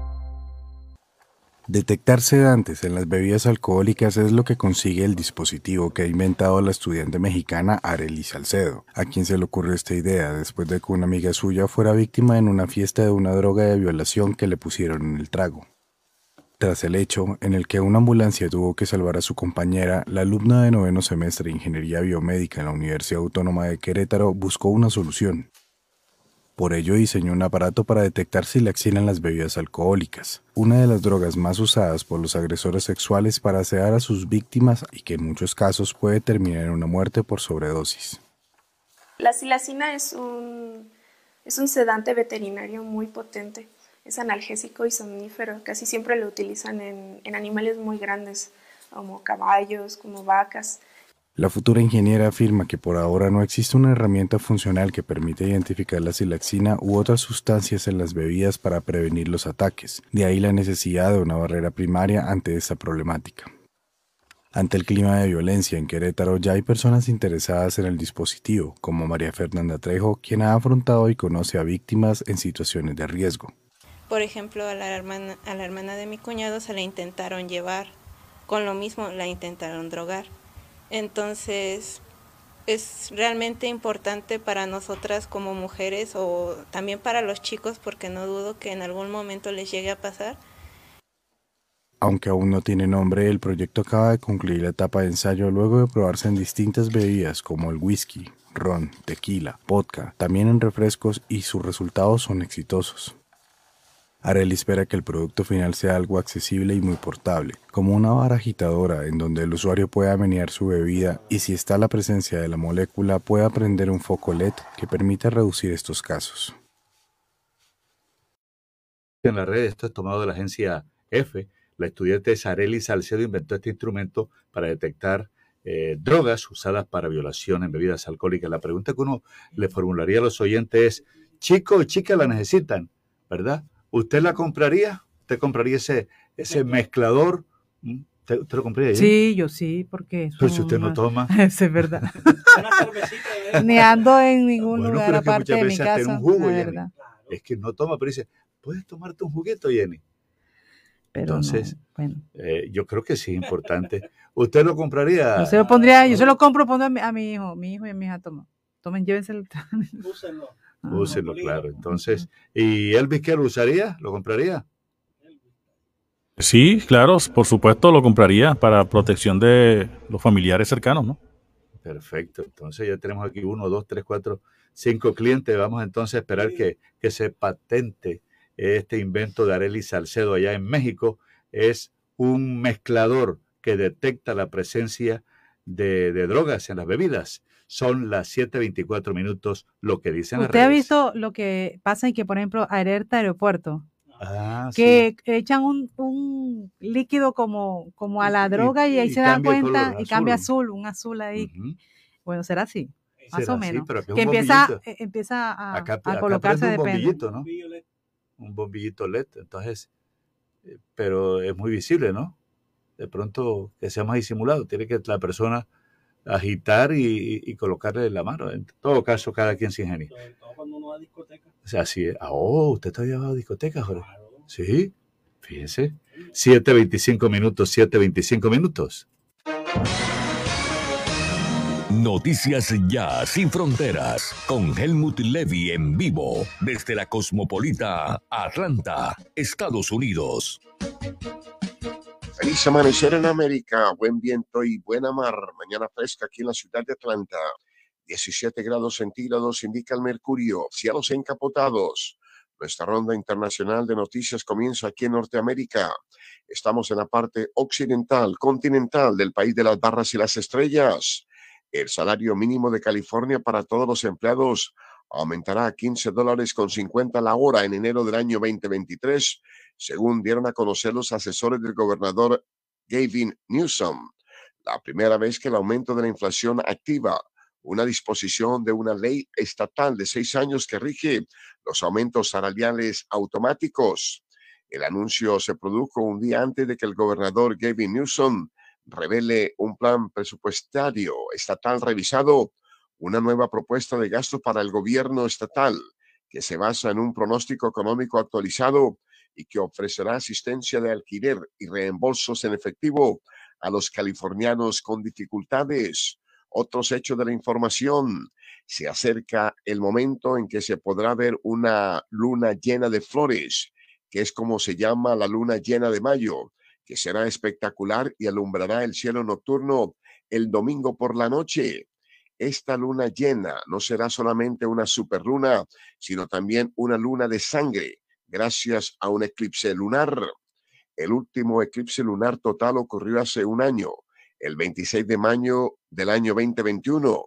Si el clima está despejado, Millones de observadores del cielo en las Américas, Europa y África podrán ver el eclipse lunar en la noche del 15 al 16 de mayo. ¿Qué es una luna de sangre? Según la NASA, una luna de sangre ocurre cuando un eclipse lunar total, cuando la Tierra se coloca directamente entre la luna y el sol, ocultando la luna de la luz solar. Así terminamos nuestro avance informativo de noticias que hemos originado desde el Máster Internacional de Noticias ya aquí en la ciudad de Atlanta. Helmut Levy con la información. Feliz día. El Caribe prefiere escuchar sus propias noticias en las voces de sus periodistas. La costa, protagonista todo el tiempo en Noticias Ya.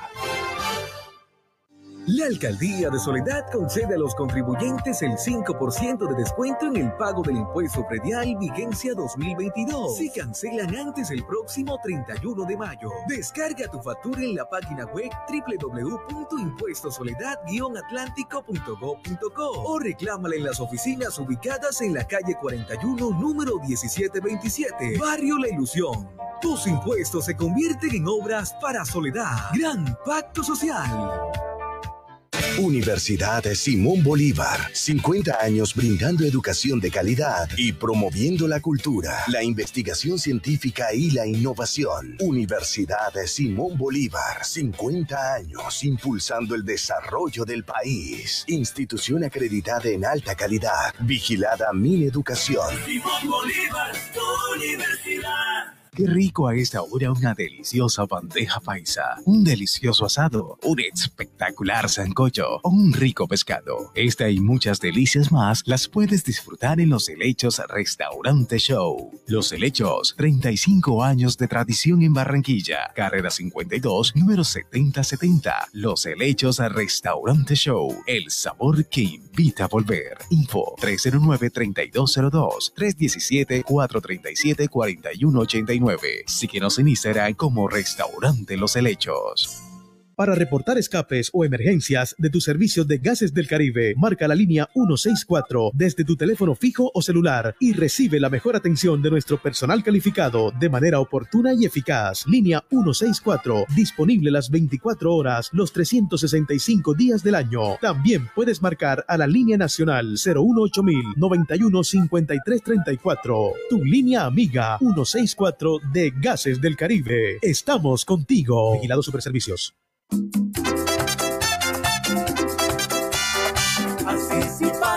Con una red de 45 hospitales y centros de salud en todos los barrios. Con la vacunación de toda nuestra gente. Así sí paga. Paga tu impuesto predial con un 5% de descuento hasta el 31 de mayo. Apórtala a tu ciudad. Alcaldía de Barranquilla. Soy Barranquilla. Cuando trabajamos en equipo, también rendimos un homenaje al amor. La Superintendencia de Industria y Comercio reconoce a Los Olivos como una de las marcas más sobresalientes y notorias de Colombia, gracias al incremento en el valor y posicionamiento de nuestra marca, el tiempo de operación y la sostenibilidad de la organización. Los Olivos, siempre rindiendo un homenaje al amor.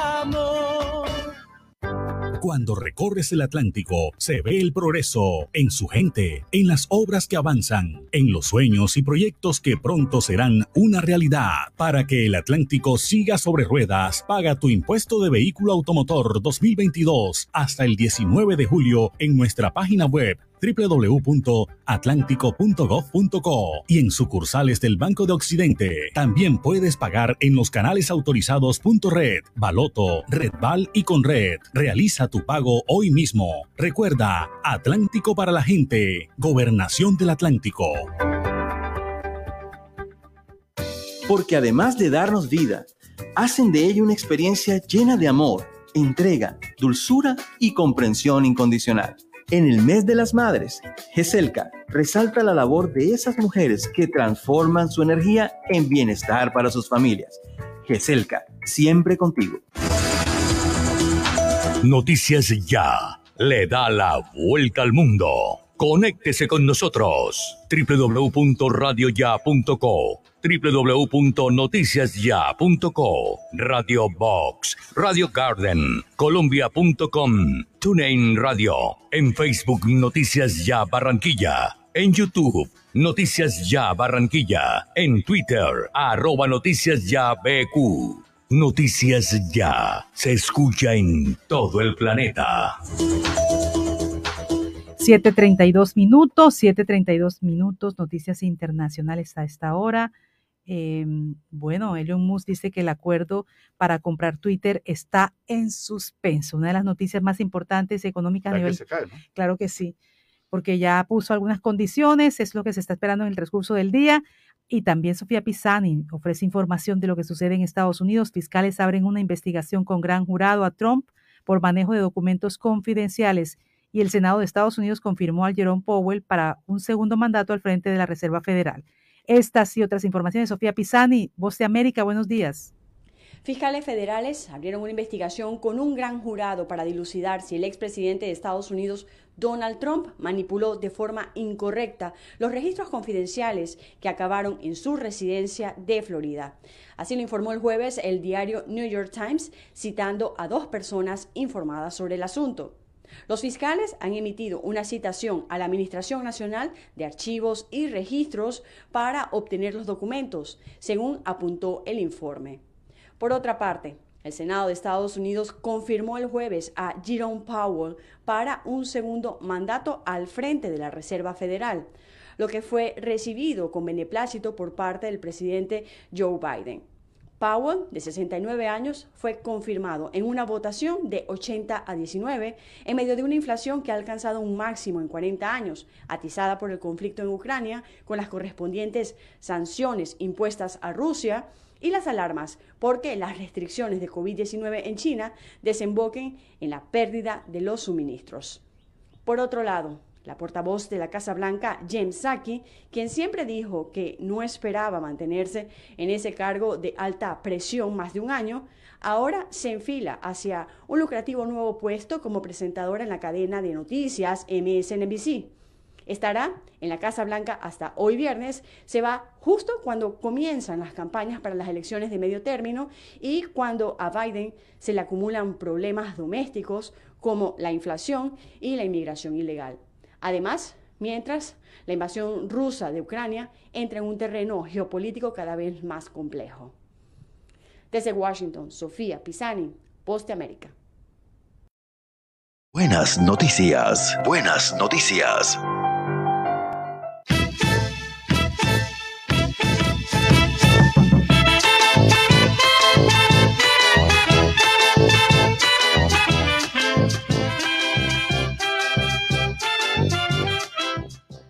Bueno, aquí está la representante de Barranquilla al Reinado Nacional del Bambuco. Esto es en Neiva, ¿verdad? Es Natalia Ruiz Blel, presentadora del noticiero Televista. Trabaja también en el canal regional Telecaribe y la tenemos aquí de cuerpo entero. Bien hermosa, como siempre, una mujer alegre. Es la reina también de los periodistas, ¿verdad?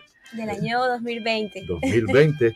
Pero, pero eh, tiene esa responsabilidad importante. El saludo para los oyentes de Noticias ya esta mañana. Hola, hola, muy buenos días. Un saludo muy especial a todos los oyentes de Noticias Ya. Les habla Natalia Ruiz, su reina del bambuco por la ciudad de Barranquilla. Muy feliz de estar aquí hoy. Como les contaba, mi primera entrevista presencial y de verdad, qué orgullo que sea acá en Noticias Ya. Mire, usted tiene que traerse la séptima corona.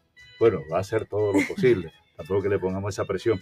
Ya, ya Atlántico tiene seis coronas. Claro. Eh, Barranquilla creo que no ha participado como Barranquilla, sino como departamento. En el 2003 le decía a los oyentes que se la ganó una niña de Barranquilla, del Atlántico, eh, Maita Acevedo Mora.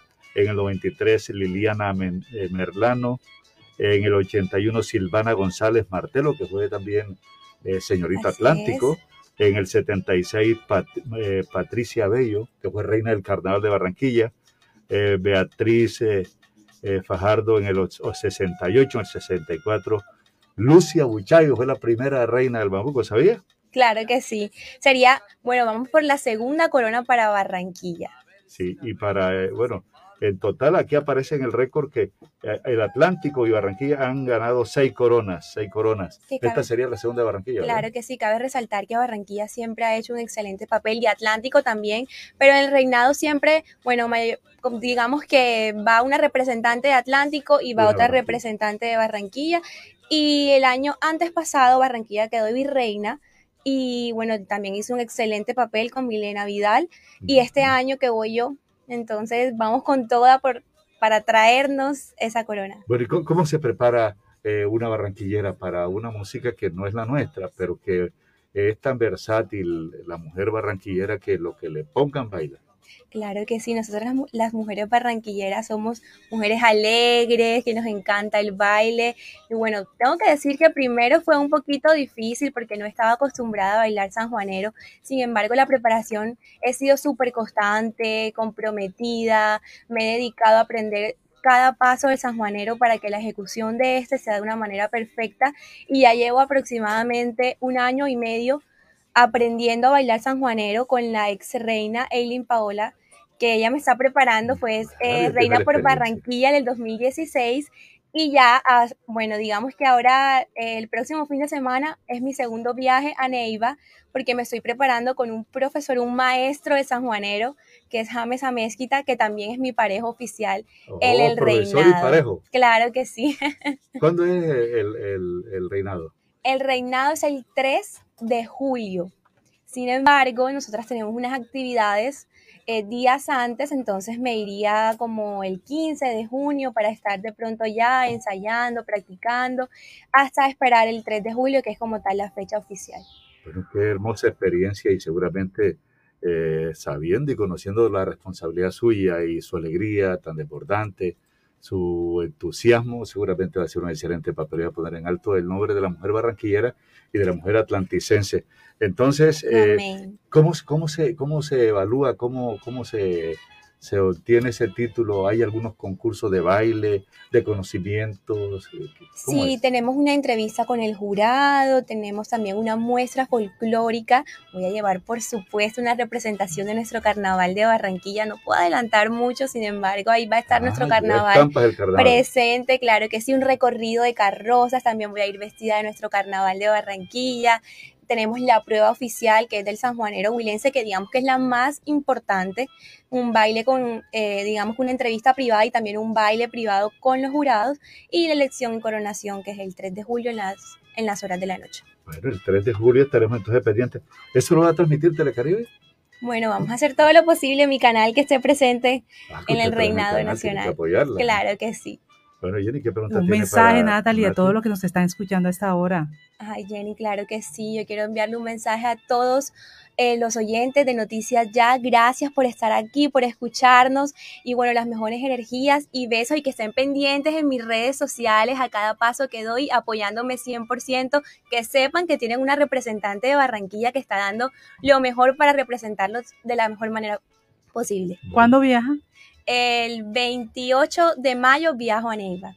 ¿Y cuánto tiempo se mantiene ya hasta ahí? ¿Se queda hasta allá el reinado? No, no, eh, regreso porque tengo que cumplir con compromisos laborales acá en el canal y por supuesto en el noticiero. Sin embargo, vuelvo a viajar en julio, en junio. Bien, hoy tendremos a, a Natalia presentando el noticiero Televista, ya presentadora de, de las noticias a nivel ya general. Que ella lo ha hecho ya muchas Sí. veces, ¿no? Sí, lo he hecho muchas veces. Hoy voy a estar con el señor Osvaldo, encantadísima de presentar con Oh, usted. Así que la invitación es para que todos estén a la una de la tarde conectadísimos con Canal Telecaribe, Noticiero Televista también. Claro, para que vean a Natalia, porque a Natalia que como siempre hermosa y muy, muy, muy afectuosa, muy especial, una, una niña, una joven que realmente nos alegra mucho ahí en el canal y especialmente en el, te- en el noticiero televista. Le deseamos el mejor de los éxitos, Nati. Ay, amén, señor Osvaldo. Muchas gracias. Usted sabe que el aprecio y la admiración siempre ha sido mutua. Y claro que voy a traerles esa corona a Barranquilla para festejarla acá en Curramba. Así es. Eh, El novio no es el parejo. No, no, no. Él, él- él baila, baila safanero o no? No, lo estoy enseñando. Sí. bueno, muchas gracias, Nati. La, dejamos para que realmente aproveche todos estos minutos del día y promueva eh, su representación eh, en el festival, en el reinado y también en el reinado nacional del bambuco en Neiva, la capital del Huila. Gracias, Jenny y señor Osvaldo, por la invitación y los quiero mucho a todos. Feliz día. ¿Y cómo es que dicen a los, a los de Neiva? Opitas. Opitas. Opitas. Así Opitas. Cariñosamente opitas. Y que hay que saber, Natalia, de- del reinado del bambuco, ¿le hacen algún examen, alguna prueba de conocimiento Sí, que nos le... hacen como una entrevista, una entrevista privada, entonces yo me imagino que nos preguntarán de las tradiciones que tienen en el Huila, la cultura, el baile, todo lo te que vas ya. Claro que sí, yo estoy estudiando para ir preparadita. Desde el año pasado está preparándose, ¿no? Sí, desde el año pasado. Sí, desde el año Porque pasado. es que les cuento algo aquí entre nosotros. Yo iba el año pasado, sin em- porque el reinado se hizo de pronto eh, virtual, entonces no tuve como la oportunidad de prepararme muy bien. Entonces yo dije, no, yo con calma, espero el otro año y tengo todo el otro, el año pues pasado para seguir preparándome y, Y este- este año el es presencial. Y este año el reinado vuelve presencial. Perfecto. El mejor de los éxitos. Amén, amén. Muchas gracias por la invitación. Bueno, ahí está. Natalia Ruiz Blel, representante de Barranquilla en el Reinado Nacional del Bambuco en Huila. Eso será el próximo 3 de julio. ¿Cuántos días son? 3 de julio son cuatro días desde el jueves, jueves, viernes, sábado y domingo. Perfecto. Bueno, estaremos acompañándolos siempre, siempre, siempre. Y bendiciones. Amén. Muchas gracias. Feliz de estar aquí con ustedes en el día de hoy. Esta es su casa también. 7:43 minutos en Noticias Ya.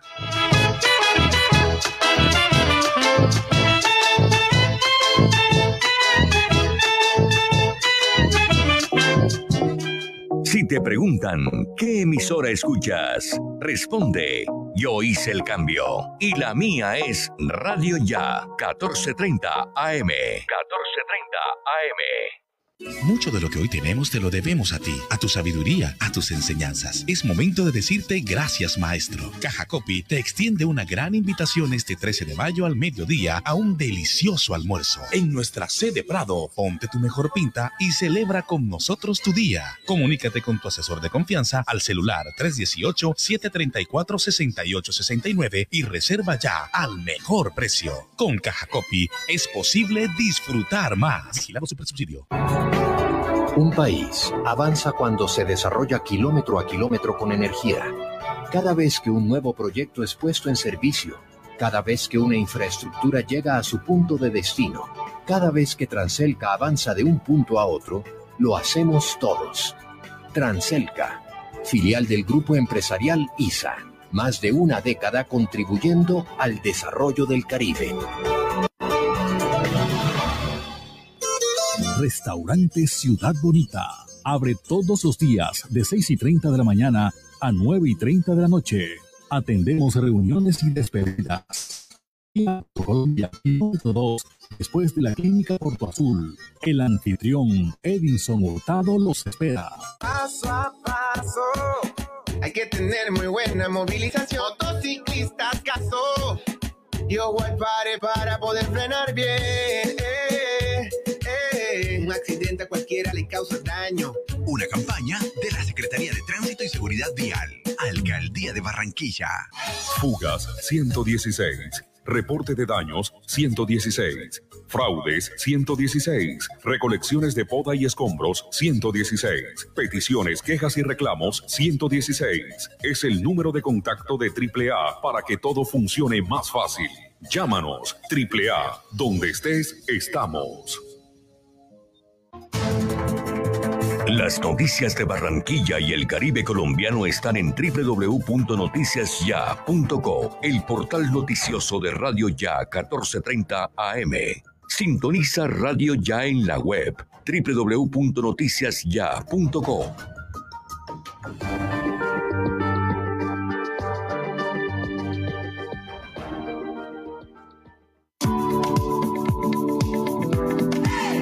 Así se mueve nuestro río Magdalena. Noticias ya.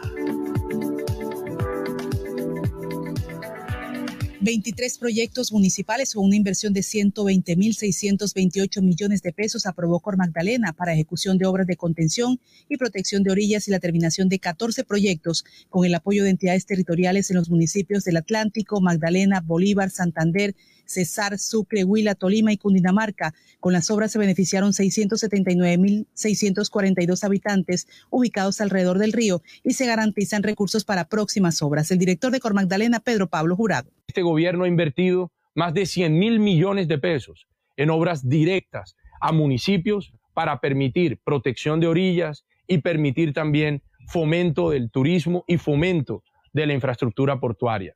Municipios tan distantes como Pitalito, en el sur del país, o Guaranda en la Mojana Sucreña, o un municipio en Bolívar, o La Gloria, o Gamarra en el departamento del Cesar, hoy comparten no solo la condición de municipios ribereños, sino el destino de estos recursos que transforman a través de obras el potencial y la posibilidad de desarrollar su futuro de cara al río Magdalena.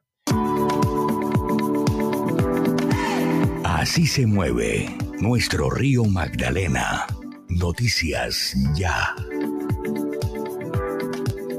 Para que en sus obras la mirada pueda pasar con libertad, manteniendo la seguridad y el buen diseño, controlando la temperatura y el ruido externo. Su mejor opción es Tecnoglass. Transformamos el vidrio según sus necesidades. Llámenos 373-4000 Tecnoglass, el poder de la calidad. Certificado por gestión ambiental y calidad y Contec. Tu mejor ruta es estar al día. Paga tus derechos de tránsito 2022 en las sedes del Tránsito del Atlántico, en Barranquilla y en Sabana Grande, a través de pagos PSE, en la página de Tránsito Departamental o en cualquier oficina de vivienda. También puedes pagar tus derechos de tránsito en puntos Red, Baloto, Redval y Conred. Seguimos trabajando por un tránsito del Atlántico para la gente. Gobernación del Atlántico. Entretenimiento. Moda. Sabores. Compras. Cultura. Buena Vista es el centro comercial de los barranquilleros. En Buena Vista siempre hay un motivo. En Noticias Ya, lo que la gente quiere saber. Bueno, está con nosotros eh, el doctor José Duarte, que es el delegado departamental de la registraduría en el Departamento del Atlántico, eh, y a quien saludamos desde Noticias Ya. Faltan 11 minutos para las 8. Doctor Duarte, buenos días. Gracias por acompañarnos. Buenos días, Osvaldo, a toda tu mesa de trabajo, a los oyentes que a esta hora nos escuchan en el Departamento del Atlántico. Bueno, viene una prueba muy importante de la democracia colombiana y es este 29 de mayo, domingo, la elección para las presidenciales en Colombia. ¿Cómo estamos preparados en el Departamento del Atlántico? Bueno, Osvaldo, eh, nos encontramos listos. Ya el pasado fin de semana hicimos el sorteo de los jurados de votación que deben cumplir con la obligación de ser eh, jurados en, esta elección presidencial. Eh, ya fueron sorteados 34.686 jurados en el Departamento del Atlántico, que serán los eh, entre titulares y remanentes eh, para, para acompañarnos en las 5.029 mesas dispuestas en, a lo largo y ancho del departamento. De ese total de jurados, 19.261 son en la ciudad de Barranquilla, 5.938 en Soledad y bueno, el resto en los, los demás municipios del departamento. Y tenemos un potencial electoral de 2.016.146 ciudadanos que podrán sufragar en esta elección presidencial, de las cuales 1.048.469 son mujeres y 967.677 hombres en todo el departamento. Esta escogencia es de aceptación obligatoria, doctor Duarte. La designación de jurados de votación es de forzosa aceptación, no salvo eh, unas eh, causales de exclusión contempladas en el artículo 108 del Código Electoral, que son muy puntuales y las cuales deben ser demostradas por los ciudadanos.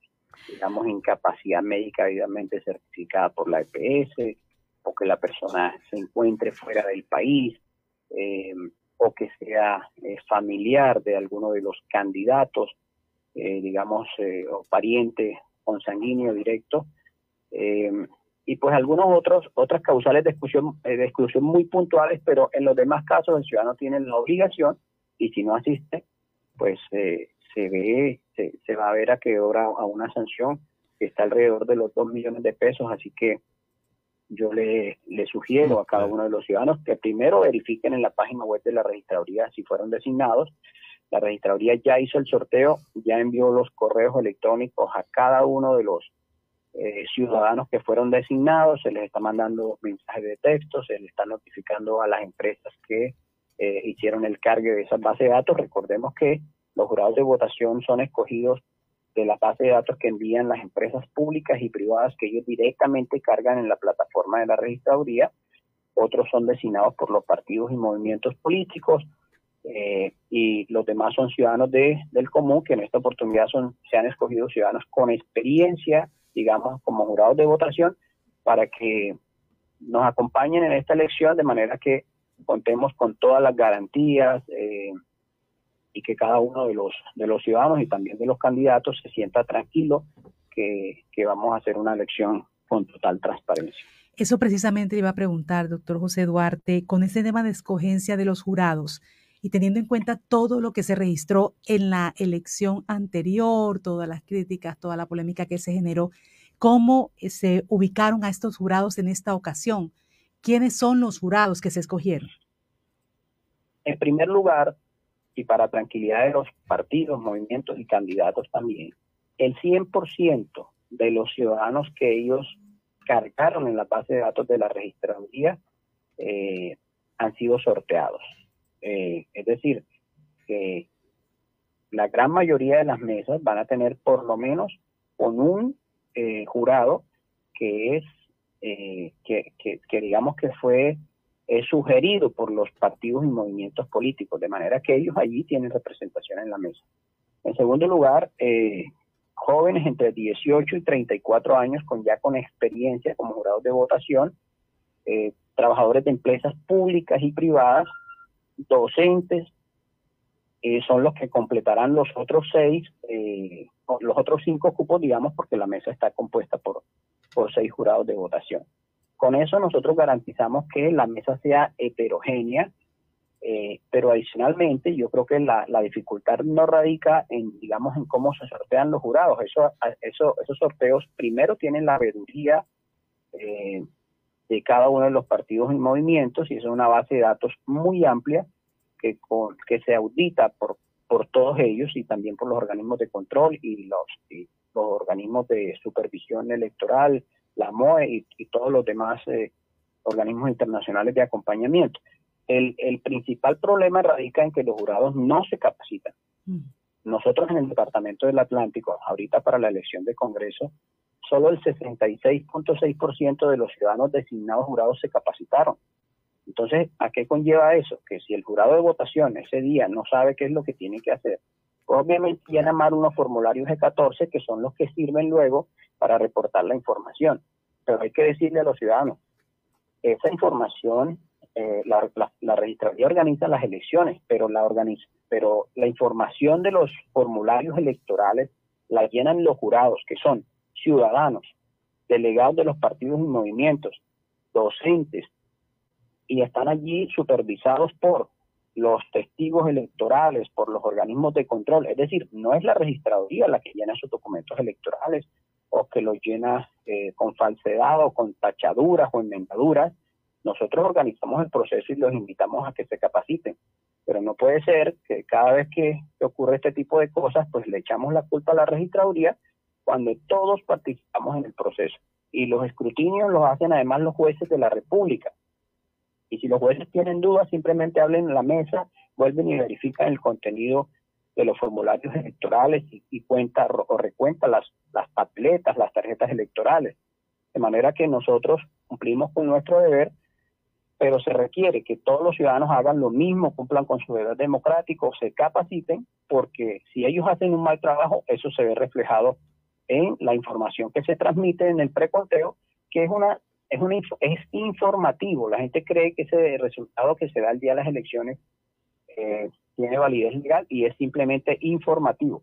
La validez legal se da cuando, con posterioridad a eso, los jueces de la República hacen el respectivo escrutinio.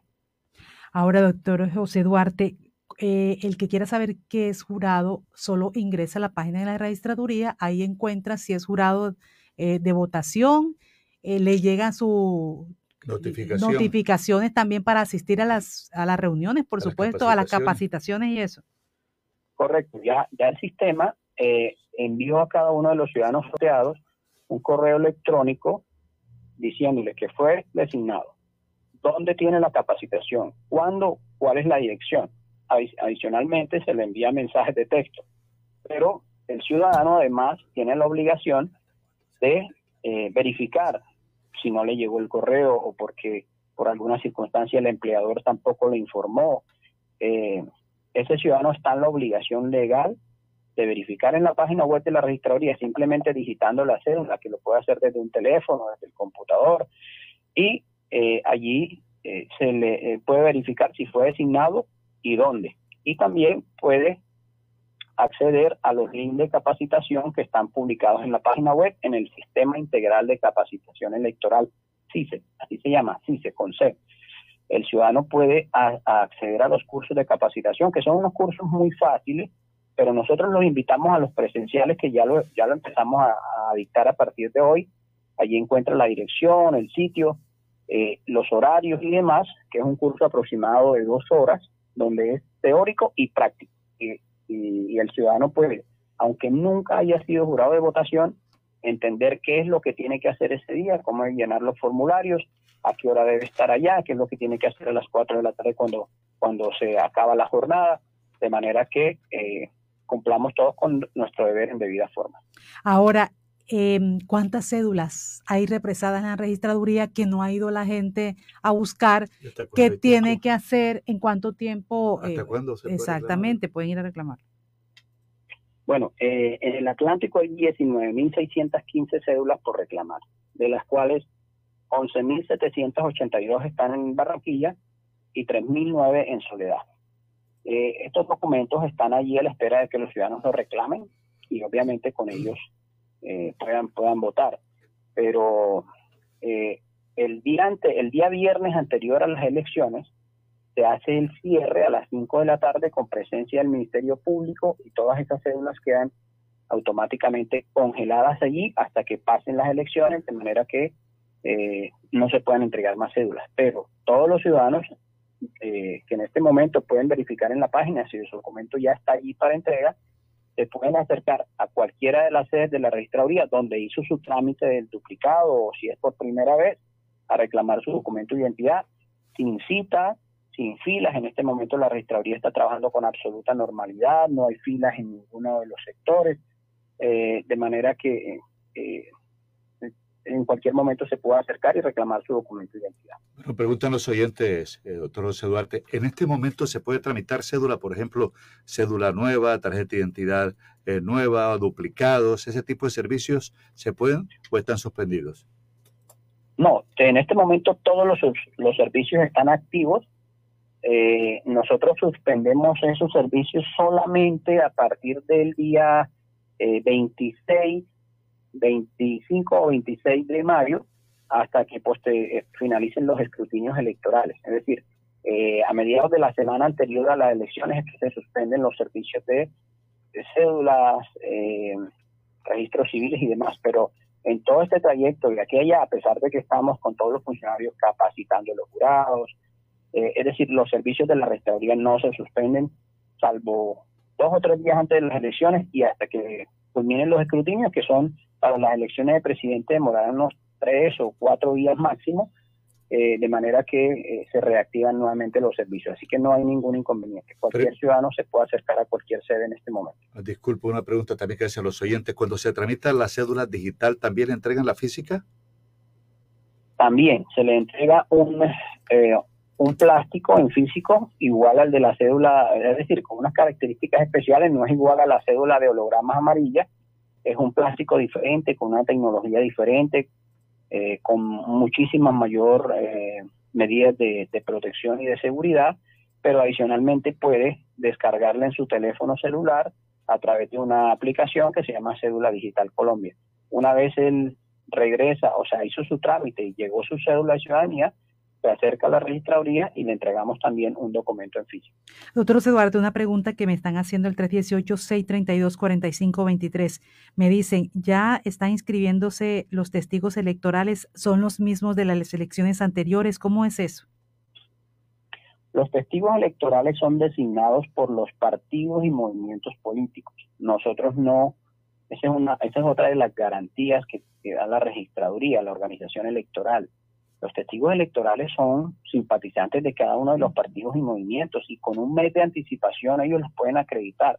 Ah, en este momento ya los, los están acreditando en la plataforma de la registraduría y nosotros lo que hacemos es entregarle una credencial para que ese día eh, asista como testigo a cada una de las mesas donde el partido o movimiento lo ha propuesto. De manera que es una garantía para ellos y nosotros desde ya, con un mes de anticipación, estamos pidiéndole a todos ellos que eh, carguen en la base de datos de la registraduría aquellos simpatizantes que deseen ser testigos. Nosotros no, no decidimos si son nuevos, si son los mismos, eso ah, es autónomo de cada uno de ellos. Pero tienen que inscribirse. Claro, pero los inscribe el partido. Exacto, pero ante la registraduría, la plataforma de la registraduría, no quedan y que los anteriores que se inscribieron tienen que nuevamente llegar a inscribirse en esa plataforma de la registraduría para poder dar, ser... Eh, ser la, la ah, registraduría les acredita a los partidos y movimientos un, eh, un link para que a través de la plataforma carguen sus listados y puedan hacer obviamente las modificaciones. Ellos pueden decir si son los mismos de la vez anterior o son nuevos o tienen gente adicional. Mm, lo que la ley permite es que tengan hasta un testigo por mesa cada uno de los partidos y movimientos, de manera que ellos eh, pueden, podrían, por ejemplo, en el departamento del Atlántico, cada, cada uno de los, de los de las campañas tener hasta hasta 5029 eh, testigos cada uno, que realmente jamás, jamás han tenido esa, esa cantidad, pero una cifra bastante elevada. Bueno, el doctor José Duarte, que es el delegado departamental del Registrador Nacional en el departamento, muchas gracias por su presencia en Noticias Ya y estaremos pendientes el próximo lunes para que en vivo también nos acompañe y le dé claridad y los oyentes, las inquietudes, las preguntas, lo que quieran, usted le pueda orientar.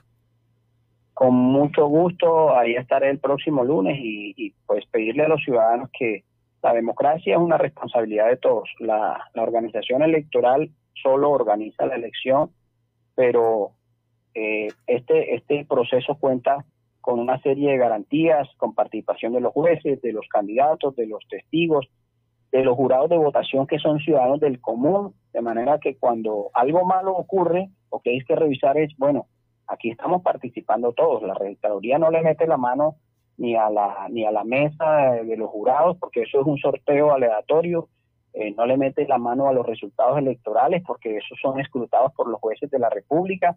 Nosotros simplemente organizamos la logística de la elección, invitamos a los ciudadanos a que participen, eh, hacemos la inscripción de los candidatos y demás, pero el resto es una responsabilidad de todos, de los ciudadanos, de los organismos de control, eh, de la registraduría, de los partidos y movimientos políticos y principalmente del ciudadano común y corriente que le corresponde cumplir con su deber democrático de escoger al próximo presidente de la República. Bueno, muchas gracias, doctor José Duarte, que tenga un excelente fin de semana. Igualmente para ti, para todos ustedes. 8 de la mañana, 5 minutos, 8, 5 minutos. Confirmado. Noticias Ya. Periodismo útil. En buenas manos. La Corporación Educativa Formar te invita a ser un técnico laboral con conocimientos enfocados en principios prácticos de alta competencia, formándote como una persona de éxito para el mundo laboral empresarial en el área de educación. No lo hemos cambiado todo, pero no todo sigue igual. Aire, se nota el cambio entre la gente. Aire, ciudad. Aire, se nota el cambio entre la gente. Se nota el cambio en el aula. Aire. La Alcaldía de Soledad concede a los contribuyentes el 5% de descuento en el pago del impuesto predial vigencia 2022 si cancelan antes el próximo 31 de mayo. Descarga tu factura en la página web www.impuestosoledad-atlántico.gov.co o reclámala en las oficinas ubicadas en la calle 41, número 1727, Barrio La Ilusión. Tus impuestos se convierten en obras para Soledad. Gran Pacto Social. Ahora en el Centro Recreacional Solinilla, lánzate a la diversión. Ven y disfruta con familia y amigos del nuevo tobogán. Relájate en nuestras confortables cabañas mientras deleitas la mirada con su maravillosa vista y te das un chapuzón en la gran zona acuática. Centro Recreacional Solinilla. Ven. Te estamos esperando. Más información en nuestras redes sociales o en www.conbarranquilla.co. Con Barranquilla, creciendo juntos. El sistema informativo de la hora. Noticias ya. Mucha atención bajo fuerte custodia. Esposa del fiscal asesinado en Barú regresó a Paraguay. Los restos del inmorado Marcelo Pecci serán trasladados hoy desde Cartagena. Claudia Aguilera, la esposa del fiscal antimafia Marcelo Pecci, asesinado el martes en una isla colombiana de Barú, donde se encontraba de luna de miel, retornó anoche a su país. Aguilera llegó en el avión presidencial paraguayo junto a parte del grupo de fiscales que se desplazó hasta territorio colombiano para apoyar las investigaciones del atentado. Medios locales aguardaban en las afueras de la base aérea Silvio Petirochi, de la ciudad de Luque, vecina de Asunción, por la salida de la comitiva procedente de Cartagena de Indias. De la base militar que acoge a la primera brigada aérea del país salió una caravana de vehículos. Sin embargo, ninguna autoridad declaró a la prensa.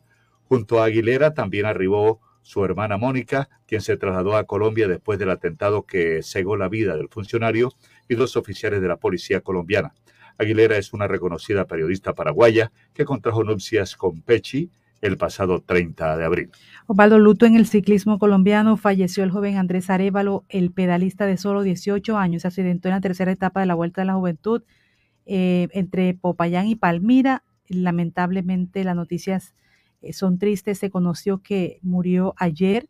Andrés Arevalo perdió la vida luego de permanecer en una semana de cuidados intensivos tras este grave accidente en el que se vio involucrado en la tercera etapa de la Vuelta de la Juventud entre Popayán y Palmira. El oriundo de Soacha, este joven de 18 años que portó eh, el dorsal 205 en la competición ciclística del país, sufrió un aparatoso accidente en aproximaciones a Buga en lo que fue la tercera fracción del certamen que estuvo llena de lluvia y velocidad. El pedalista eh, de Soacha padeció un trauma cráneoencefálico severo y fue trasladado a la clínica Palma Real de Palmira, donde se le practicó una cirugía y se estuvo a la espera de una evolución.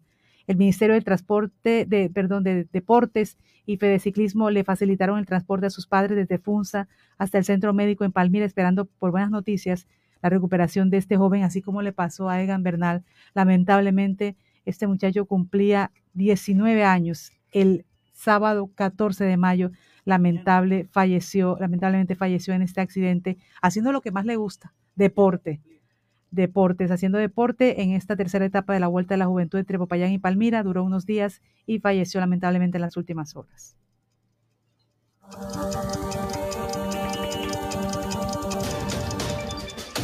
Este fue el sistema informativo de la hora en Radio Ya. Noticias Ya. Fugas 116, reporte de daños 116, fraudes 116, recolección de podas y escombros 116, peticiones, quejas y reclamos 116. 116 es el número de contacto de AAA para que todo sea más fácil. Llámanos. AAA. Donde estés, estamos. Abre bien tus ojos, no lo pienses más. Si aprendes inglés, tu vida pronto cambiará. El Colombo Americano te está esperando ya. Con los mejores docentes y la mejor calidad. En el Colombo Americano te enseñamos inglés de En la renovadora nos renovamos todos los días para servirles mejor. La renovadora, lavamos en seco su ropa fina, alfombras y cortinas. Servicio a domicilio 312-648-9532, 605-340-5504. La renovadora, más de medio siglo de experiencia. Carrera 44, número 5763, en Barranquilla. ¿En Barranquilla dónde sirven la mejor bandeja paisa? En los helechos. Pues la verdad, en los helechos. Claro, mi llave, en los helechos. Los helechos, la mejor bandeja paisa de la ciudad. Además, deliciosos asados, sopas, pescados, zancochos. Pregunta por nuestros combos. Restaurante Show Los Helechos. El sabor que te invita a volver. Carrera 52, número 7070. Info 309-3202. 317-437-4189. Síguenos en Instagram como Restaurante Los Helechos desde hace 48 años. En Promigas sabemos que la transformación se hace día a día. Construimos un mañana sostenible a través del acceso a fuentes de energía de alta calidad y bajo impacto ambiental que contribuyan al progreso de empresas, familia y entorno. Nuestro propósito es trabajar por el país mirando hacia el futuro. Promigas, energía que impulsa desarrollo. Hablemos de música.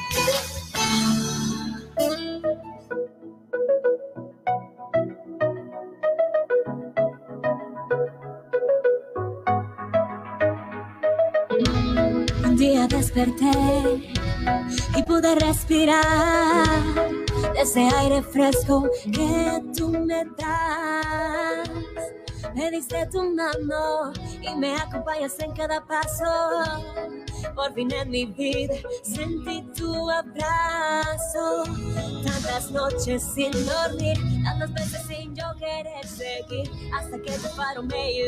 Bueno, a esta hora nos acompaña a las 8.13 minutos aquí en los estudios de Radio Ya, en esta emisión de noticias ya, una eh, mujer hermosa que canta estas canciones que ustedes están escuchando, canción cristiana, canciones cristianas, ella es Isa Ferrer, tiene solo 20 años y este es su primer sencillo y que nos está poniendo a consideración de los oyentes aquí en esta emisión de noticias ya.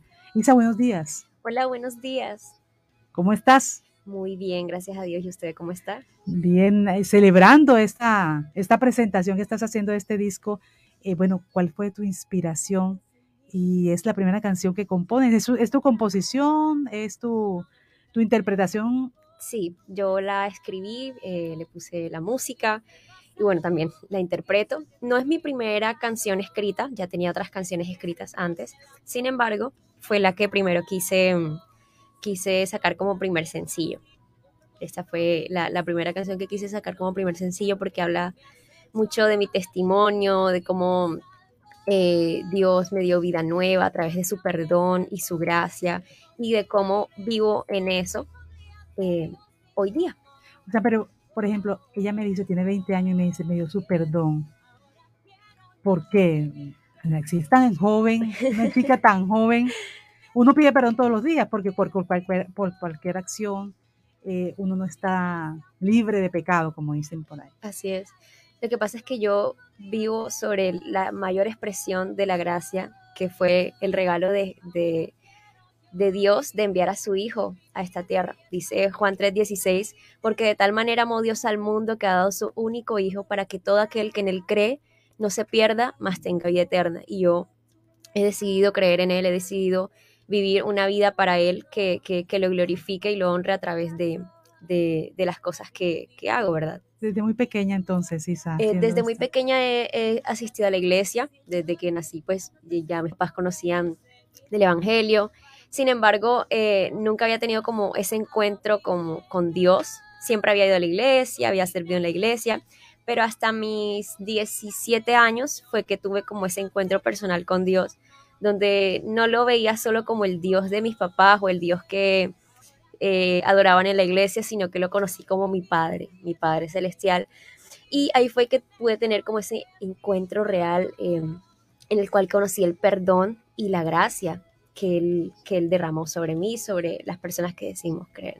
¿Cómo, cómo ha visto esa, esa gracia sobre usted?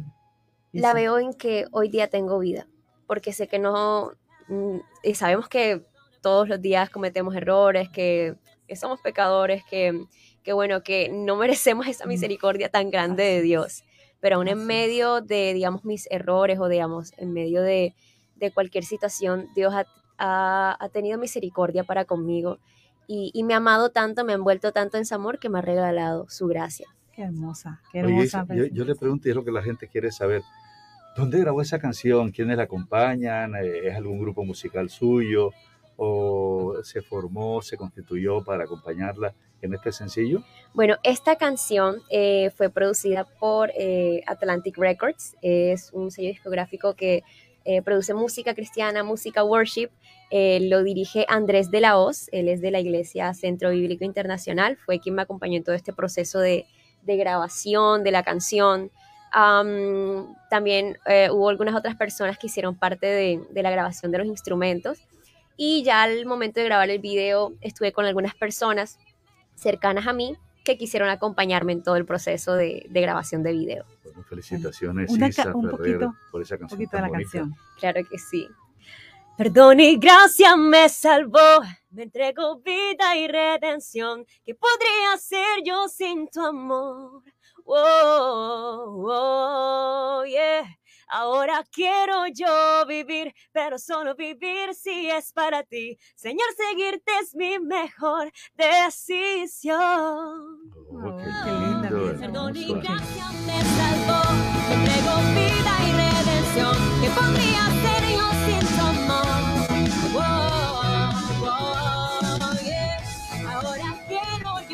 muchas gracias, que un feliz fin de semana y gracias por tu tiempo y acompañarnos. Gracias a usted por la oportunidad por estar aquí, pues por eh, poder compartirles sobre mi canción y, bueno, espero que de verdad sea de mucha bendición para sus vidas. Para ti, muchos éxitos.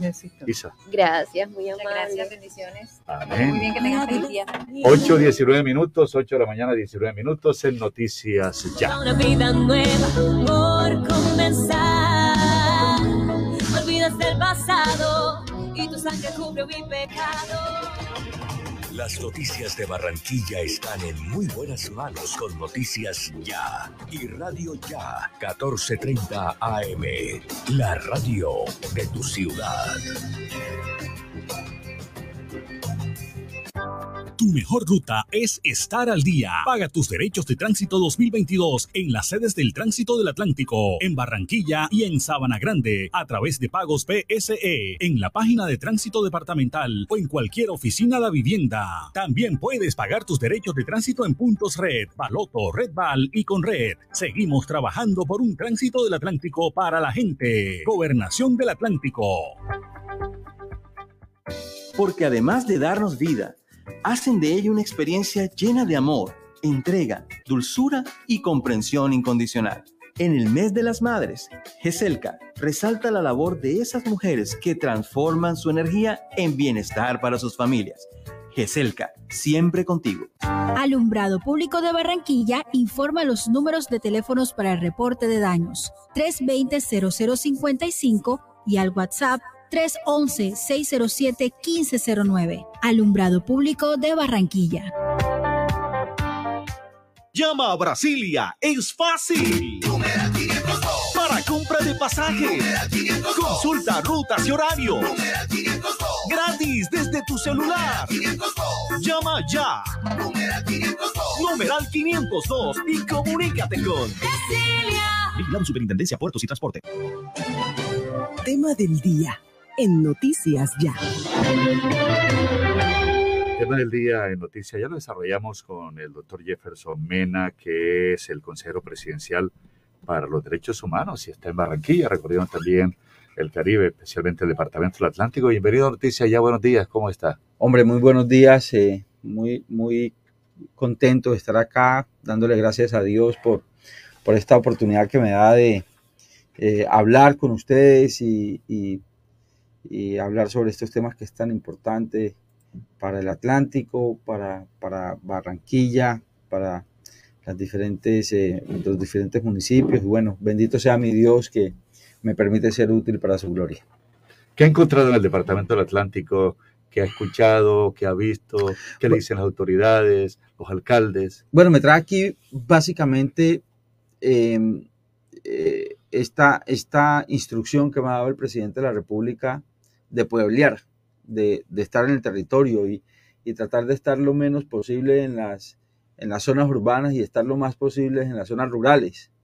Entonces, eh, hemos estado recorriendo el del día ayer varias, varias eh, entidades del gobierno hablando sobre el trabajo que estamos haciendo desde la Consejería de Derechos Humanos, pero también analizando la situación en derechos humanos que hay en municipios como Soledad, hoy vamos para Malambo, y, y, a ver qué fue lo que le pasó a nuestro alcalde allá hace un par de, un par de, de, de semanas, creo, ah, sí. eh, en, la que, en la que se vio en medio de, esta, de estas dificultades. Así que estamos aquí eh, actuando a, a, nombre del señor presidente de la República, haciendo presencia como gobierno nacional, porque vamos, hemos trabajado mucho durante estos tres años y, y, y largos que, que, llevamos y vamos a seguir haciéndolo así hasta el último minuto de nuestro gobierno. No somos excepción, por ejemplo, en el Departamento del Atlántico en cuanto a reclutamiento de menores no. para estar al servicio del narcotráfico, de No. las bandas criminales, eh, No, de, la, de la guerrilla, ¿no? Desafortunadamente no es una excepción. Eh, aquí se está presentando mucho el caso, no tanto el reclutamiento que es entendido como, como la vinculación de nuestros jóvenes a estos grupos delincuenciales, pero sí la de uso y utilización. Claro. Y en los índices de uso y utilización, exacto, para eh, están utilizando, están utilizando a nuestros jóvenes para que sean ellos los que introduzcan eh, la droga a los colegios, Mm. eh, a las universidades, se conviertan ellos como en los, en los jíbaros internos eh, para que hagan grafitis en nuestras instituciones educativas. Están utilizando a nuestros jóvenes también para que, para que sean ese puente con, con, con las niñas y las niñas también se vinculen a esta actividad. Y, y estamos trabajando mucho con las autoridades locales, pero también con nuestra fuerza pública, de la mano con la primera dama de la nación y con todas las entidades del gobierno nacional para, para evitar que esto siga sucediendo. Consejero Jefferson Mera, esto quizás por la pobreza de, de nuestros pueblos. eh, No, esto- o no es, no es. Esto, esto, ¿Esto es más? en, en- en Colombia somos muy dados en justificar la violencia. La violencia no es justificable por nada, no justifica la violencia que seamos pobres o ¿Y las ricos, necesidades? ni las necesidades, no la justifica. No, hay- existen países mucho más pobres que Colombia, mucho más desiguales que Colombia, con más falta de oportunidad que Colombia, y no tienen, no, no recurren a la violencia para solucionar ese tema. Nosotros tenemos que proscribir este tema de la justificación de la violencia eh, por, por ninguna razón. Por ninguna razón podemos aceptar la violencia. ¿Qué es, lo que, ¿Qué es lo que realmente ocurre aquí? Aquí lo que ocurre es la codicia. La codicia de unos bandidos que buscan, eh, que lo que buscan es eh, enriquecerse a partir del narcotráfico. Del narcotráfico. Eso es lo que sucede. Lo que hay de fondo es esta, esta transversalidad, que es eh, esta, esta economía de las drogas, economías ilícitas, que buscan convertir en victimarios a cuanta persona se les atraviese. Y, y desde el Estado colombiano, desde el gobierno nacional, no se lo vamos a permitir. Pues el facilismo también para buscar plata y conseguirla, pero al mismo tiempo eh, se hace necesario entonces repotenciar estos aspectos en la casa, en el colegio, en las escuelas. Esto, esto es un baile entre dos. Esto es un, un, un baile entre dos. Esto es, por un lado, la institucionalidad, pero por el otro lado también, por el otro lado también tiene que estar, eh, ok, por el otro lado también tiene que estar la comunidad. Y cuando yo me refiero a comunidad, me refiero a, a todos los, espera que estamos teniendo aquí como... Ahí. Ahí. Sí, a diferencia, aquí no, aquí sí. Ah, ok, perfecto, perfecto. Y cuando, y cuando me refería al baile entre dos, está todo lo que tenemos que hacer las entidades, la institucionalidad, pero también todo lo que tenemos que hacer como comunidad. Y cuando me refiero a comunidad, me refiero específicamente a lo que tenemos que hacer como familia, a lo que tenemos que hacer como para generar entornos protectores en las instituciones educativas, a generar entornos protectores en nuestros parques, en nuestros, en nuestros eh, barrios, ¿cierto? Todo eso, todos nos tenemos que convertir en unos vigilantes. Y blindaje total. Blindaje total. Esto tiene que ser operación tenaza. Operación tenaza. Apretar por todos los lados, apretar por, do- por los dos lados para evitar que estos bandidos se salgan con, con la suya. Consejero, eh, bueno, es una situación bastante difícil. eh, ustedes llegan a esa información. ¿Les preocupa el municipio de Malambo? Eh, ¿Les preocupa el municipio también de Soledad? Soledad. ¿Hay algo otro, otros municipios que ustedes tienen como la alerta en el departamento del Atlántico y que les han dicho, mire, aquí esta situación hay que ponerle eh, algún tipo de, de- de- de lupa? Eh, nosotros eh, vamos a lanzar, el señor presidente de la República va a lanzar la próxima semana la plataforma eh, del Observatorio de Derechos Humanos del país. Va a ser una plataforma muy importante, nos va a poner a la vanguardia en la región en este tema. ¿Y por qué les hablo de la plataforma para responderle? Porque ahí hay una, hay una, una parte de esta plataforma, de este observatorio, que maneja un, un desarrollo que hemos eh, diseñado desde la consejería, que es el IPOR, es el índice de probabilidad de, de reclutamiento, de ocurrencia de reclutamiento. Y ahí nos, saca, nos sale evaluando eh, unas, unas características especiales, nos saca cómo está el nivel o la probabilidad de reclutamiento por municipio, por municipio. Y, y Malambo y, y Soledad están dentro de esas 200, eh, 200 municipios con mayor probabilidad de reclutamiento. Y en esos 200 municipios tenemos que tener una, una aplicación especial. Ahora, ¿esto en qué se tiene que desarrollar? Se tiene que desarrollar que el reporte no nos diga solamente el municipio, porque el municipio es demasiado extenso, sino que también nos diga los puntos focales, ¿cierto? En el municipio, cuáles son las veredas, y en las veredas, cuál es el sector, el barrio. Es decir, Puntual. el puntual para que al aplicar la solución, la solución llegue específicamente a donde está el problema y no corramos el riesgo de que se disgregue en todo el municipio, ¿cierto? Que es mucho más amplio. Entonces, estamos trabajando en eso, lo estamos haciendo eh, con todo rigor, con todo profesionalismo, también, pero también con todo patriotismo, con todo patriotismo, para que le quede esta herramienta al país y sea aprovechada por absolutamente todos. Oiga, mi consejero, entonces, por ejemplo, la comunidad tiene la oportunidad de decir, esto está pasando en este sector de mi municipio, en esa plataforma la gente puede entrar y puede decir, me estoy preocupando porque estos jóvenes... Así es. Y otro tema, ¿en qué edades están estos muchachos? el, el- el problema, el problema de esto es que cada vez se está reduciendo más la edad. Por ejemplo, cuando nosotros analizamos el tema del consumo de drogas, el consumo, Colombia antes no era un país consumidor. Si ustedes ven los reportes, Colombia era un país netamente, teníamos, teníamos, teníamos el- el- el- la, la tara esta de la producción, ¿cierto? Ahora esto está migrando a no ser solamente productor, sino también ser consumidor. Pero lo peor de eso es que al ser consumidor, esto está, las edades en las que se está iniciando con esto está bajando. Nosotros ya encontramos niños de 11, de 10 años consumiendo, consumiendo Y vendiendo. eh, y vendiendo. Entonces, ahí tenemos que trabajar como sociedad. Esto no puede ser un problema solamente de un sector o la responsabilidad de unos o de otros. Esto es la responsabilidad de absolutamente todos. Y aquí nos tienen que ayudar mucho los padres de familia y nos tiene que ayudar mucho la familia, el hogar, ¿cierto? Principios, valores, las entidades, entidades religiosas, las instituciones educativas, absolutamente todos tenemos que trabajar medios, los para, medios y los medios de comunicación, los medios de comunicación para, para evitar que esto eh, vaya a pasar de castaño oscuro. Oiga, consejero, va para los municipios a hablar con los alcaldes. ¿Qué le pide a los alcaldes?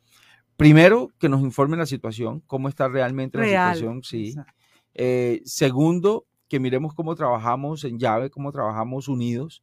Eh, nosotros eh, no vamos a dejar a los alcaldes solos, no vamos a dejar a la institucionalidad sola. Entendemos que es trabajando con ellos que lo podemos, que lo podemos lograr. Ahora bien, eh, no soy de aquellos que creen que de Bogotá se plantean las soluciones para el territorio. Yo, yo, yo creo, sinceramente, que es el territorio el que da los elementos para que entre todos construyamos la solución. Esta, esta cosa mágica, pues, que de Bogotá todo se soluciona, esto no, no puede ser así. Entonces, por eso, por eso me gusta ir al territorio, reunirme con las, con las entidades, con las alcaldías, para, para trabajar de la mano con ellos, pero también con la comunidad, para ver cómo hacemos esta, esta, este círculo virtuoso y estas sinergias que nos permitan avanzar. La plataforma entonces, ¿cuándo va a estar ya disponible? El 17 de mayo, el presidente la estará lanzando desde la Casa de Nariño a las 3 de la tarde. Bueno, muchas gracias al consejero presidencial para los derechos humanos, Jefferson eh, Mena Sánchez, que nos ha acompañado esta mañana aquí en Noticias Ya es, ¿no? Aquí ¿Algún a la orden mensaje? siempre, un mensaje para los jóvenes, para las autoridades. Hombre, para, para, para todos nosotros no hay nada más importante que la, que la protección de nuestros niños, niñas y adolescentes. Colombia tiene muchos desafíos, pero lo que no podemos, lo, lo que no podemos permitir como sociedad es que esos des- desafíos ya vayan a trascender em, a- a- o vayan a migrar a volverse una amenaza para el futuro de lo que es nuestro presente, que son nuestros niños, niñas y adolescentes. Yo tengo, yo tengo un hijo de 16 años em, y me pongo en los zapatos de los padres. Em, eh, debe ser un dolor muy grande el que se debe sentir ver cómo, cómo un hijo toma la decisión de irse o cómo se llevan un hijo a hacer esta clase de, de cosas. Y, y ahí tenemos que volcarnos, mirar un poquito hacia atrás y mirar eh, esos, eso- esa educación en principios y valores que tanta falta nos está haciendo. Y yo, y yo noto un país clamando eso, clamando eso, clamando, necesitamos principios y valores, necesitamos volver a que nuestros niños sean buenas eh, personas, que sean buena gente. cosas tan básicas en la vida, tan necesarias en la vida como creer en Dios, como, como, como saber que hay un Dios en los cielos que nos mira. Y temor a él que, que también, no, ¿no? que no es un, que no es un Dios etéreo, como por ahí lo quieren mirar. Que no es un Dios que, que todos somos dioses. No, no, no, no, no. Aquí hay un Dios que lo sabe todo y lo conoce todo. Y complementar eso también con una educación férrea, con una educación eh, que, que, que aísla a nuestros niños de esa, de esa situación. Entonces, eh, eh, es, es muy importante, muy importante que, que, que podamos trabajar todos unidos y que tomemos conciencia del peligro que se está cerniendo entre nuestros niños, niñas y adolescentes. Doctor Jefferson Mena, eh, muchas gracias por visitarnos, por estar con nosotros. Ha sido muy amable. Que tenga muchos éxitos. y Ojalá que eh, su visita al Atlántico contribuya realmente para rescatar a nuestros jóvenes. Quiera Dios que seamos útiles para servirle a este hermoso departamento, a esta hermosa ciudad y, y a- y al país. Que Dios los bendiga a todos. Amén. 8 de la mañana, 33 minutos. Son las 8.33 minutos en Noticias Ya. Escuchan Noticias Ya, la libre expresión. En Radio Ya, la verdad sin filtros.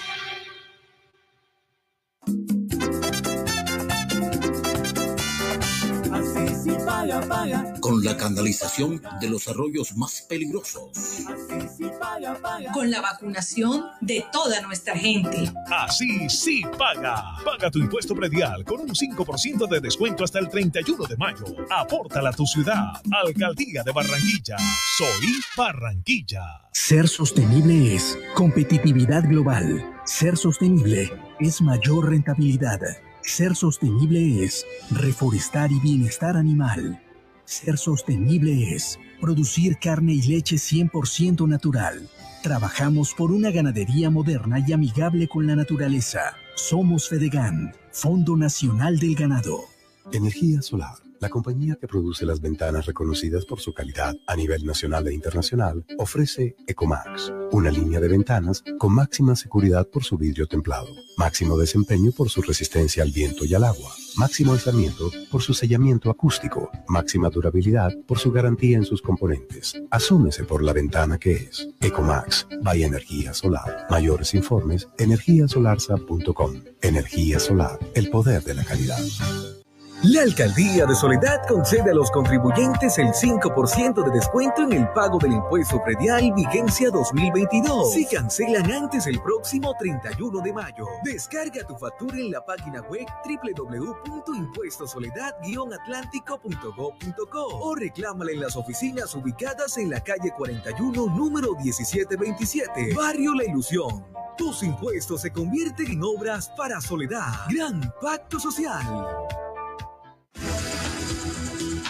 Noticias Ya le da la vuelta al mundo. Conéctese con nosotros. www.radioya.co www.noticiasya.co Radio Box, Radio Garden, Colombia.com, TuneIn Radio, en Facebook Noticias Ya Barranquilla, en YouTube Noticias Ya Barranquilla, en Twitter arroba Noticias Ya BQ. Noticias Ya se escucha en todo el planeta.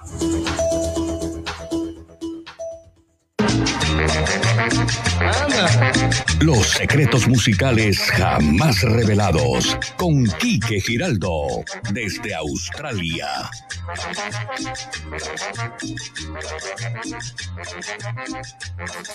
Voy a hacerte una casa en el aire, solamente para que vivas tú.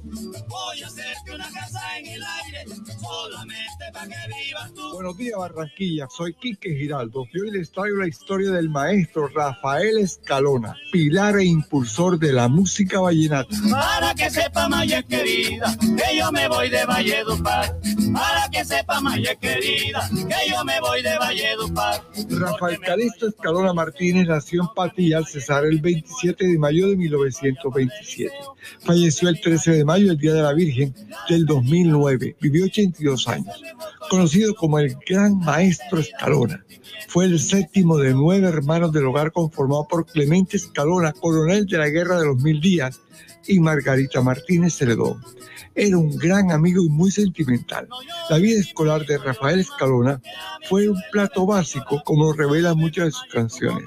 Terminada la primaria, entró al colegio María Concepción Loperena, un instituto de bachillerato recién fundado, y allí encontró un gran maestro, el profesor Heriberto Castañeda, quien con su muerte Escalona lo despidió componiéndole un paseo vallenato, el profe Castañeda.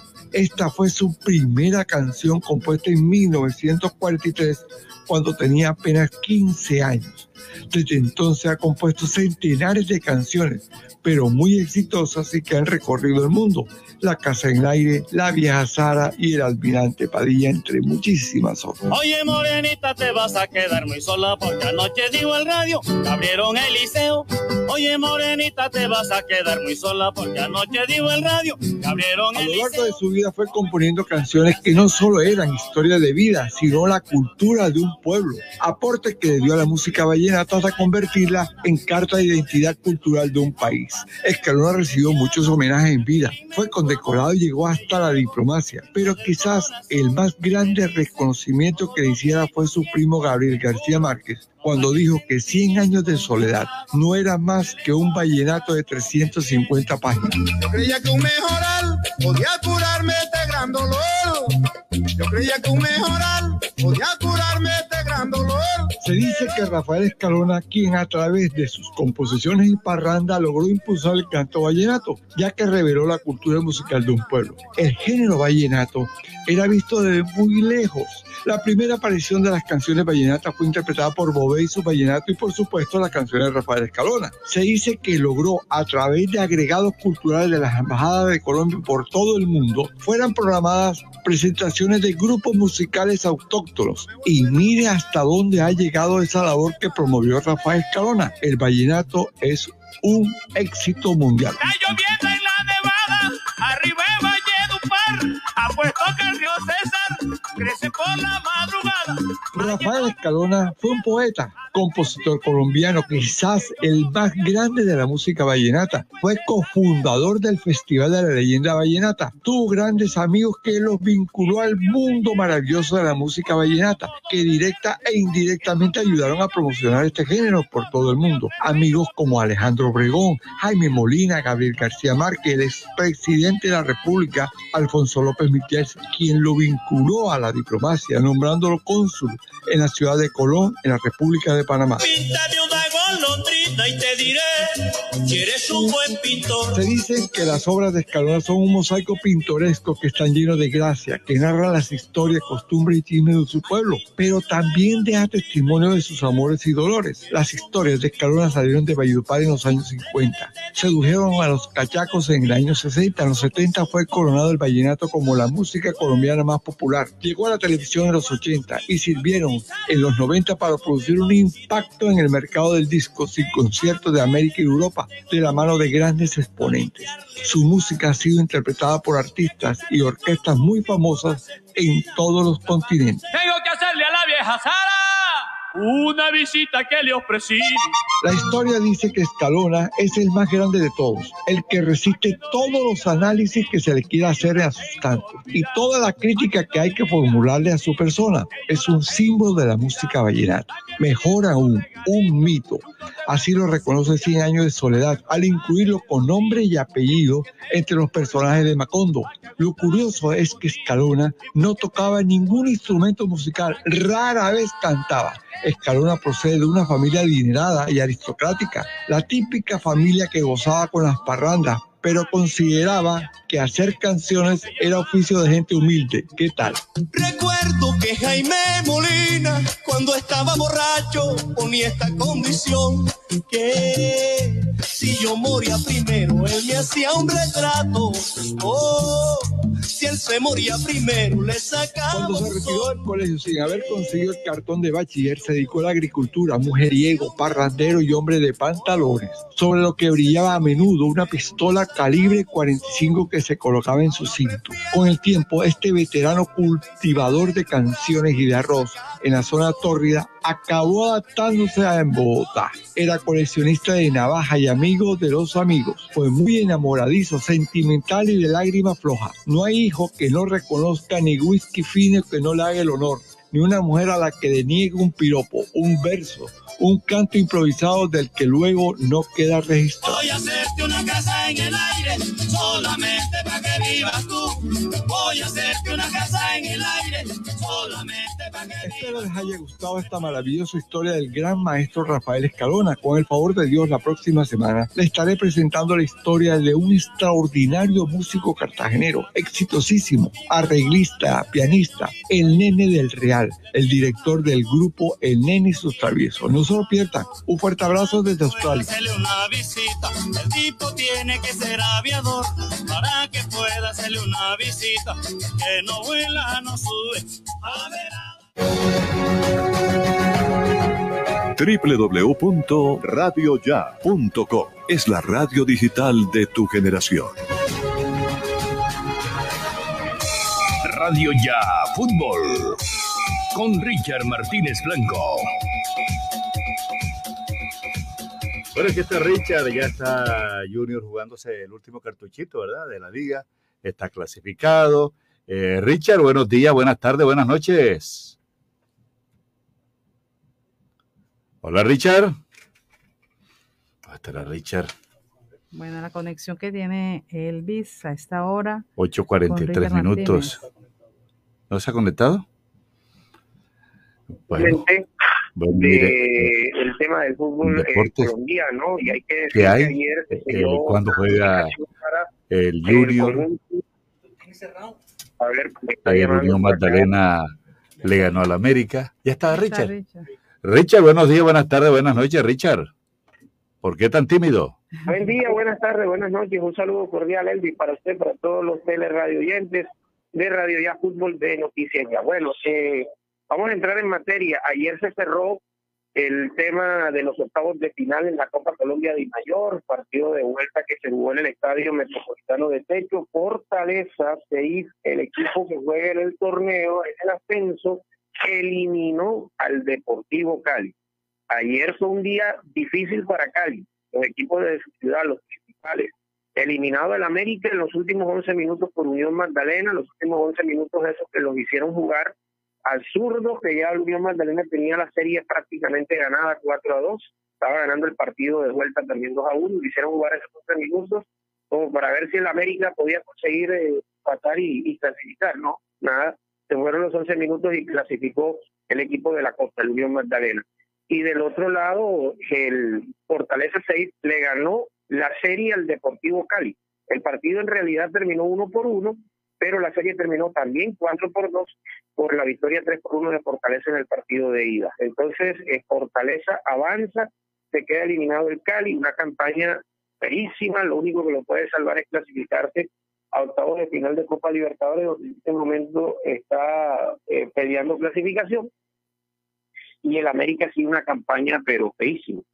Feísima. Bueno, ahora tiene Alessandra Guimaraes y se supone que en el segundo semestre este equipo del América va a tener una reconstrucción eh, total de lo que fueron las ruinas que dejó eh, Juan Carlos Osorio. Entonces eso en Copa.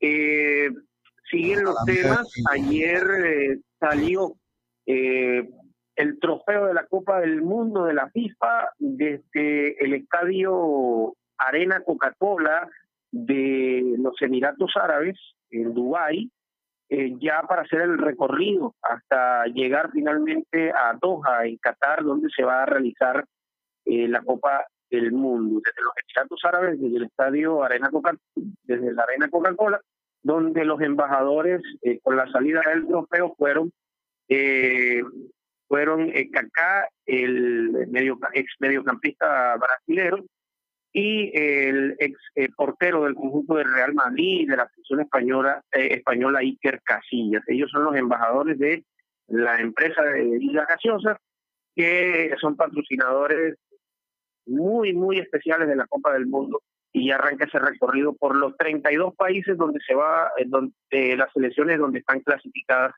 para la Copa del Mundo. Hay que ver si ese recorrido llegará por Quito o por el Ecuador, porque lo del Ecuador está bastante complicado. Ahora salió una versión de, territorio ecuatoriano que el que es colombiano es el hermano de Byron Castillo y que hay esa confusión y no es Byron Castillo. De todas formas, yo creo que si la FIFA abre esa investigación, para que Ecuador mande sus eh, pruebas, Chile mande sus pruebas, eh, se puedan computar todos estos datos, yo creo que eso va a ser, yo me atrevo a decir que eso va a ser una sanción simplemente eh, para el jugador, una sanción ejemplar y para la Federación Ecuatoriana de Fútbol. Pero yo no creo que le vayan a quitar a Ecuador lo que ya consiguió en cancha, en realidad. Este muchacho actuó ocho compromisos. Ese es el detalle. Bien, y entramos a hablar del Junior. El equipo Tiburón trabajó ayer en la sede deportiva de Elita de Char después de regresar ayer de la capital de la República en horas de la mañana.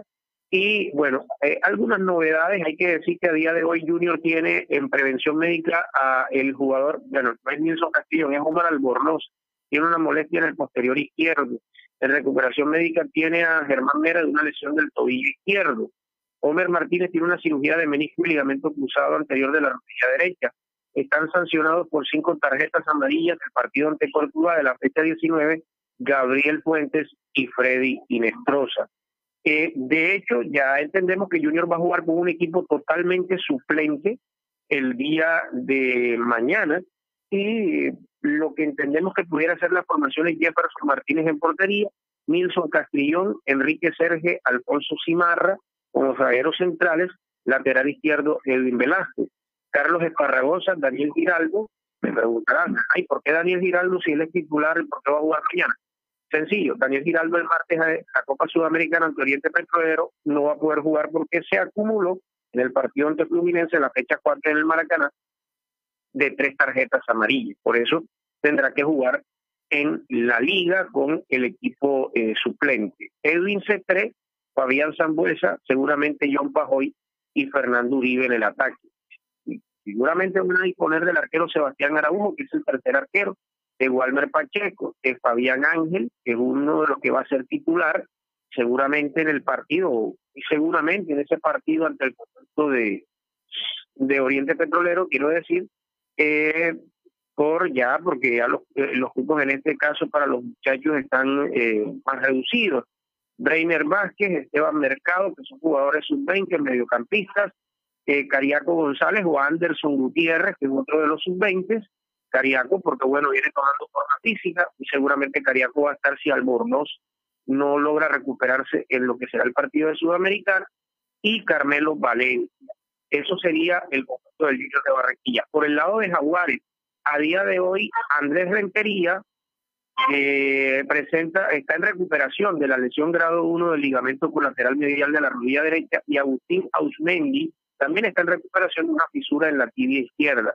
No hay sancionados por el lado de Jaguares. La formación que utilizaría Jaguares ya se las voy a comentar, pero antes vamos a escuchar a el jugador José Orlando Ortiz, que parte como eventual titular. Jaguares tendrá que hacer eh, cinco goles o esperar que Nacional le haga cinco goles a Equidad eh, o menos que reduzca la cuenta en cuanto al saldo de goles para tratar de clasificarse. Aquí está, José Orlando Ortiz hablando gracias al departamento de prensa del punto de Jaguares, encabezado por Luis Amán. Bueno, sí, yo creo que vamos a enfrentar un, un equipo grande, va a ser un, un lindo escenario, esperemos estar a la altura y, y cerrar de, de la mejor forma el torneo. ¿Qué pudo haber pasado, José? Que el equipo de pronto, viéndose la unidad de juego clara, eh, buenos movimientos en el campo, inclusive este último partido ante Millonario, eh, y no se le dieron las cosas quizás para clasificar. Bueno, eso es lo lindo del fútbol, que, que a veces no tiene una explicación, por más que se trabaje bien, se hagan las cosas bien, cuando X o Y cosa falla, por más mínima que sea, se ve reflejada en el terreno de juego. Bueno, se viene, se viene este equipo de Junior, eh, un análisis del equipo Barranquilla. Bueno, es un equipo muy bueno, eh, tiene jugadores muy rápidos por banda, tiene también hombres importantes, eh, cada uno desequilibrante, hay que estar muy concentrados, eh, preparados para, para estar a la altura de, este juego tan, tan importante, la magnitud del, partido, y como lo dije ahora, eh, estar 100% concentrados para poder terminar de la mejor manera el, semestre. En lo personal, eh, bueno, creo que un buen rendimiento ya en las últimas jornadas que se ajustó, se, que ajuste prácticamente como titular. Bueno, como lo he manifestado, eh, independientemente de la posición, eh, partidos con, con, altas, bajas o, o, no tan buenas presentaciones, siempre intento hacer las cosas de la mejor manera, entregarme al 100 y, y eso me, me, deja a mí muy tranquilo. Eh, bueno, José, el grupo, ¿cómo está para este último compromiso? Bueno, eh, el equipo está unido, siempre tiene la mentalidad de terminar bien, somos jugadores profesionales y, y, tenemos que asumirlo de esa manera y bueno, como le dije ahora, esperemos terminar el torneo de la mejor forma. Ok, gracias. Eh, José Orlando Ortiz, eh, ese es el sonido, el, eh, José Orlando Ortiz, el defensor central del conjunto de Jaguares que va a estar llegando hoy a la capital del departamento del Atlántico en horas de la tarde y ellos van a estar aquí a disposición después del entrenamiento allá en Montería. Bueno, ellos, la última referencia la voy a tomar de la fecha 18, que fue el día sábado 30 de abril, cuando jugaron ante el conjunto de Independiente Santa Fe. De hecho, ellos no jugaron la fecha 19 como tal, el partido no se desarrolló Independiente Medellín, pero ellos sí ganaron porque se presentaron al terreno de juego y porque Independiente Medellín no llegó al compromiso porque estaba aduciendo que no había la seguridad para el partido por la situación de, las retaliaciones del plan del Golfo por eh, extraditaron a eh, Otoniel. Bueno, entonces en este tema, Jorge Soto, los zagueros centrales José Pérez, lo acabamos de escuchar, e Iván Escarpeta, Jeremías Meléndez y Nelino Tapia en la zona ofensiva, eh, y después, eh, mejor, en la zona de defensiva, los laterales, los eh, volantes de marca Rafael Bustamante y César Carrillo, más adelantado Pablo Rojas, Jonier Viveros, Juan Castellano y Harley Quintero. Utilizaron a Pablo Mina en el banco de suplentes, Mauricio Castaño, con un defensor, Juan Giraldo, Daniel Padilla, Kevin Padilla, Andrés Arroyo y Juan Rodríguez. Ese fue el equipo que César Torres, que al final de la campaña va a permanecer, eh, bueno, al final de la campaña se va a ir César Torres. Ya de hecho, si Jaguares no clasifica a César Torres, ya dejaría de ser mañana mismo técnico del conjunto de Jaguares. Y eso está eh, claro eh, con la directiva del conjunto felino de Montería. Eso en cuanto a información deportiva. Ladran Sanchos. Miren perros, qué barbaridad la, la cuadra de la locura esta definitivamente. Eso no puede ser, eso no puede ser. Bueno, definitivamente. Eh, nos vamos, eh, mi estimado Elvis, de la información deportiva aquí en Radio Soy tan feliz. Ferre Materiales Dawson, completo surtido de materiales para la construcción y ferretería en general. Ofrecemos créditos con precios de contado, sin fiador, para mejorar tu vivienda con Construya. Mayores informes en Barranquilla, en la carrera 29, número 3832 y en los teléfonos 301-243-9876 y 332-3906. Ferre Materiales Dawson. Tan feliz. Así se mueve nuestro río Magdalena. Noticias ya. 23 proyectos municipales con una inversión de 120.628 millones de pesos aprobó Cor Magdalena para ejecución de obras de contención y protección de orillas y la terminación de 14 proyectos con el apoyo de entidades territoriales en los municipios del Atlántico, Magdalena, Bolívar, Santander, Cesar, Sucre, Huila, Tolima y Cundinamarca. Con las obras se beneficiaron 679.642 habitantes ubicados alrededor del río y se garantizan recursos para próximas obras. El director de Cor Magdalena, Pedro Pablo Jurado. Este gobierno ha invertido más de 100 mil millones de pesos en obras directas a municipios para permitir protección de orillas y permitir también fomento del turismo y fomento de la infraestructura portuaria.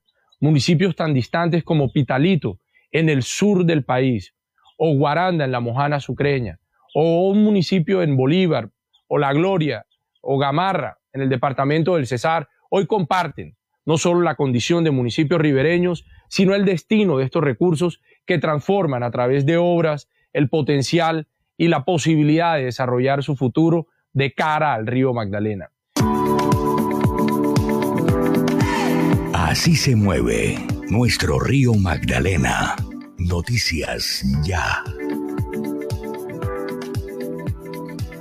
Noticias ya.